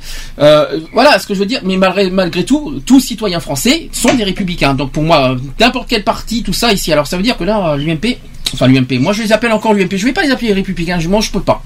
Est-ce que moi, est-ce que vous allez, est-ce que Non, vous mais allez- ça sera toujours l'UMP ça s'appelle à partir d'aujourd'hui, ça s'appelle les Ré- les républicains. Est-ce que pour vous demain, vous allez les appeler les républicains? Pas du tout. Je continue à rappeler les euh, UMP. Ouais, moi aussi. J'arriverai pas à les appeler les Bah républicains. moi, de toute façon, moi, je prendrai jamais mon téléphone pour les appeler, ça c'est sûr. Non mais non mais c'est pas ça. non, mais mais, voilà, c'est pour moi, ils, euh, pour moi, euh, leur problème, c'est que ils sont dans un mensonge perpétuel. Ils nous promettent des choses, que ce soit tous les partis politiques, ils nous promettent des choses, ils sont incapables de les tenir. Alors voilà. unissons-nous dans la diversité. T'as Ouais, raison. ouais, c'est ça. Unissons-nous dans la. Unis-toi euh, déjà avec ton cerveau et après on verra. Unissons-nous, mais surtout divisons-nous. Il n'y a pas de souci. Non mais unis-toi déjà avec ton cerveau, après on verra. Non mais c'est unis- unissons-nous dans la division chez eux, hein, Ouais, parce que ouais, euh, ouais. c'est un peu compliqué. C'est Hein. exactement ça. C'est un petit peu leur leur leur stratégie euh, bizarre. Hein. Si je promets, puis je fais rien en échange. alors. Bon, ça c'est dit, ça c'est fait. On a dit ce qu'on voulait. En tout cas, moi, je les appellerai pas les républicains. Ah non, Ce n'est pas possible. Ils peuvent s'appeler comme ils veulent. Ils peuvent s'appeler le- la partie Tartampion. euh, je les appellerai quoi qu'il en soit encore actuellement l'UMP, qui le veuille ou non, c'est comme ça. Ah bah de toute façon ça restera l'UMP parce que je pense qu'à mon avis les républicains euh, comme comme on le disait tout à l'heure c'est que personne se reconnaîtra dedans et Ils je pense qu'à mon avis le nom le, le nouveau nom euh, de l'UMP passera Je pas vais, je vais dire pourquoi je les appellerai encore l'UMP parce qu'ils n'ont pas respecté les trois quarts de Français, des Français. Mm. Donc je vois pas pourquoi en retour on va les respecter. pourquoi je suis désolé, ils ont pas respecté. ils pas fait en, Ils ont, ils ont pas respecté les trois quarts des Français sur leur nouvelle appellation. Pour moi, il y a les trois quarts des Français qui Mhm. sont contre. C'est quand même énorme. Et après, ils nous demandent de s'unir. Ça veut dire qu'il y a un quart des Français qui sont, euh, qui, qui, vont- qui va s'unir dans leur truc. C'est, très peu, hein, dans le, dans, dans, dans le, dans, dans dans le la balance ouais Euh, c'est très peu. Hein. Donc euh, trois quarts des Français qui sont contre ça, ils ont été contre l'avis des Français, contre la majorité des Français. Mhm. Pour moi, c'est pas du tout républicain. Donc ils, ont même pas le, le- pour moi, ils ont même pas le l'honneur de s'appeler les républicains. Comme Ah ça, c'est directement parce qu'ils ont été mais contre pourquoi ils l'avis ont des pas fait un référendum là-dessus justement pour C'est une bonne question. C'est une bonne question. Alors, un référendum, est-ce qu'on peut faire un référendum pour demander ça? Moi, je crois pas. Euh, un référendum, c'est sur Ouais, des bah sujets non, graves. c'est- bah non, c'est maintenant c'est euh, c'est fait, c'est c'est euh, comment c'est voté par euh, par euh, les partisans républicains, donc euh, on peut plus faire un référendum pour euh, qui change Oui, de nom non, mais pour pourquoi ils ont- pourquoi ils en ont pas fait un dès le départ? Oui, mais un référendum, je crois pas que ça se demande. Parce que euh, je crois que c'est pas, c'est pas un sujet de référendum, ça, je crois. Bah, ça aurait pu. Mais ils auraient pu quand même. Parce que la, la vie des Français. euh, Ouais, mais là, là, mais de toute façon, c'est simple, la vie des Français. hein. Mais la vie des Français, c'est en 2017. Ouais, c'est ça. C'est ça que Dans ça. deux ans. Réponse des Français par rapport à leur nouvelle partie en 2017, Dans en un an et finale. demi. Voilà, comme ça, c'est radical. C'est, ils vont être fixés une fois pour toutes si oui ou non ils ont adhéré à leur nouveau. euh, Dans un an et demi. leur nouveau statut, leur nouvelle, leur nouveau parti, parti. Réponse des Français en 2017, comme ça ils seront, Ouais. ils seront fixés. Ah bah ils seront fixés. Et je pense que, à mon avis. Je pense que ça sera comme ça. Alors deuxième sujet politique. Euh, donc l'Assemblée nationale a voté euh, concernant les pathologies psychiques qui peuvent être des reconnues comme maladies professionnelles. Donc l'Assemblée nationale a inscrit dans le projet de loi sur le dialogue social que les maladies psychiques peuvent être reconnues comme maladies professionnelles via des amendements aux députés Parti socialiste et du gouvernement dans le cadre du débat de, sur le burn-out. Rien à voir avec le, le- le- le jeu de voiture. Euh, porté par l'ancien ministre Benoît Hamon et co-signé euh, par tout le groupe socialiste, cet amendement identique à celui du gouvernement dispose que les pathologies psychiques peuvent être reconnues comme, maladies d'origine professionnelle aux mêmes conditions que les autres affections. La prise en compte de ces pathologies se fera via le système complémentaire de reconnaissance des maladies professionnelles. L'inscription dans le tableau des maladies professionnelles, professionnelles n'étant pas adaptée à la spécificité et à la complexité de ces pathologies, selon l'exposé des motifs de l'amendement gouvernemental. Donc ces cas feront l'objet d'un traitement spécifique par les caisses, primaires d'assurance maladie et les comités régionaux de reconnaissance des maladies professionnelles, euh, dans modalités qui seront précisées par décret. Alors pourrait notamment être envisagée la participation de praticiens spécialisés en psychiatrie à l'examen de ces dossiers. S'il est reconnu que les maladies psychiques liées au travail, en particulier le syndrome d'épuisement professionnel dit burn-out, sont une réalité et évoquer de vraies souffrances individuelles liées à ce syndrome, le ministre du Travail François Rebsamen euh, a parlé d'un problème complexe. Il s'est montré réservé à une inscription du burn-out dans la classification des maladies professionnelles qui pourrait satisfaire tout le monde a priori mais qui aurait peu de réalité à part un aspect médiatique. La meilleure solution est de permettre la reconnaissance du burn-out par les comités régionaux a plaidé donc euh, monsieur Rebsamen insistant sur la priorité absolue de la prévention au travers notamment d'un guide à destination des employeurs sur le futur plan santé au travail en discussion avec les, avec les partenaires sociaux. Voilà le sujet. Est-ce que oui, pour ou contre cette histoire de burn-out euh, en tant que maladie professionnelle? Parce que c'est, Moi, je suis, moi, je suis plutôt d'accord, ouais. pourquoi, t'es- te- pourquoi tu n'en peux plus dans ton travail? T'es épuisé tant que ça? Non, mais c'est quand même bien que c'est reconnu par, euh, par, par l'État. L'épuisement, dans le, dans le travail doit être pour toi reconnu en tant que pathologie psychique. Bah oui. Tu, tu n'as rien contre. Bon, moi je suis Ah mal placé. Moi je suis mal placé pour le dire. C'est pour ça que je peux pas, je peux pas faire un débat là-dessus. Mais euh, toi, t'es, t'es- t'es bien placé pour le dire, non Bah, parce que moi, j'ai euh, j'ai une de mes collègues, euh, une, de, de, une de- ouais, une, euh, une de mes collègues à moi qui, euh, qui est victime de ça, bah, qui est victime non, mais qui, euh, qui subit de- du burn-out parce qu'elle en peut plus, euh, parce que le travail est, euh, est très très très difficile euh, en ce moment. Et euh, je trouve ça bien que qu'elle puisse être reconnue par la loi euh, suite à, suite à son suite au burn-out en fait. D'accord. Je, je, je trouve ça vraiment euh, bien et tout que bah voilà après elle va pouvoir euh, bénéficier pour euh, se faire euh, se faire soigner tout ça donc non c'est c'est une bonne avancée D'accord. Et sinon, à part ça, et sinon à part ça tout va bien à part ça tout va bien, c'est la fête. Bon, non oui, vas-y continue. non mais je dis que c'est c'est une bonne avancée par rapport dans le domaine du travail que voilà que- qu'ils reconnaissent que qu'il y a certains euh, qu'il y a certains métiers qui sont pénibles et euh, qu'on on peut être confronté au burn-out voilà Alors rien à voir avec le jeu de voiture, en passage, hein, pour ceux qui connaissent le jeu. hein, mais euh, le burn-out, c'est c'est l'épuisement au travail tout simplement. L'épuisement professionnel Voilà, c'est ça.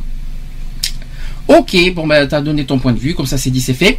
On continue, on continue. Alors là, gros, là c'est parti. Allons-y, là préparez-vous parce que là, les sujets, attention, il y a du lourd qui arrive. Je ne vous dis que ça. T'es prête hein? Je suis prête Actu LGBT, c'est parti. Equality, les actus LGBT.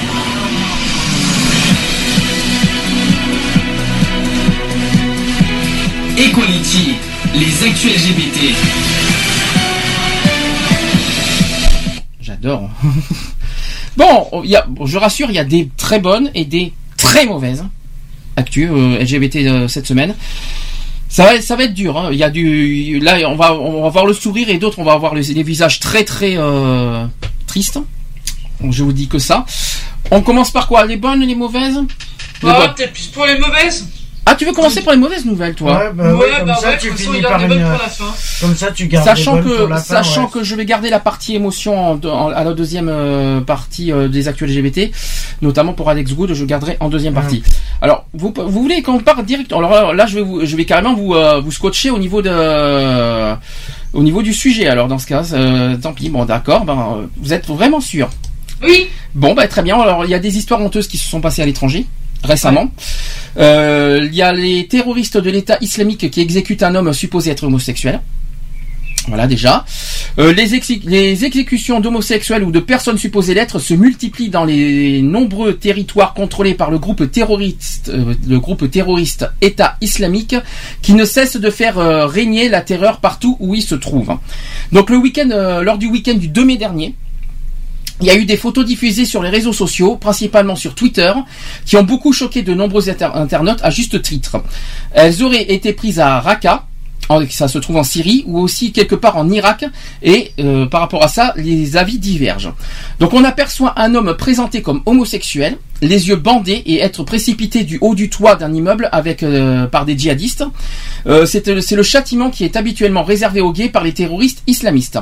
L'un d'entre eux tient un drapeau de un drapeau de l'autoproclamé État islamique. Jusque là tout va bien.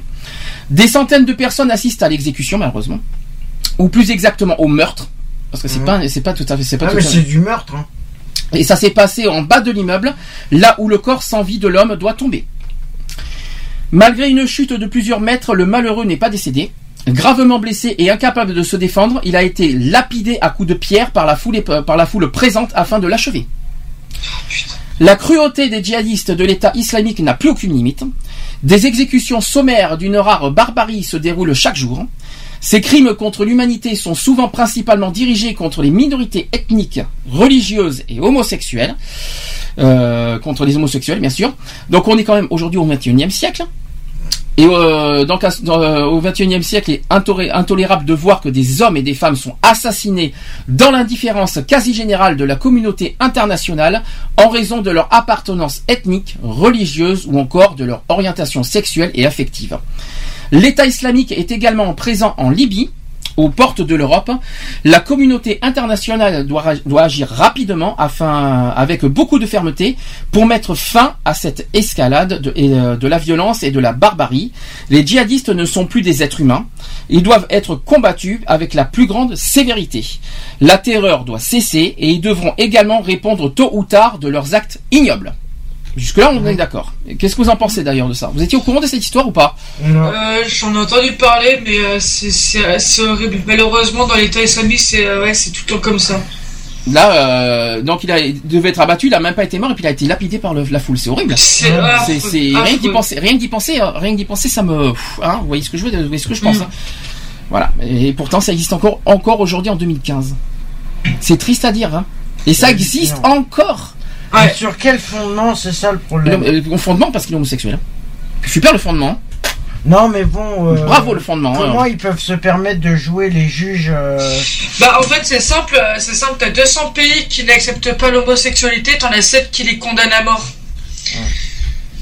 C'est hallucinant. Alors, c'est pas fini. Toujours dans le même style, et là on va aller au Maroc cette fois.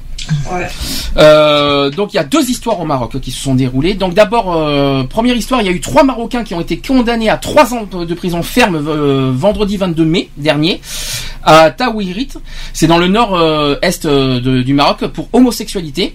Il s'agit de la peine la plus lourde prévue par le code pénal marocain pour ce délit.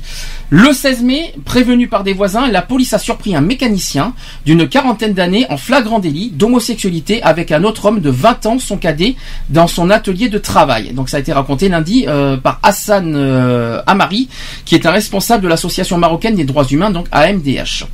Lors de leur garde à vue, les deux hommes ont affirmé avoir été mis en relation par l'intermédiaire d'une troisième personne arrêtée à son tour. Les trois prévenus euh, qui ont avoué leur délit ont également été poursuivis pour prostitution et entrave à l'enquête. En mars dernier, Human Rights Watch euh, avait appelé en vain le Maroc à dépénaliser l'homosexualité. L'ONG avait notamment fait valoir que la constitution du royaume adoptée en 2011 dans le contexte du printemps arabe souligne que toute personne a droit à la protection de sa vie privée. Et toujours selon le Human Rights Watch, cela devrait conduire à abolir la loi qui criminalise les relations sexuelles constantes, consentantes plutôt, euh, les, euh, criminalise les relations sexuelles consentantes entre personnes majeures de même sexe. Voilà la première histoire au Maroc. Jusque là. Bon, vous savez que c'est, euh, euh, euh, c'est pas, c'est pas, c'est pas une surprise au Maroc. hein, C'est, c'est, Ah c'est, c'est, punissable de prison. hein, donc, euh, mais ça reste choquant. Malgré tout, trois ans de, de- de prison pour être, pour, pour avoir fait une relation homosexuelle. hein, au passage. C'est n'importe quoi. Sympa, très sympa. Deuxième histoire, toujours au Maroc. Sachant que le Maroc est une destination touristique très prisée pour les Européens, un véritable paradis terrestre, sauf pour les homosexuels, bien sûr. Il y a eu un couple gay britannique qui, a- qui en a fait les frais, il n'y a pas longtemps. Euh, il s'appelle Morgan Hughes qui a 23 ans et Lloyd Ince, c'est son co- compagnon hein, qui a 28 ans, qui avaient préparé depuis longtemps leur premier voyage au Maroc.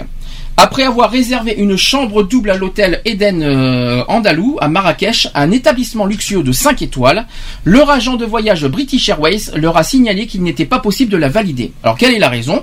C'est qu'au Maroc, en raison des, lois discriminatoires qui sanctionnent l'homosexualité, deux hommes ne peuvent pas partager la même chambre.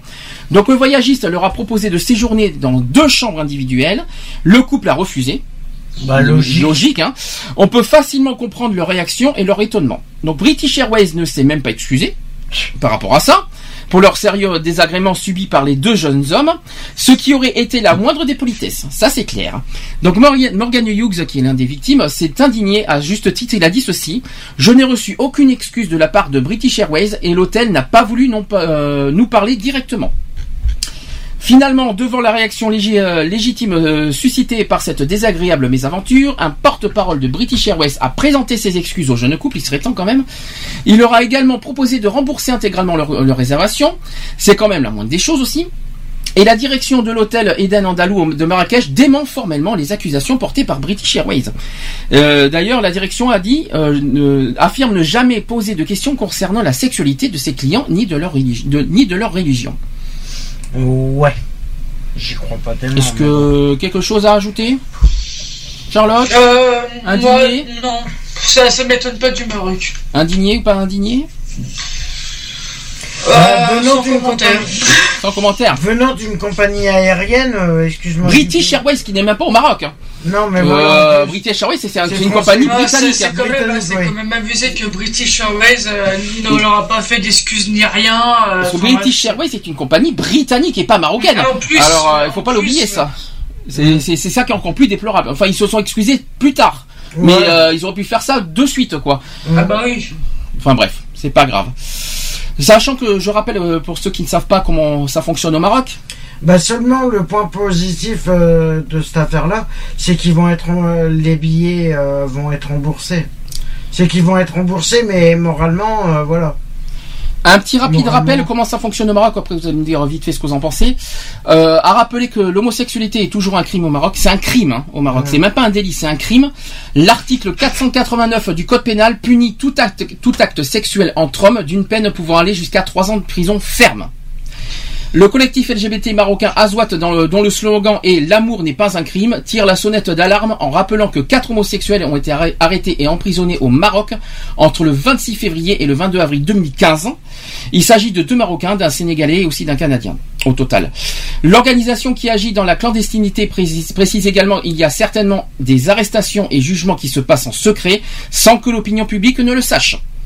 Et avant de préparer son voyage vers un pays étranger, il est indispensable de s'informer sur la législation en vigueur, en particulier pour les homosexuels trop souvent victimes de discrimination, pour qui il convient d'éviter à tout prix les nombreux pays. Et je rappelle que plus de 70 pays dans le monde sont concernés par les, les délits euh, qui criminalisent l'homosexualité en guerre. Encore 70 pays, hein.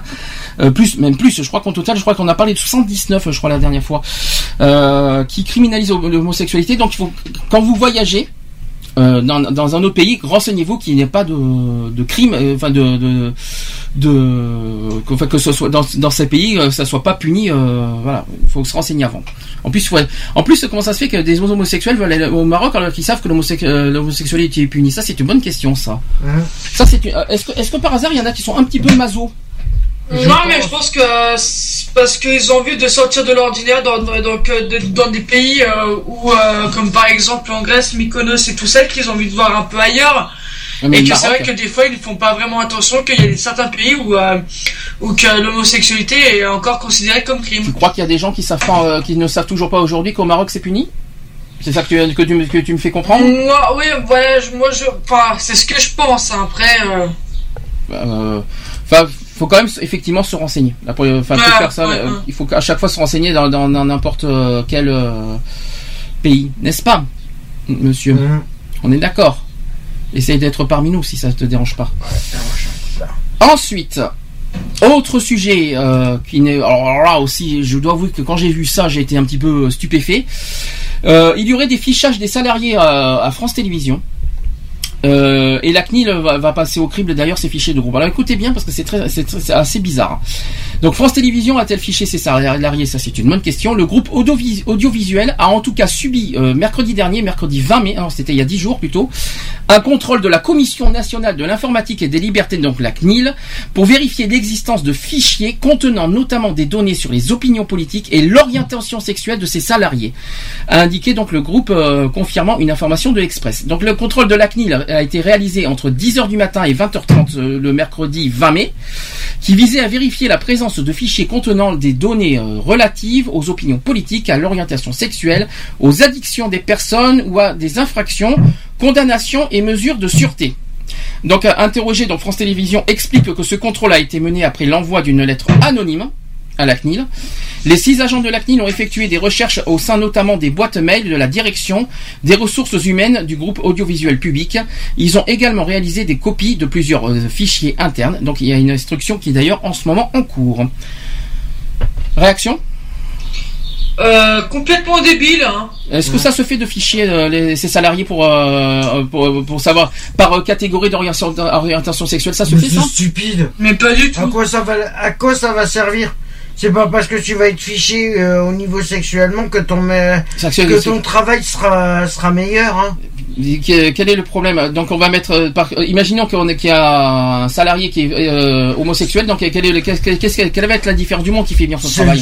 c'est juste euh, de l'exploitation plus simple. Attention, ça c'est grave. Ça, pour moi, c'est Ah, très grave. Ça, Moi, je, bah, pour ceux qui, moi, le conseil que je peux donner pour ceux qui sont, qui subissent ça, c'est d'attaquer les patrons. Ah, mais si c'est vérifié, si c'est vrai, ça va faire mal. Ah bah, Il va y avoir, il va y avoir des plaintes euh, dans, en France Ah bah. Télévisions, ça va chauffer hein, cette histoire si c'est vrai. Pour l'instant, c'est encore en cours d'instruction, donc on peut Ouais. rien d'affirmer officiellement. Ouais, il y a rien de. Il n'y a rien d'officiel, ce n'est qu'une instruction en cours. Une fois qu'il y aura la, la décision et une fois qu'il y aura le compte rendu, selon le compte rendu, et là on va réagir euh, Mhm. méchamment, je crois. Mais euh, la question c'est est-ce que ça se fait franchement euh, dans Non. une entreprise Bah de non. ficher les, la- la- les salariés selon l'orientation sexuelle? Ah, pas du tout. Et selon les selon les religions aussi. Normalement, non. Normalement, ça devrait être interdit. Donc écoute, tu sais Ça devrait être amendable. ben, tu sais maintenant, euh, Charlotte, dans ton milieu, si euh, maintenant tu vas être catalogué en tant qu'homosexuel dans ton milieu, tu en penses quoi? Tu, euh, tu en serais satisfaite ou tu, euh, tu seras en colère? T'inquiète pas, c'est déjà fait, donc. euh, Oui, mais moralement, mais dans les dans des fichiers. Ah bah ça me foutrait très mal quand même. Hein. Moralement, tout le monde le sait, mais est-ce que dans des fichiers ça se fait? Non, pas du tout. Et tu, tu, tu, tu réagirais comment si ça si ça doit si, ça doit t'arriver? Euh, moi, je crois que je les poursuis en justice. Pour discrimination, un truc Hein. comme ça? Ah, Ouais, ouais. D'accord. Ok. C'est- vrai que euh, pour ceux qui- à qui ça arrive, vaut mieux conseiller de, de déposer plainte. Ah ben de toute façon, tant que c'est pas tant que c'est pas encore vérifié. sexuelle. tant que c'est pas vérifié, pour l'instant il y aura pas de plainte. Il faut que il faut que ça soit Oui, euh, non, mais jugé. oui. euh, bon. Mais bon. Donc affaire à suivre bien sûr euh, sur Hein. ce sujet. Euh, là, on va passer dans les bonnes nouvelles maintenant. Ça y est, on y est. Donc euh, euh, ah ça ça ça, ça te soulage d'un coup? Ah oui. Ah, ça fait du bien. Ça y est, ça y est, tu tu, tu, tu respires d'un coup là. Ça y est, je revis. Eh bien, bonne nouvelle, l'Irlande.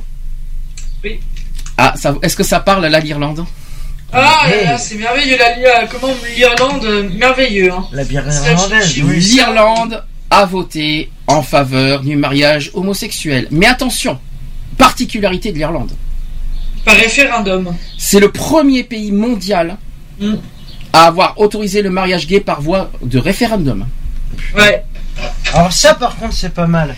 Là, je dis chapeau bas à l'Irlande. Ouais, franchement, l'Irlande, là... euh, Là, je dis, là, là, franchement, on a, là, on a fait très fort là, sur ce coup-là. Ah euh, oui, là, ouais, là, je suis là, c'est, c'est, c'est le summum, quoi, là, c'est, euh, c'est quand même le. On pouvait pas espérer mieux.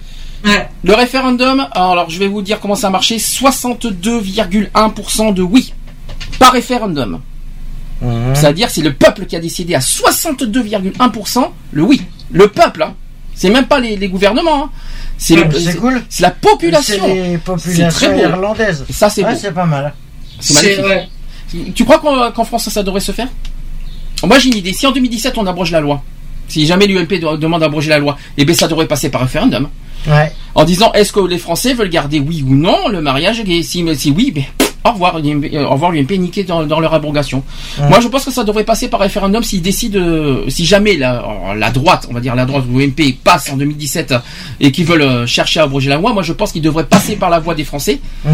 euh, pour, euh, Pour savoir, pour euh, savoir oui ou non. Parce que là, il faut, euh, sachant que les Français sont pour le mariage, hein, à 60%. Je tiens à le rappeler ça aussi par sondage. hein. Alors, les Irlandais quand même se sont pro- prononcés massivement en faveur de la législation du mariage homosexuel selon des résultats définitifs de ce réfé- référendum historique, parce que c'est vrai que c'est historique.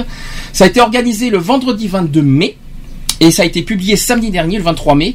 Le, oui a emporté largement avec 62 62,1% des voix selon des résultats publiés par la chaîne nationale RTE. Plus de 3,2 millions d'Irlandais ont été appelés à se prononcer dans une modification de la Constitution proposant d'autoriser le mariage entre deux personnes sans distinction de sexe. L'Irlande, qui devient aujourd'hui le 19e pays dans le monde à légaliser le mariage gay, c'est le 19e pays en Fran- euh, et le 19e pays dans le monde et le 14e pays en Europe. Mhm. Sachant que euh, on est d'accord là-dessus. hein. Il est aussi par contre euh, le seul pays donc à l'avoir fait par référendum, ça je l'ai déjà dit tout à l'heure, et les autres parce que les autres, c'est-à-dire y compris nous en France, ça s'est passé par la voie parlementaire, Mhm. c'est-à-dire les euh, les députés, les sénats. Ouais. Donc c'est complètement historique. euh, donc ça a été souligné par le ministère, euh, ministre de la santé euh, Léo Varadkar. qui- Donc ce référendum a-t-il estimé constitue une révolution culturelle dans un pays longtemps conservateur et où l'homosexualité n'a n'a été dépénalisée qu'en 1993. Il a dit ceci d'ailleurs euh, le ministre de la santé. Je suis tellement fier d'être irlandais aujourd'hui. C'est ce qu'il a tweeté. Avant même la publication des résultats, un des principaux responsables de la campagne du non, David Quinn, avait concédé la défaite de son camp. Il a dit ceci C'est une claire victoire pour le camp du oui, a-t-il déclaré, adressant ses félicitations aux partisans du mariage homosexuel. Donc après ce oui historique de l'Irlande, quel pays européen prendra le chemin de l'égalité en, ouvrant le mariage aux couples de même sexe? D'après vous, il y a deux pays qui sont en, actuellement, qui sont en réflexion. D'après vous, lesquels? Ouais, je sais. Moi, je les connais. Il y a deux Ouais, pays. je sais pas. Ouais, C'est moi plus, aussi, ouais. c'est plus proche de chez nous là. Euh, je peux le la dire Suisse, Non, c'est pas la Suisse. La Suisse, non. le Luxembourg, Non plus. la Essaye. Grèce, Non, la Grèce, non, peut-être pas, non. je sais pas. Plus proche encore. Il y en Les a deux Suisses pays. Non, en- euh, à côté. Un indice. Euh, les Suisses, les Suisses après. Juste au-dessus de la Suisse. Euh, la Belgique. Non, en dessous de la Belgique. hein. Tu vas y arriver. C'est entre les deux. Bah, il y a le Luxembourg. non, tu- Non. il te manque un grand, un grand pays quand même d'Europe. hein. Le, premier pays euro- européen, c'est lequel? Quel est le, Je connais pas le pays. euh, Je connais pas. hein. Le premier pays, Bah, avant la nous, France. la France. Ah non, non, on est deuxième. On est, euh, on n'est pas premier. Ah, je sais pas. C'est l'Allemagne. Ah, Et moi, alors moi, moi qui croyais que l'Allemagne euh, était euh, légali- avait légalisé le mariage gay, pas du tout. Mais alors, Eh pas bah du tout. oui, bah, c'est- c'était pareil que toi, je le Euh, pensais je aussi, croyais, moi. je croyais que la, je me, suis, je me suis fait avoir parce que je croyais que l'Allemagne avait légalisé moi. ouais, Et- ben. Ouais, ouais, moi aussi, ouais. Et, euh, et l'Allemagne non. Et ben c'est en réflexion grâce à ce. euh, en fait, le- ce qui s'est passé en Irlande, ça a fait complètement basculer. euh, ça a fait boule les de neige. ça a fait boule de neige et c'est pas fini parce qu'il y a un pays qui était très réticent sur l'homosexualité et qui a fait qui a fait l'effet boule de neige, on va dire inverse, c'est l'Italie. Ah oui. Alors je dois avouer, oui. là je dois avouer que l'Italie c'est une surprise hein, parce Mm. que l'Italie a été très con- et- et c'est un pays très conservateur. Euh, faut avouer que c'est une surprise l'Italie aussi. Hein. T'avais Ah entendu, ouais. t'en avais entendu parler euh, Charlotte hein, de ça? Si, si, j'avais entendu parler que, que l'Allemagne et l'Italie, euh, ils étaient, euh, ils commençaient à, pour le mariage gay, donc euh, il commençait à se pencher sur la question. Alors, J'en ai entendu parler. Explication pour les deux pays. Sachant qu'en Allemagne, l'opposition a profité des résultats du référendum irlandais pour inciter la CDU et la CSU, les deux partis qui tiennent actuellement les rênes du gouvernement, à prendre des mesures allant dans le sens de l'égalité. Ça, c'est une bonne nouvelle en Allemagne. hein. Euh, Simone Peter, euh, coprésidente fédérale du Parti des Verts, a critiqué le retard de l'Allemagne en dépit de la possibilité de faire reconnaître les couples de même sexe grâce à un contrat de vie commune. Euh, une citation qui dit dans de nombreux pays européens comme la France, le Royaume-Uni, l'Espagne et maintenant l'Irlande, le mariage est ouvert aux couples de même sexe. L'Allemagne doit leur emboîter le pas. Même état d'esprit donc euh, pour euh, la coprésidente du groupe écologiste au Bu- Bundestag, on est toujours en Allemagne. hein. Je suis convaincu que le vote des Irlandais va accélérer l'égalité en Allemagne. Eh ben, ça serait une bonne nouvelle pour le premier pays européen. Ça serait, il serait temps quand même. L'Allemagne, qui est le premier pays européen, n'a pas pris l'exemple, hein, quand même. Il serait temps que ça bouge un peu. hein. Ça serait, il serait temps que ça, que ça bouge un petit peu quand même. hein. Concernant l'Italie, maintenant, l'Italie aussi a subi des- les échos du référendum en Irlande. De la même façon qu'en Allemagne, bien sûr.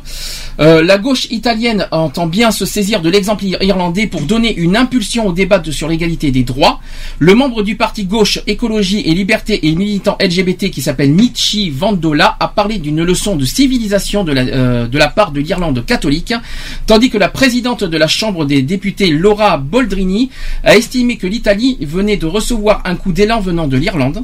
Il est temps que l'Italie adopte une loi sur, euh, sur l'union civile. Alors déjà, civile, c'est pas mariage gay pour moi. Attention, hein, euh, attention à ce que disent euh, l'Italie quand même. hein. Être européen ne signifie aussi reconnaître les droits. Le Premier ministre Matteo Renzi a affirmé quant à lui que l'Italie ne pouvait désormais plus être le seul pays de l'Europe de l'Ouest à ne pas reconnaître les couples de même sexe. Les unions civiles ne peuvent plus être remises à plus tard. Il a ajouté qu'une proposition de loi serait pré- présentée par la sénatrice du, pa- du Parti démocrate Monica euh, Sirina entre juillet et septembre prochain. Voilà comment ça se passe aussi en Italie. Mm.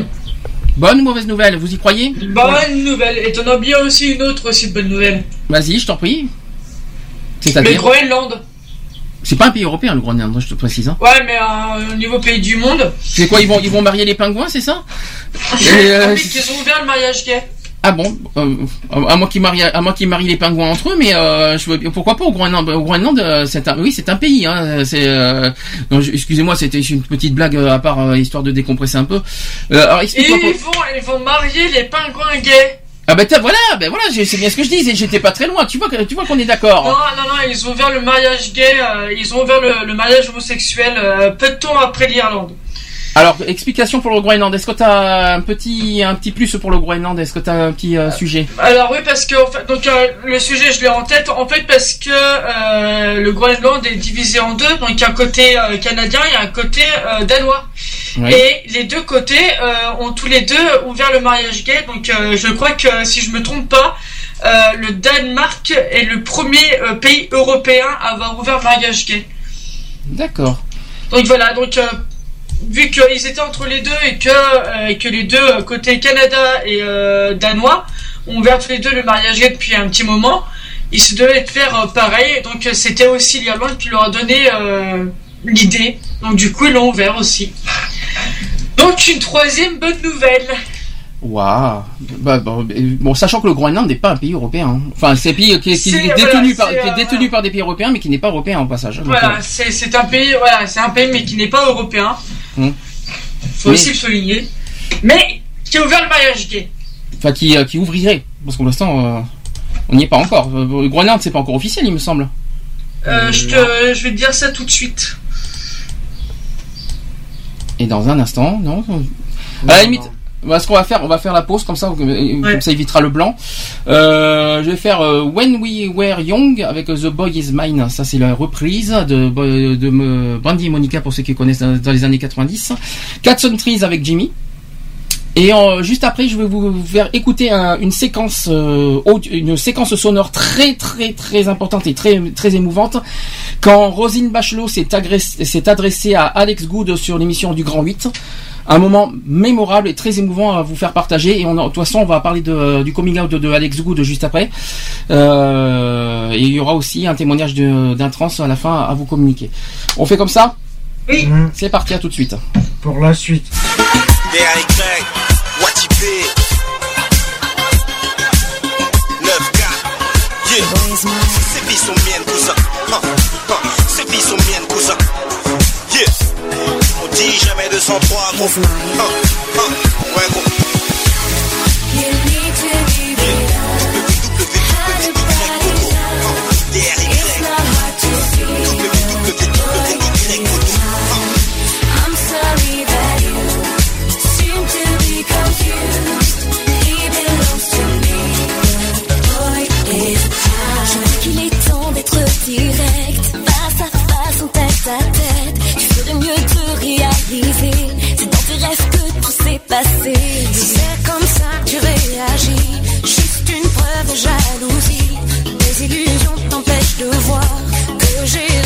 Si j'ai parfois hésité, c'était pour ne pas te blesser.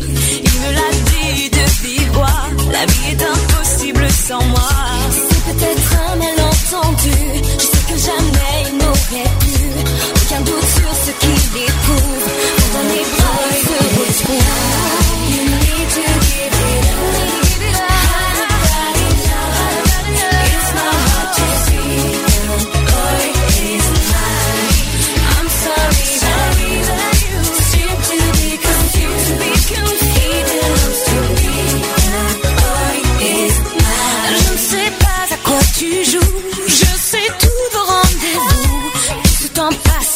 Avec toi, c'est pour mieux revenir vers moi.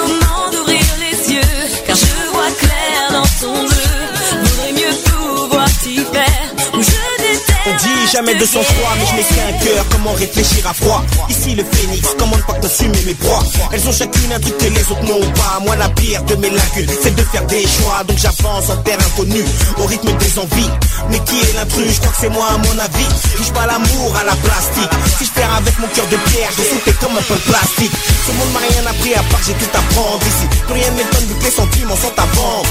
Choisir est difficile, vu que ma vie est difficile. J'ai peur de gagner le pire, donc me perdre dans l'illicite. J'ai appris à les aimer toutes, donc je les trois. Je hais leurs défauts, mais pardonne quand elles sont près de moi. On m'a dit cherche pas, si t'as rien à offrir. L'amour c'est beau jusqu'au jour où il te fait souffrir.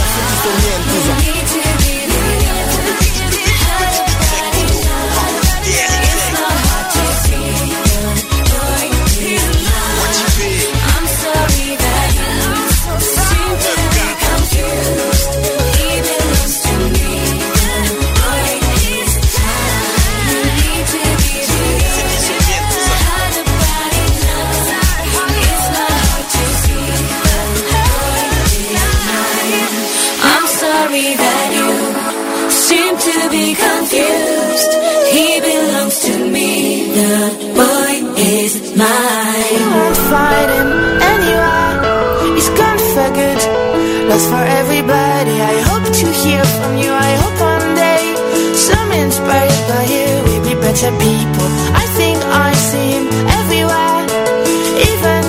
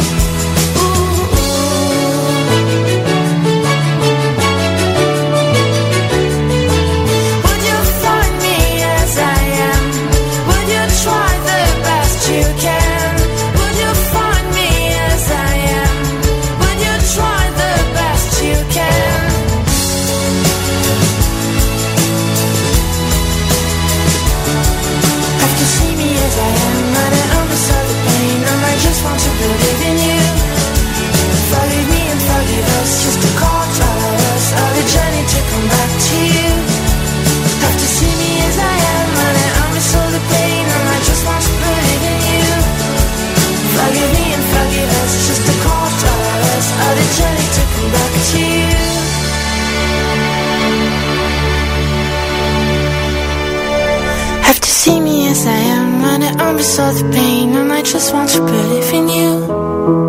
Forgive me and forgive us, just a call, drive us on the journey to come back to you. Have to see me as I am, and I understand the pain, and I just want to believe in you. Forgive me and forgive us, just a call, drive us on the journey to come back to you. Alex Good, je relisais il y a quelques jours le magnifique poème d'Oscar Wilde, La balade de la geôle de Reading, qu'il composa au sortir de deux ans de travaux forcés, condamné pour son homosexualité. Dans la geôle de Reading, près de la ville, est une forme d'infamie. C'est là que vit un homme misérable, dévoré par des dents de flamme. Et Wilde mourut deux ans après sa sortie de prison, à 46 ans, miné par les souffrances physiques et morales endurées. Le souvenir de cette balade accompagnait la rédaction de ce message très personnel. En révélant votre homosexualité, en affichant votre famille avec Romain, votre compagnon et votre petit garçon Elliot, vous avez voulu effectuer un acte militant, un acte citoyen. Certains penseront que ces combats pour l'égalité et la tolérance sont derrière nous. Nous avons vu de belles étoiles s'allumer au firmament, le référendum sur le mariage gay adopté massivement en Irlande, l'Église protestante de France bénissant les couples homosexuels. Mais vous, Alex, vous savez que les discriminations sont partout. Il y a quelques jours, trois Marocains condamnés à la prison pour homosexualité comme c'est encore possible dans 27 pays. Près de 100 pays qu'il a déclaré illégal et même la peine de mort pour les gays dans 7 pays. Dans notre pays, la France, ces discriminations, ces humiliations qui condamnent à, se cacher, à mentir à sa famille ou dans son travail perdurent. Et ces discours de haine, si souvent entendus dans les défilés de la manif pour tous. Vous êtes un homme de médias, tout vous sourit. L'animation télé, la mise en scène d'une pièce qui cartonne, un show à Las Vegas cet été. Vous n'aviez donc rien à obtenir de cette mise en lumière, et certains penseront que c'est une folie, mais Wilde, encore lui, ne disait-il pas que les folies sont les seules choses qu'on ne regrette jamais vous aviez surtout tant à plaider pour une société où l'amour et le bonheur des uns n'en privent pas les autres, mais au contraire en rajoutent. Le cher Oscar Wilde, dans un élan d'espoir, fixait dans sa geôle le petit auvent de ciel bleu, la paix possible qui suit les grandes tourmentes. Ici, sur le plateau du Grand 8, en nous accordant cette interview exclusive, vous avez voulu fixer ce morceau de ciel bleu. Il ne risquera donc rien. Merci de l'avoir confié à notre garde.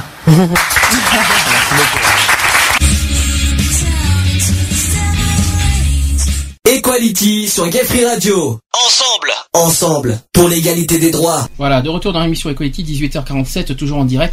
Là, ce que vous venez d'entendre, c'est euh, ce qui s'est passé mercredi dernier sur euh, D8, euh, dans, le plateau du Grand 8 avec Rosine Bachelot. On en parlera juste après. Avant toute chose, euh, Charlotte, tu nous as dit que tu as trouvé quelque chose sur le Groenland Oui, tout à fait.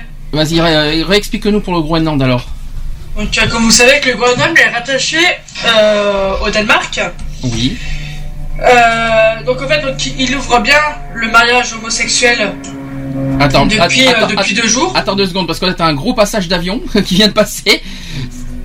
Tu lui fais un... Ah. tu- Ça y est, le- ça, ça y est, c'est passé? Normalement, oui, c'est bon. Ça, c'est les aléas du direct, ça, ça, ça j'adore. Ouais, excusez-moi. Euh, voilà, ça y est, tu peux y Euh, aller. donc, le- oui, donc euh, là, je reprends. Le Groenland, euh, en fait, donc il est euh, rattaché euh, au Danemark et donc il y a deux jours à voter donc euh, à- pour le mariage gay. Euh, un truc, quelque chose qui est assez impressionnant, euh, comme par exemple par rapport euh, à l'Irlande.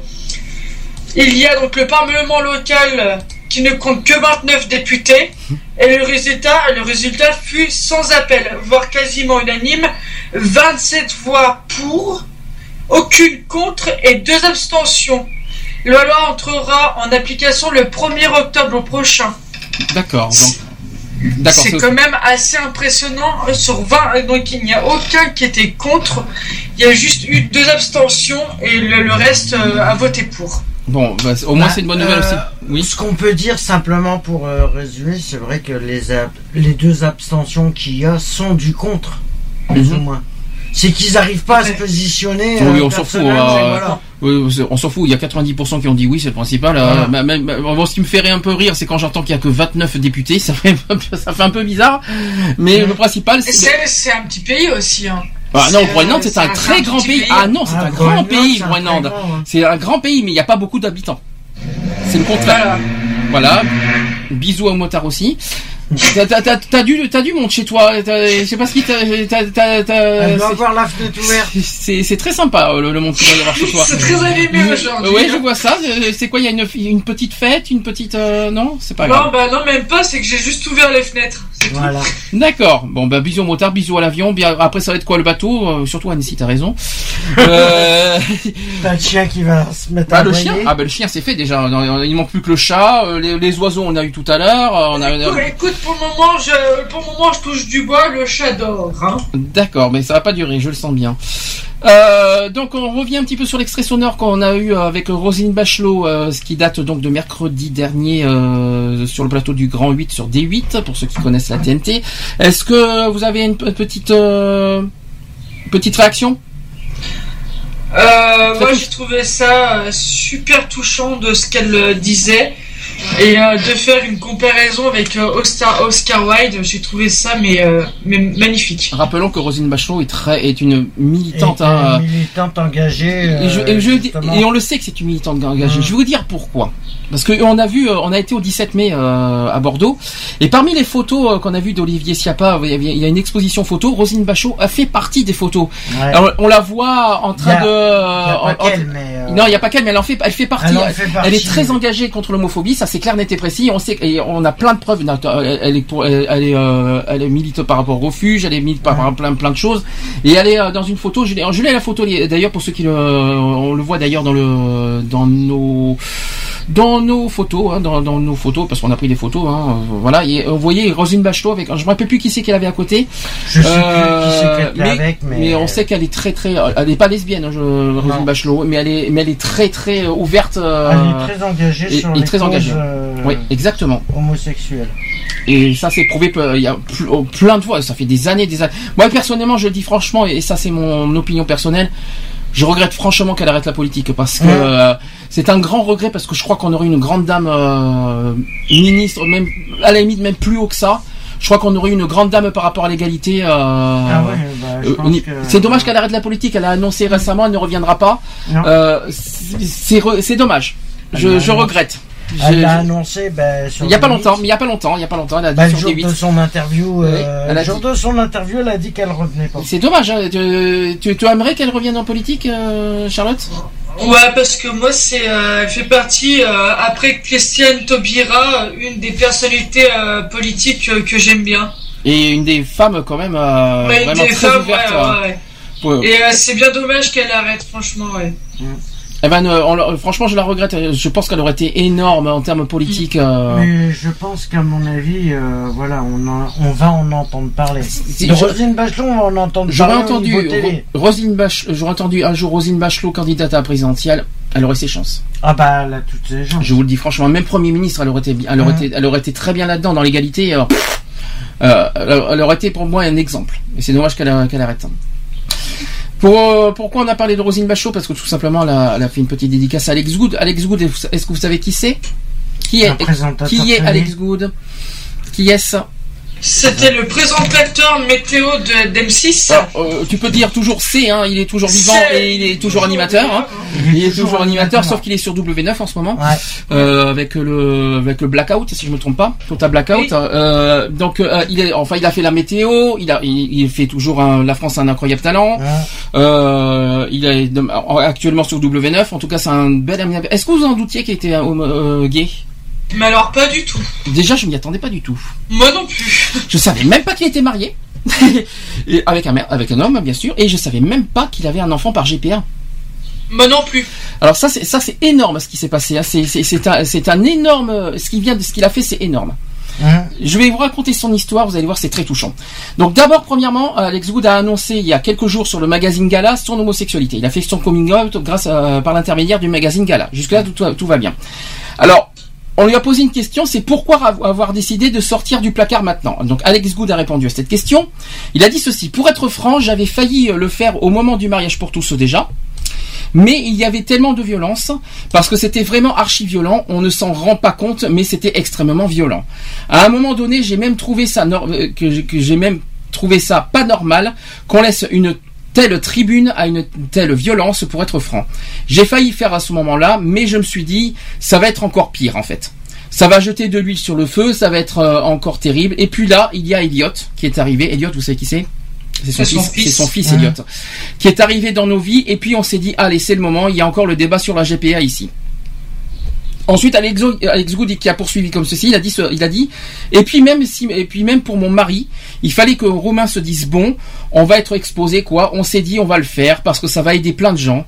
Je vous dis encore une fois, au moment de la manif pour tous, j'avais déjà beaucoup beaucoup de messages, plein de messages d'enfants qui défilaient avec leurs parents alors qu'ils étaient homosexuels, qui disaient mais jamais je ne pourrai leur dire ma vie est finie.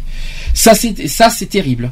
Déjà je ne comprends pas que, que qu'à une manif on amène des enfants, mais dans ce sujet-là c'est encore pire. Et j'avais aussi plein de messages d'enfants de familles euh, homoparentales à qui on expliquait à longueur de journée à la télé que leur famille n'était pas normale, scandaleuse et honteuse. Donc on s'est dit maintenant on peut le faire. Nous aussi on a un enfant, donc on y va. Ça c'est euh, c'est son c'est son c'est on- il- c'est justifié euh, ça c'est son justificatif du coming out. Donc Alex Good qui nous a euh, qui nous a évoqué également sa paternité. Depuis trois mois, Alex Good est l'heureux papa d'un petit Elliot. C'est récent, hein, c'est tout frais, trois mois. hein. Né sous GPA. Sur papier glacé, l'animateur a pris également la pause avec son compagnon Romain. Depuis la révélation de son homosexualité, la star soulagée a été très largement félicitée par ses fans. Est-ce que tu l'as vu la photo, euh, Charlotte? Oui, je l'ai vu sur avait- le ouais. On voyait euh, Alex, on voyait euh, Romain et on voyait aussi le petit. Ils étaient Ouais, tous les ouais. trois, ils étaient tous les trois sur le photo. C'était super émouvant. je hein. l'ai pas vu, C'était, que je regarde. elle est euh. magnifique ces photos. Quelle, quelle magnifique euh, photo. mani- Alors ça c'est un bel exemple. Franchement. euh, Est-ce que moi, ça personnellement, par rapport à ce que tu me dis, même si j'ai pas vu la photo, est-ce que pour euh, c'est une idée que je pense par rapport à la banderole, de par rapport à la Ah Gay non, ça Pride, se fait pas. Est-ce que tu veux pas qu'on en la Non, ça se fait pas parce que euh, il faut Ouais, l'autorisation Good. ouais. Donc euh, non, on peut Après, pas. si on peut. Ah, on peut pas, euh, ça ne se fait pas. Mais par contre, quel exemple Je dis franchement. Ouais, euh, franchement, c'est un exemple. euh, Ensuite, euh, Alex Good qui a témoigné encore plus, il a dit ceci, depuis mardi dernier, c'est le délire, alors depuis mardi, par ce mardi-là, mais le mardi d'avant, hein. Euh, depuis mardi, c'est le délire, et c'est là qu'on se rend compte que vraiment la France a beaucoup de retard, malgré tout. Bien que le mariage pour tous se soit passé, j'ai reçu plus de 6000 messages d'enfants, de familles homoparentales qui me remercient. Je ne pensais pas que ça prendrait des proportions pareilles, honnêtement, et c'est touchant. J'ai reçu des lettres incroyables, il y en a que je vais faire euh, encadrer, je pense. Et il a rajouté ceci, j'ai un garçon qui s'appelle Vincent qui m'a écrit il y a deux jours, à qui sa maman ne voulait plus parler et qui se trouve que voilà, j'étais son animateur télé préféré et du coup elle lui a écrit une lettre. En lui disant que maintenant elle le comprenait et du coup il est il est très tout content et j'en ai euh, j'en ai vraiment des brouettes comme ça ça veut dire que grâce à son coming out le, Mhm. le- le petit qui est fan Et de Alex Good a fait a décou- Non, du coup c'est la mère qui était fan d'Alex Good. Alors attends que je voie bien les choses euh, ah oui c'est la mère qui a fait qui a C'est écrit la une mère qui est fan d'Alex c'est beau et du coup le fait qu'il a fait son c'est beau son histoire, c'est beau l'histoire. Elle a réécrit à son fils pour. euh, Alors que le- la mère était réticente. Hein, Au était départ. contre. Elle était homophobe. C'est- C'est c'est beau comme histoire quand même. euh. Ouais, c'est. Puis après, mercredi dernier, 27 mai, donc Alex Good a accepté d'accorder une nouvelle interview à la rédaction du Grand 8 sur la chaîne D8. Rosine Bachelot a adressé quelques mots très touchants à son invité.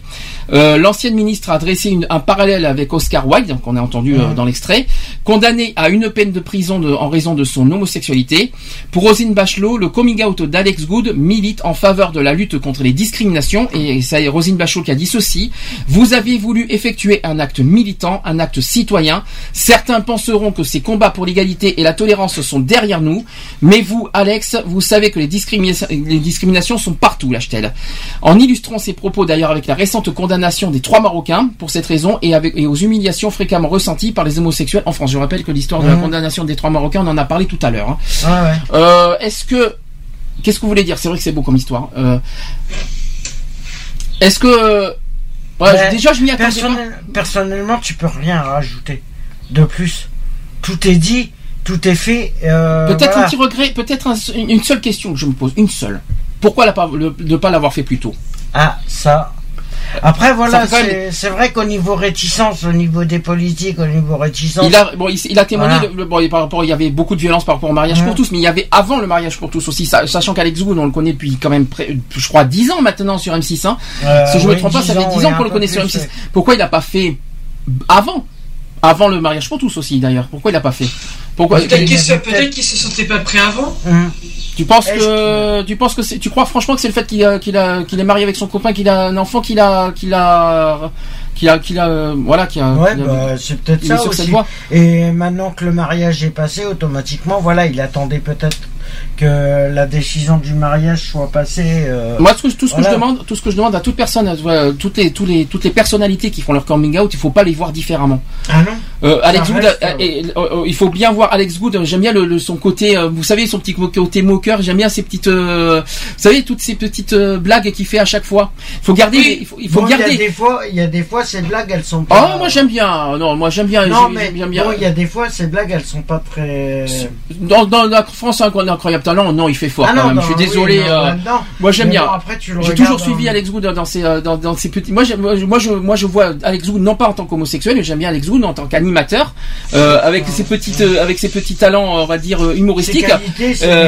Donc, oui, mais euh, sachant qu'homosexuel, c'est pas être un défaut. Non, mais, mais- mais ce qu'il faut se dire, c'est que toute personnalité qui font, qui font leur coming out- Moi, j'ai un doute sur un autre qui ne l'a pas fait. Il y a un autre animateur que j'ai un doute. Hein, euh, sur Qui de, je, je sais pas si ça se dit, si, je dois le dire euh, haut et fort. J'ai un doute, mais je, je pense qu'il y en a un sur France 3, notamment. Ouais, ouais. J'ai un gros doute qu'il le soit, mais qu'il le dit pas. Est-ce que tu as un doute, Charlotte, euh, qui? Euh, sur France 3, Ouais. Un animateur de jeux télé. Cyril Ferraud. Exactement. Alors j'ai un doute, personnellement, il le dit pas haut et fort. Mais euh, alors j'ai j'ai aussi un doute sur Damien Thévenot aussi sur la 2, euh, personnellement. Hum, Damien Ah Euh, oui, c'est vrai que ouais. Et mais euh, mais voilà, maintenant chacun euh, chaque- chacun est libre de garder ou pas sa, son- sa, sa vie privée, ils ont le droit, ils ont tout à fait le droit. euh, voilà. Un- on a un doute parce que voilà, il y a des petits tics, il y a des petits tocs qui se voient de toute façon. hein. Il y a des petits trucs, on, on le ressent, on, le- le feeling, on les ressent chez les personnes. Maintenant, ils ont tout à fait le droit, et ça c'est leur droit, eux, ils ont tout De à- de, de rés- de préserver leur- leur vie ouais. privée. de- et ça, c'est. Est-ce qu'un animateur est obligé de, de- de- de dévoiler sa vie privée? Non. Non. Euh, non, Bah pas non. du tout. Non. C'est eux qui sont libres de dire, de faire euh, oui ou non, de dire haut et fort tout ça. Donc, Mhm. euh, il- euh, Alex Wood maintenant, il a, il a fait son coming out. Ben, il faut pas que ça change notre point, no- notre façon de voir Alex Wood. Quoi, il, il- ça- il faut le garder en tant qu'animateur avec ses, avec ses talents, ses, son côté humour. Il faut garder là-dessus et puis ne pas, ne pas le voir différemment parce qu'il est homosexuel. C'est ça qu'il faut se dire. Et c'est pas parce qu'il a, il a un enfant né sous GPA qu'il faut se dire oh mon Dieu, oh, là c'est contre nature, il faut pas qu'on le voie parce que Berk, mon Dieu, il- non. Gardez en tête la bonne image d'Alex Wood qui, qui vous a partagé depuis 10 ans quoi. Cette, euh, cette bonne image du bon, euh, du, du- voilà, du, du bon grand frère. Il a, il a quel âge Alex Wood aujourd'hui? 36 ans, je crois, non? Euh, ouais, Il a pas 35, loin, 36, ouais, je il crois. Je crois qu'il a, je crois qu'il a mon il âge Alex notre âge, hein. Je crois qu'il a, je crois qu'il a, je crois qu'il a un peu, un Il peu mon âge Alex oui. Mais voilà, il faut, mais toute personne, toute personnalité télé, euh, tout ça, même radio qui font leur coming out, ga- des- des- ne, ne, ne- transformez pas votre euh, jugement par rapport à leur orientation sexuelle. Gardez leur, les images en eux euh, sur leur euh, leur talent, quoi. euh, artistique tout ça. Est-ce que tu as quelque chose à rajouter, Charlotte, qui, qui, qui, qui parle très peu en ce moment, je sais pas pourquoi.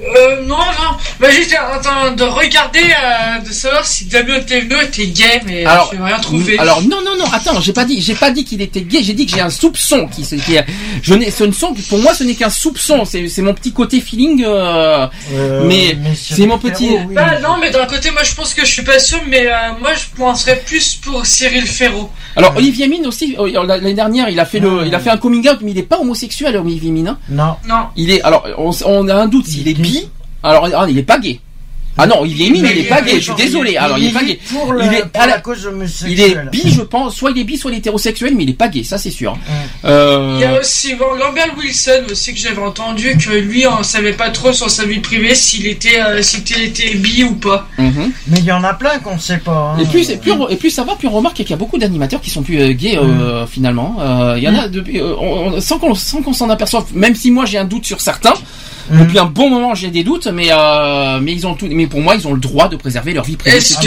est-ce que t'en as d'autres encore, d'autres euh, animateurs Comme ça, au, euh, comme ça, au feeling, comme ça, au feeling, comme ça. Moi, j'en ai deux, c'est sûr, au feeling. Euh, après, euh, on verra ça plus tard. Mais euh, euh, est-ce que j'en ai d'autres comme ça Euh, J'ai un doute peut-être euh, sur Mathieu Delormeau, peut-être?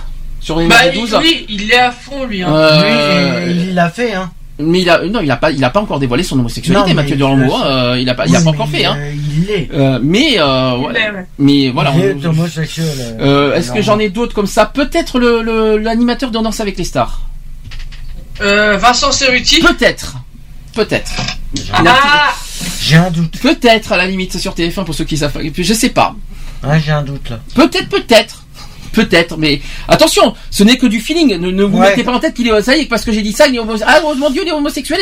non, ce, Non, ce- non, ce mais n'est bon, que hein. petit, petit feeling. Alors après, je, je fais qu'un petit pari, oui ou non. Alors, Peut-être que je me trompe, peut-être que je me trompe pas, qu'il n'y ait pas, qu'il n'y ait pas de malentendu là-dessus. Mais voilà, c'est mon petit côté feeling qui, me- qui me, par rapport à leur euh, petite, euh, à leur, à leur personne, tout ça, euh, la façon qu'ils transmettent à la télé, la manière qu'ils communiquent. C'est c'est mo- c'est c'est moi qui me fait qui me qui me qui me fait dire ça. Est-ce que est-ce que vous en envoyez d'autres vous? Non. Possible. Moi, personnellement, Potentiel. Non, non, moi je vois, non, je vois pas d'autres, moi. Voilà. Après, euh, j'en vois pas d'autres. Alors en femme, je, par contre, je- j'en trouve pas.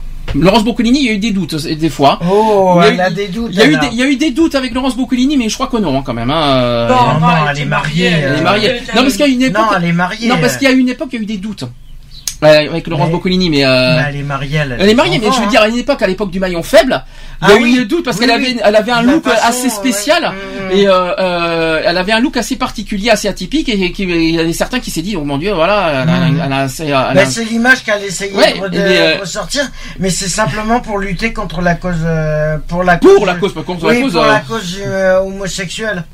voilà, mais Il y en a qui se sentent, c'est pas parce qu'ils sont, euh, euh, c'est pas parce qu'ils sont animateurs télé qu'ils se battent pas pour la cause, même s'ils le sont pas. Enfin, en tout cas, chez les femmes, je ne sais pas. Après, euh, Ah, non. on sait pas. Euh, y a, euh, il y a- chez les femmes, j'arrive, j'arrive pas à détecter. Chez les hommes, j'arrive, j'arrive plus à détecter chez les hommes que chez les femmes le, le Bah, côté. euh, tu vas rigoler, mais moi je suis pareil que toi. Donc, euh, Bah, les femmes sont un peu plus discrètes là-dessus. Peut-être. Au ouais. niveau, euh, au niveau animateur, hein, je parle. euh, Mm. Au niveau animateur télé, euh, c'est vrai que voilà, elles sont un peu plus discrètes. Donc voilà, ça c'était le sujet euh, coming out. Hein. Ça, fait, ça Mm. faisait un petit moment qu'on l'a fait, pas fait. Alors là, euh, dernier sujet, euh, double sujet. On dira le, les témoignages d'un trans qui date du 22 mai dernier. Voilà ce que. Alors ça, c'est un témoignage ouvert euh, que je vais vous dire. Et vous allez vous dire, euh, euh, ça va vous, ça va forcément vous, vous émouvoir et pas vous émotionner. Ça n'existe pas ce verbe. Hein. Non, parce que j'aime bien, le- j'aime bien quand j'ai entendu cette. Oui, ça m'a émotionné. Oui, d'accord. Tais-toi, ça n'existe pas ce, cette, cette phrase. Donc les gens, j'ai un gros coup de moulin. Je sais pas si je pourrais me relever cette fois. Mardi, j'ai enfin pu oser aller dans les chiottes pour hommes. Ça paraît bizarre ce que je vous dis, mais c'est cash. Hein. Ça paraît peu, mais c'est énormément difficile pour moi. J'ai angoissé bien dix minutes avant d'y entrer. Ensuite, je suis allé au conservatoire. On m'a demandé si j'étais di- dijonnaise. J'ai répondu non, je suis dijonnais. Ce à quoi la dame euh, a fait une tête surprise, puis, euh, puis s'est reprise et excusée. Et aujourd'hui, en allant faire un devis euh, pour mon vélo, le mec a commencé à écrire Madame. Je l'ai rectifié. Il a fait une tête surprise et m'a regardé 5 secondes avant de rectifier, gêné. Ce qui est bien, c'est que je me laisse plus marcher dessus. Mais ce qui me détruit, c'est la tronche qu'ils font quand je les rectifie. Genre, ah bon, vraiment, sans déconner. Et le fait qu'ils hésitent, qu'ils hésitent avant d'utiliser le féminin. Je mets mon bain d'air, trois couches de vêtements dessus, mon packing sur un boxer et encore un autre par-dessus et le pantalon dessus. J'ai la, voix grave, je me présente au masculin, Tom, Alex, j'ai des vêtements masculins. J'ai, euh, euh, sais pas quoi faire de plus. Je suis à 4 mois de testostérone, je sais, euh, je sais que c'est peu, mais je me regarde dans le miroir habillé en moi et je vois un mec merde. Donc est-ce à cause de ma pomme d'Adam inexistence, inexistante mes intonations euh, pas assez euh, masculines trop chantantes, mon cul, mes hanches, excuse-moi c'est cash, hein, ma barbe à peine naissante, naissant plutôt, ma barbe à peine naissante, mes pommettes, mes joues, mon air de jeune fille, je- j'en peux plus. J'apprends à parler comme mes amis mecs 6, euh, les intonations et tout, je, cam- je cache mes formes, je parle avec moi, ma voix grave, je parle de moi au masculin, je vois pas ce qu'il leur faut de plus. C'est dix, euh, c'est dix euphorisant et je n'en veux et je n'en peux plus. Je suis à deux doigts de tout lâcher. Je suis un bon à rien et j'ai besoin d'être reconnu pour qui je suis. Et non pas pour ce que la société me voit. Demain, c'est la marche des fiertés de Dijon, donc c'était la semaine dernière, là, les témoignages. hein. C'est la première fois que je pourrais assister à une marche et je peux pas. Je peux plus me montrer et passer pour une fille masculine. Demain, je serai perçue comme une lesbienne et ça va me démolir encore plus. J'ai besoin d'aide, que dois-je faire à part sauter de ma fenêtre? Qu'est-ce que vous avez à répondre à ce témoignage?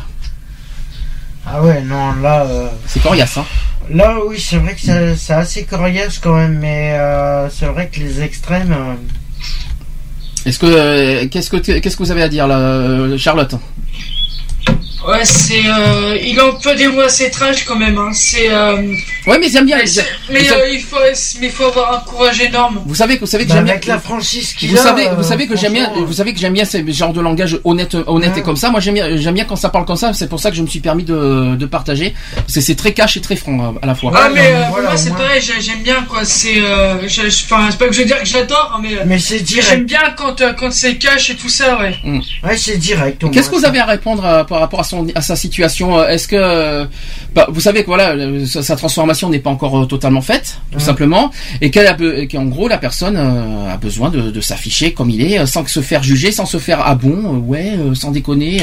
Bah, sans se venant faire- des commerçants, c'est un peu dégueulasse, je trouve, sachant qu'ils ont, si- euh, ils doivent avoir, euh, je sais pas si c'est, ça a été fait dans toute la France, euh, au niveau des chartes, tu sais, au niveau des commerçants, ils ont, je sais que sur Bordeaux, ils ont lancé justement ça, euh, une charte par rapport aux commerçants contre les, euh, les, euh, les LGBT.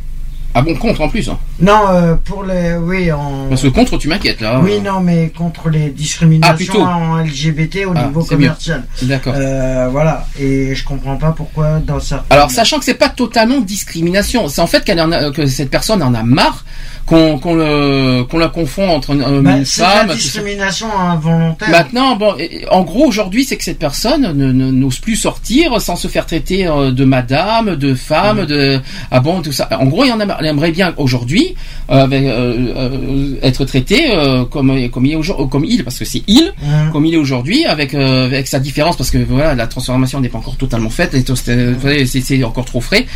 Et bon, le, ce qu'on peut conseiller, c'est déjà d'une ne pas se cacher Ah bah non. de pas s'isoler.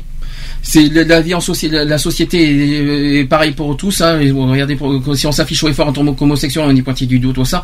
Après, bon, de là, euh, est-ce que, est-ce qu'on peut, euh, qu'est-ce qu'on peut conseiller par rapport euh, le fait que, que- que, voilà, aujourd'hui, on arrive au, à bout et qu'elle a l'idée suicidaire quelque part?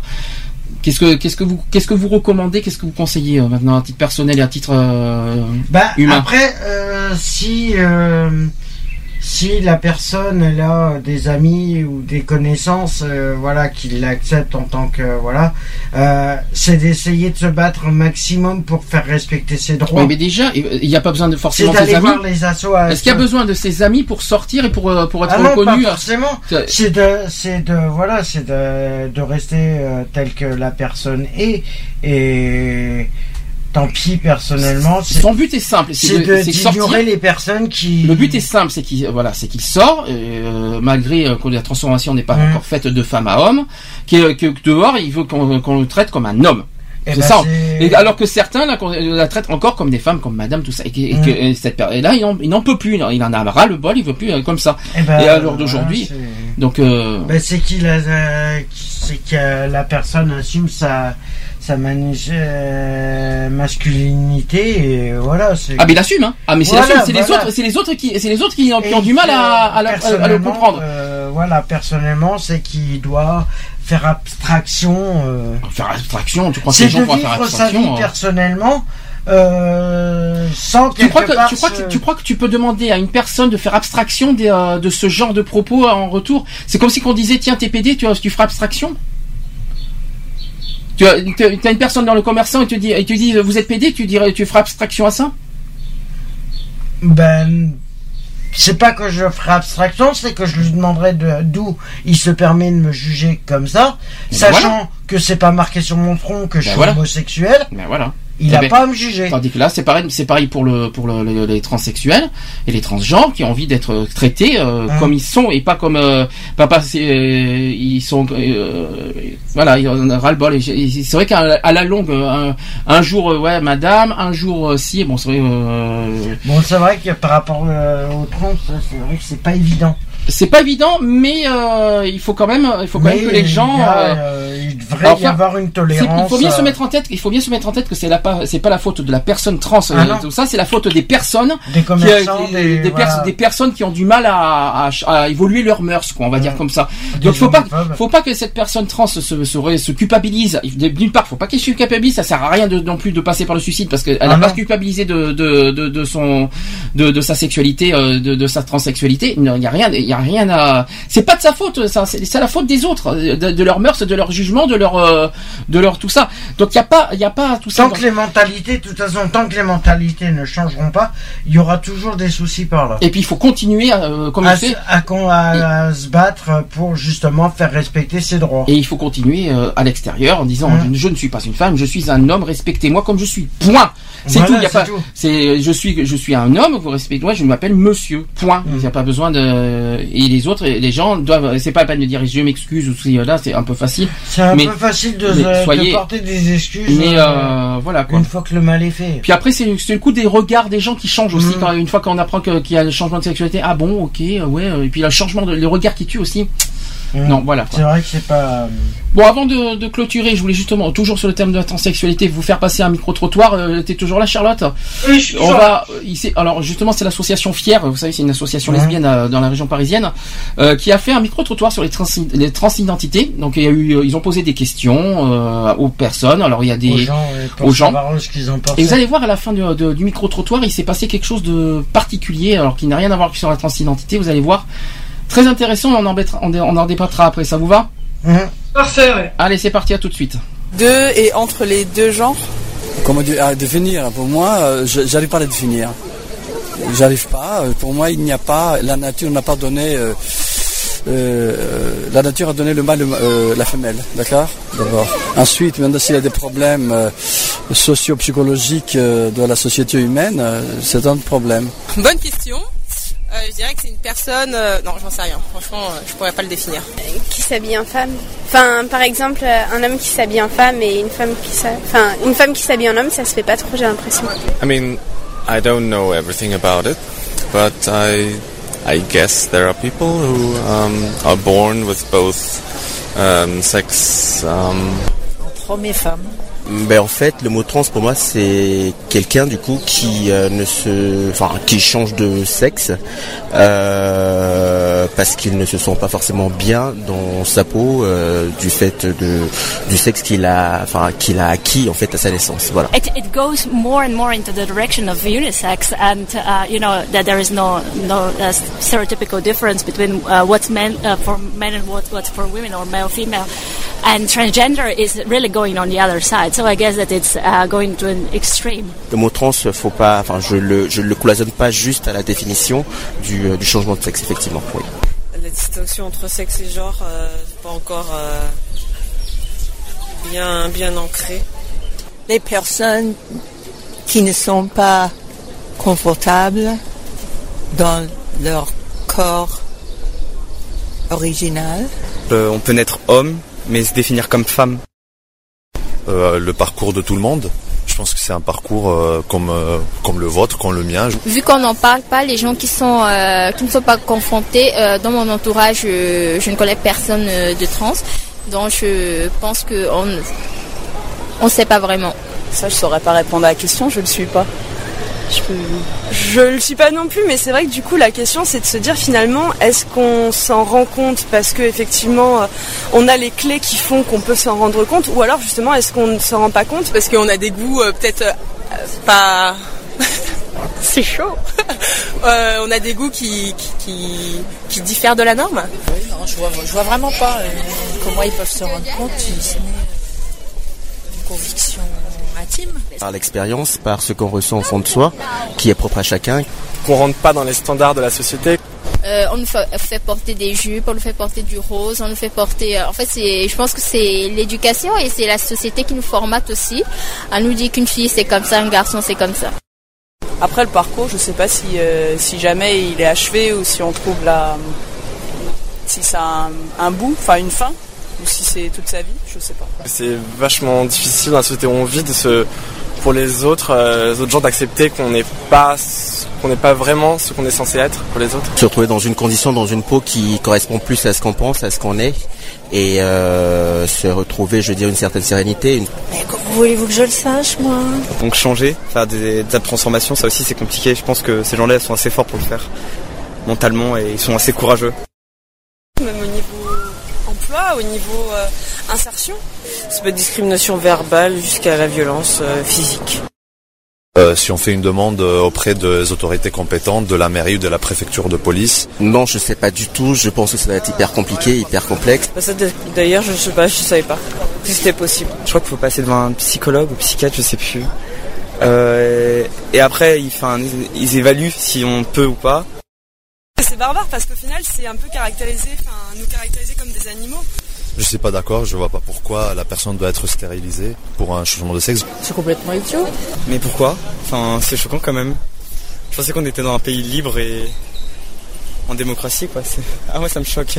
Ah, je reviens pas là. Et euh, j'étais aussi contre la, contre la manif pour tous, aussi à, à la manifestation, mais euh, je sais pas si, c'était- si ça faisait partie aussi des droits dedans. Mais euh, sinon, non. Moi, je connais une famille très proche. Donc, le garçon veut donc euh, se faire opérer pour devenir femme. Il a 10 18 ans et bon, il va être majeur maintenant. Mais je sais que depuis de tout petit, sa mère lui faisait jouer avec, de, avec des poupées, il lui coiffait comme une femme, il lui mettait des de, rubans sur la tête, etc..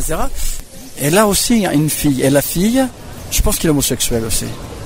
C'est incroyable. Le garçon veut devenir euh, femme et la femme, la fille, deviendra peut-être homme. Mais, dans, la nature, dans la nature, il y a deux choses opposées. Mâle, femelle, le haut, bas, euh, euh, pôle nord, pôle sud. L'équilibre de, de, du, du cosmos est équilibré sur deux choses. Le lourd, le, le léger, le haut, le bas, le, le gauche-droite, le, le, le, le mâle, le, le- la femelle. Les personnes trans, du coup, pas la musique trans. Le fascisme, tu comprends ça Pardon Le fascisme, c'est comme ça qu'il vient. Le fascisme. C'est à cause de moi que vient Ah le bon, fascisme. comme ça. Vous êtes un fasciste, Ah oui. monsieur. Ah bah oui. Certainement pas moi. Certainement pas. Voilà. Tu m'as agressé, je t'ai pas agressé. Je voulais dire de répondre. Je vous agresse par contre. Me dire que le fascisme c'est ma faute, il y a peut-être des limites. Ah, donc, donc, Et vous venez dire qu'on allait nous mettre dans des camps de concentration. parce que je, je je n'ai pas de respect pour toi, Ah oui, je sais, Alors, oui, voilà. je sais bien, oui. Mais en fait, c'était avant qu'on se parle. C'était avant qu'on se parle, monsieur. Avec elle, enfin. Et en plus, je suis homosexuelle. J'ai vraiment, je les cumule quand même, non Tu as un problème.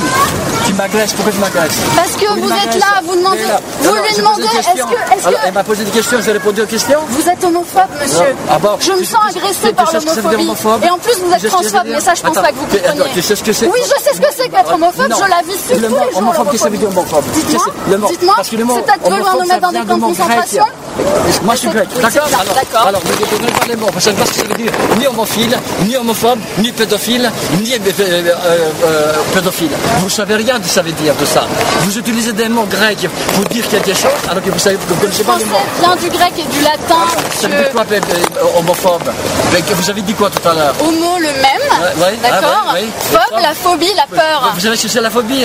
La peur et la phobie, c'est pas la même chose. D'accord? Il y a la phobie, il y a la peur. Jouez Alors, sur les mots. Jouez sur les mots. Vous avez une haine voilà. des homosexuels. Tu- Alors on va dire ça comme ça. Voilà. D'accord Mais alors, avant de parler de mots, vous utilisez des mots grecs ce que ça veut dire. Euh, Ouvrez C'est pas un mot grec. Ouvrez un dictionnaire français. Le mot il est Tu vas- dedans. J'utilise le mot qui est Tu dedans. ma langue Mais c'est ma langue le français. Je sais qu'homophobe est dans le dictionnaire français. Là. C'est tout. Phobie. Ça Et dans la loi. Enfin. Phobie, ça veut dire phobie. Mais je m'en fous. J'utilise un mot français, monsieur. C'est tout. Cultive-toi un petit peu, d'accord Cultive-toi un petit peu. Mais... Il est génial. Et il y a deux secondes, Tu c'était m'agresses je dois- aller Tu dans un m'agresses. Tu Ouais, ouais, non, il y a, il y a du niveau. Equality sur Gay Free Radio. Ensemble. Ensemble. Pour l'égalité des droits. Hallucinant. les Alors, propos que réaction. Oh, mais c'est hallucinant les propos que que Bon. t'entends à la fin. Les choses dans l'ordre. D'abord les réactions euh, par rapport à ce que vous avez entendu sur euh, le micro trottoir sur les trans. Est-ce que vous avez euh, repéré- est-ce que vous avez euh, été d'accord sur les propos qui ont été dit Il y a eu certains propos qui étaient très cohérents déjà. Ah, mais il y en a qui sont Euh, très cohérents, mais certains bon, à la qui sont- fin. euh, Après bon. euh, Après, bon, certains ne confondent pas. euh, certains confondent trans. Alors, il y en a certains qui ont confondu transsexuel et transgenre aussi. Ouais. Hein, je pense que vous savez. je on en a parlé. qu'ils ont un peu tout mélangé. Charlotte, euh, tu sais la différence entre les deux? Euh, transgenre, c'est celui qui s'habille euh, c'est en. Enfin, ah, zut. Euh, transsexuel, c'est celui qui est passé par, euh, par la casse chirurgicale et transgenre, non. Alors, trans, transsexuel, c'est voilà, on va dire c'est comme ça. Transsexuel, C'est celui, qui, c'est celui qui est opéré en fait. Ouais, qui passe de Et, homme, qui, tran- qui voilà. passe d'un d'un sexe à un autre. Et euh, transgenre, c'est quelqu'un qui s'habille, on va dire quelque part. euh, je vous- on a donné un exemple la semaine dernière. Il y avait Vincent McDoom. On peut parler euh, bah, de Conchita Wurst, bien sûr. Ouais. Très bel exemple. Ouais, voilà, ceux qui Euh, transgenre. mais si c'est les travestis sont des transgenres. Ouais, voilà. Par exemple. Les, les drag queens sont des transgenres. C'est des exemples. Euh, vous avez repéré un petit peu le par rapport au- au- aux propos. Vous avez été d'accord, ouais, pas bah d'accord Voilà, c'est carrément des propos. je me suis permis de, homophobes, de voilà, je me suis permis un petit peu de partager ce micro trottoir parce que voilà, il y avait, euh, je voulais un petit peu euh, partager ce que les ce que les gens pensent euh, parce que ce que ça- ce que c'est que le trans, le- être transgenre, trans. Il y a eu la transidentité, la transidentité, Mhm. c'est l'identité du genre, c'est plutôt autre chose, c'est très compliqué ça. Ouais, on en a parlé le 17 mai dernier de ça, donc euh, on a fait un grand grand sujet sur Mhm. ça. Euh, on va revenir sur ce qui s'est passé à la fin. L'agression homophobe. Alors déjà, euh, le gars, euh, euh, et j'aime bien la question. vous voyez la différence entre phobie et peur? C'est la même chose.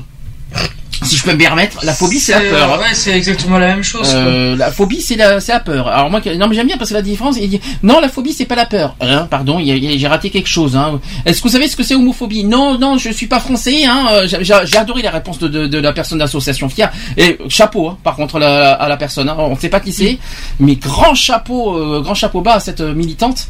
Euh, je crois que j'aurais je crois que j'aurais été pire par contre moi. J'aurais été beaucoup elle, elle- et encore je trouve qu'elle a été gentille hein.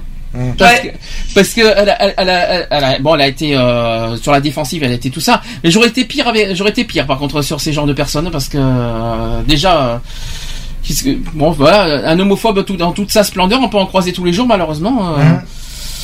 voilà. Le problème, c'est qu'on en croise tous les jours sans vraiment le savoir. T'aurais affaire à, t'aurais affaire à ce genre, t'aurais- t'aurais- tu feras un micro trottoir, Charlotte, à ton tour, ça peut t'arriver. Tu croiserais Ouais. à ce genre de personnes, tu réagirais comment? Euh, moi, je vais, euh, je vais pas essayer de, de, de gueuler ou quoi que ce soit. Je vais essayer de déjà de le comprendre pourquoi. euh, Enfin, d'essayer de, de, de le comprendre. Et après, en essayant d'avoir des mots assez. Ah oui, mais là, dire, euh, tu sais- assez calme quoi. Après, si vraiment il comprend pas, je pense que ça va monter à crescendo. Ouais. Alors attends, tu, tu chercherais à comprendre pourquoi la personne est homophobe, c'est ça? Non, je, euh, Ou alors à comprendre pourquoi il est, euh, pourquoi il, euh, pourquoi, Pourquoi il, il a ces réactions de homophobes comprendre pourquoi, de comprendre pourquoi il ne, il n'accepte pas plutôt. Ah mais c'est la même a chose. ces réactions homophobes C'est un peu la même chose, donc c'est la même question en fait. Mais euh, tu, toi, tu, tu irais plus dans la dans la, la compréhension plutôt que l'attaque. C'est ça que tu veux dire. ouais, Euh, ton dialogue. ouais. Mais oui, mais imaginons, imaginons, imaginons, t'as un homophobe euh, qui vient vers toi et qui te déjà qui t'insulte sans te connaître. Euh, dire, allez, allez, je vais dire comment. Alors, on va dire comme ça. Salguine, par exemple, quelqu'un qui te- tu, tu, tu ferais quoi? Là, par contre, j'attaque. Du genre, vas-y. Ah, vas-y, lâche-toi. Fais-toi plaisir. Fais- Bah, déjà, je vais demander pourquoi il me sort ça. Mhm. Euh, après, donc déjà qu'il n'a pas à me sortir ça, et euh, moi, je, enfin, avec mon tempérament, c'est vrai que j'ai un tempérament assez calme, euh, mais si ça suffit pas, je pense que ça peut devenir romain.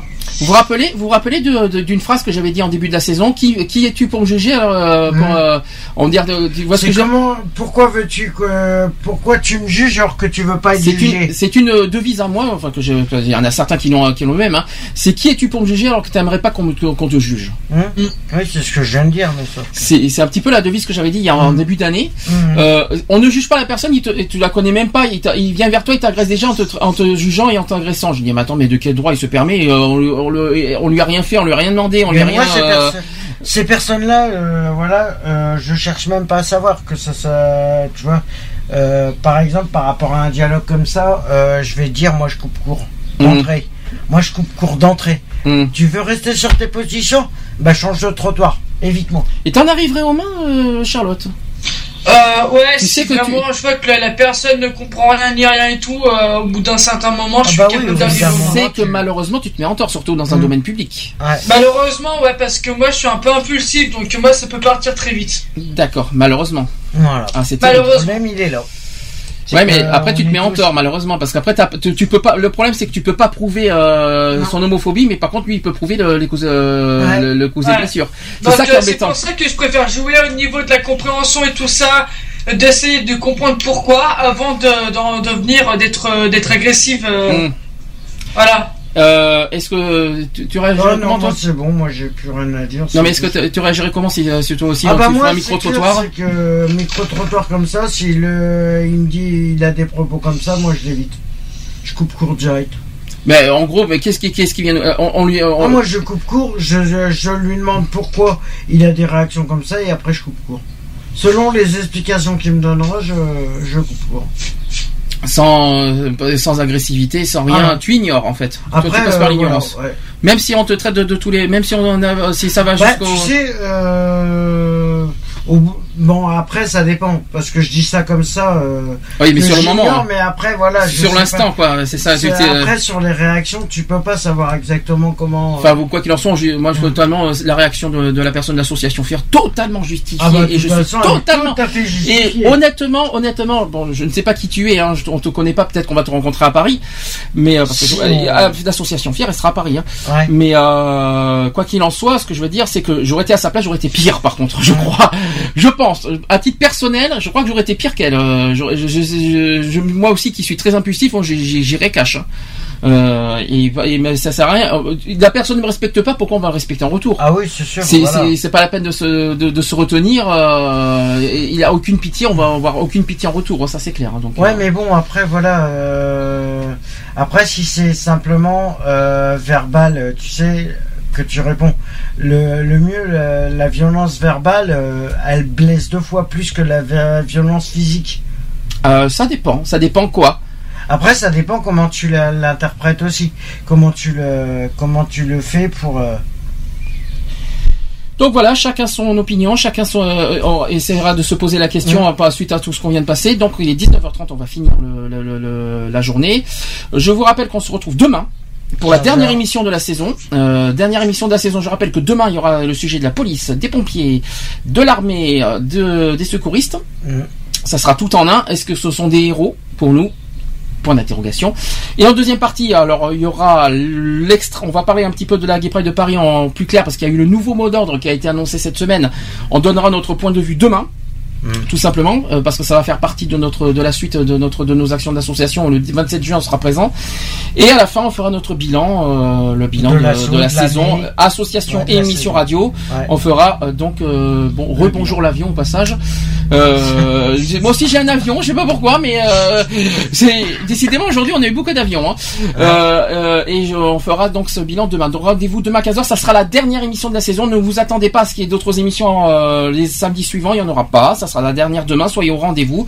J'espère que tout le monde sera là demain. Je sais que que Charlotte sera là à 18h demain, donc je pense que tu seras Oui. là. Tu seras là pendant le les ben, on va dire on va dire ça comme ça. Tu seras là pendant le les, les- la- le final, on va dire. Voilà, on garde les meilleurs pour la fin. Et Lionel, vraiment, il sera de retour demain. Il nous, a- il m'a confirmé sa présence demain. Donc, il, a, il me l'a dit hier. Il sera présent demain.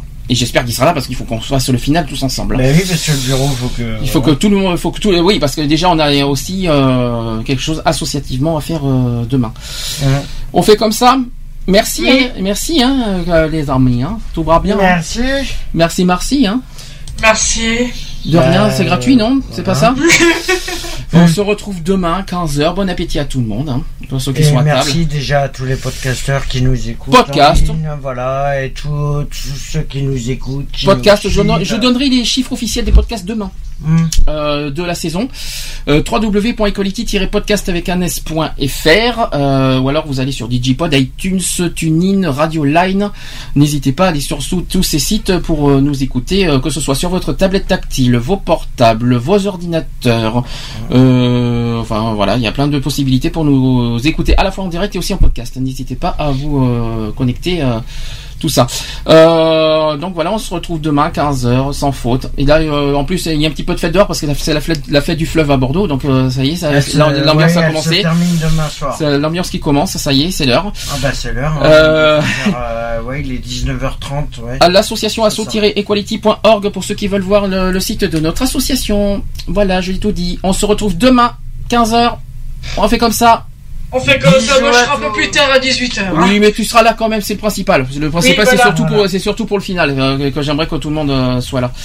Allez, à Eh, demain. Bisous à Ça tous. fait bizarre, ça fait bizarre de dire pour une fois à demain parce que d'habitude j'étais toujours à la semaine prochaine, mais là on dit euh, pour une fois je dis à demain, ça fait un peu bizarre. C'est c'est la première, c'est la première fois qu'on fait ça au fait. En, en tu quatre- verras demain que tu, dois, que tu vas dire allez au revoir et non pas la semaine prochaine. Et non mais ça fait quatre saisons, euh, quatre saisons euh, d'émission. C'est la première fois qu'on fait deux jours à la suite, hein, donc Mm. euh, c'est une première. euh, Notez-le bien. Il faut bien un début à tout. Oui. Oui, c'est sûr. Allez, bisous à demain. Bisous à demain. Bisous. Retrouvez nos vidéos et nos podcasts sur www.equality-podcast.fr. On ne choisit pas sa couleur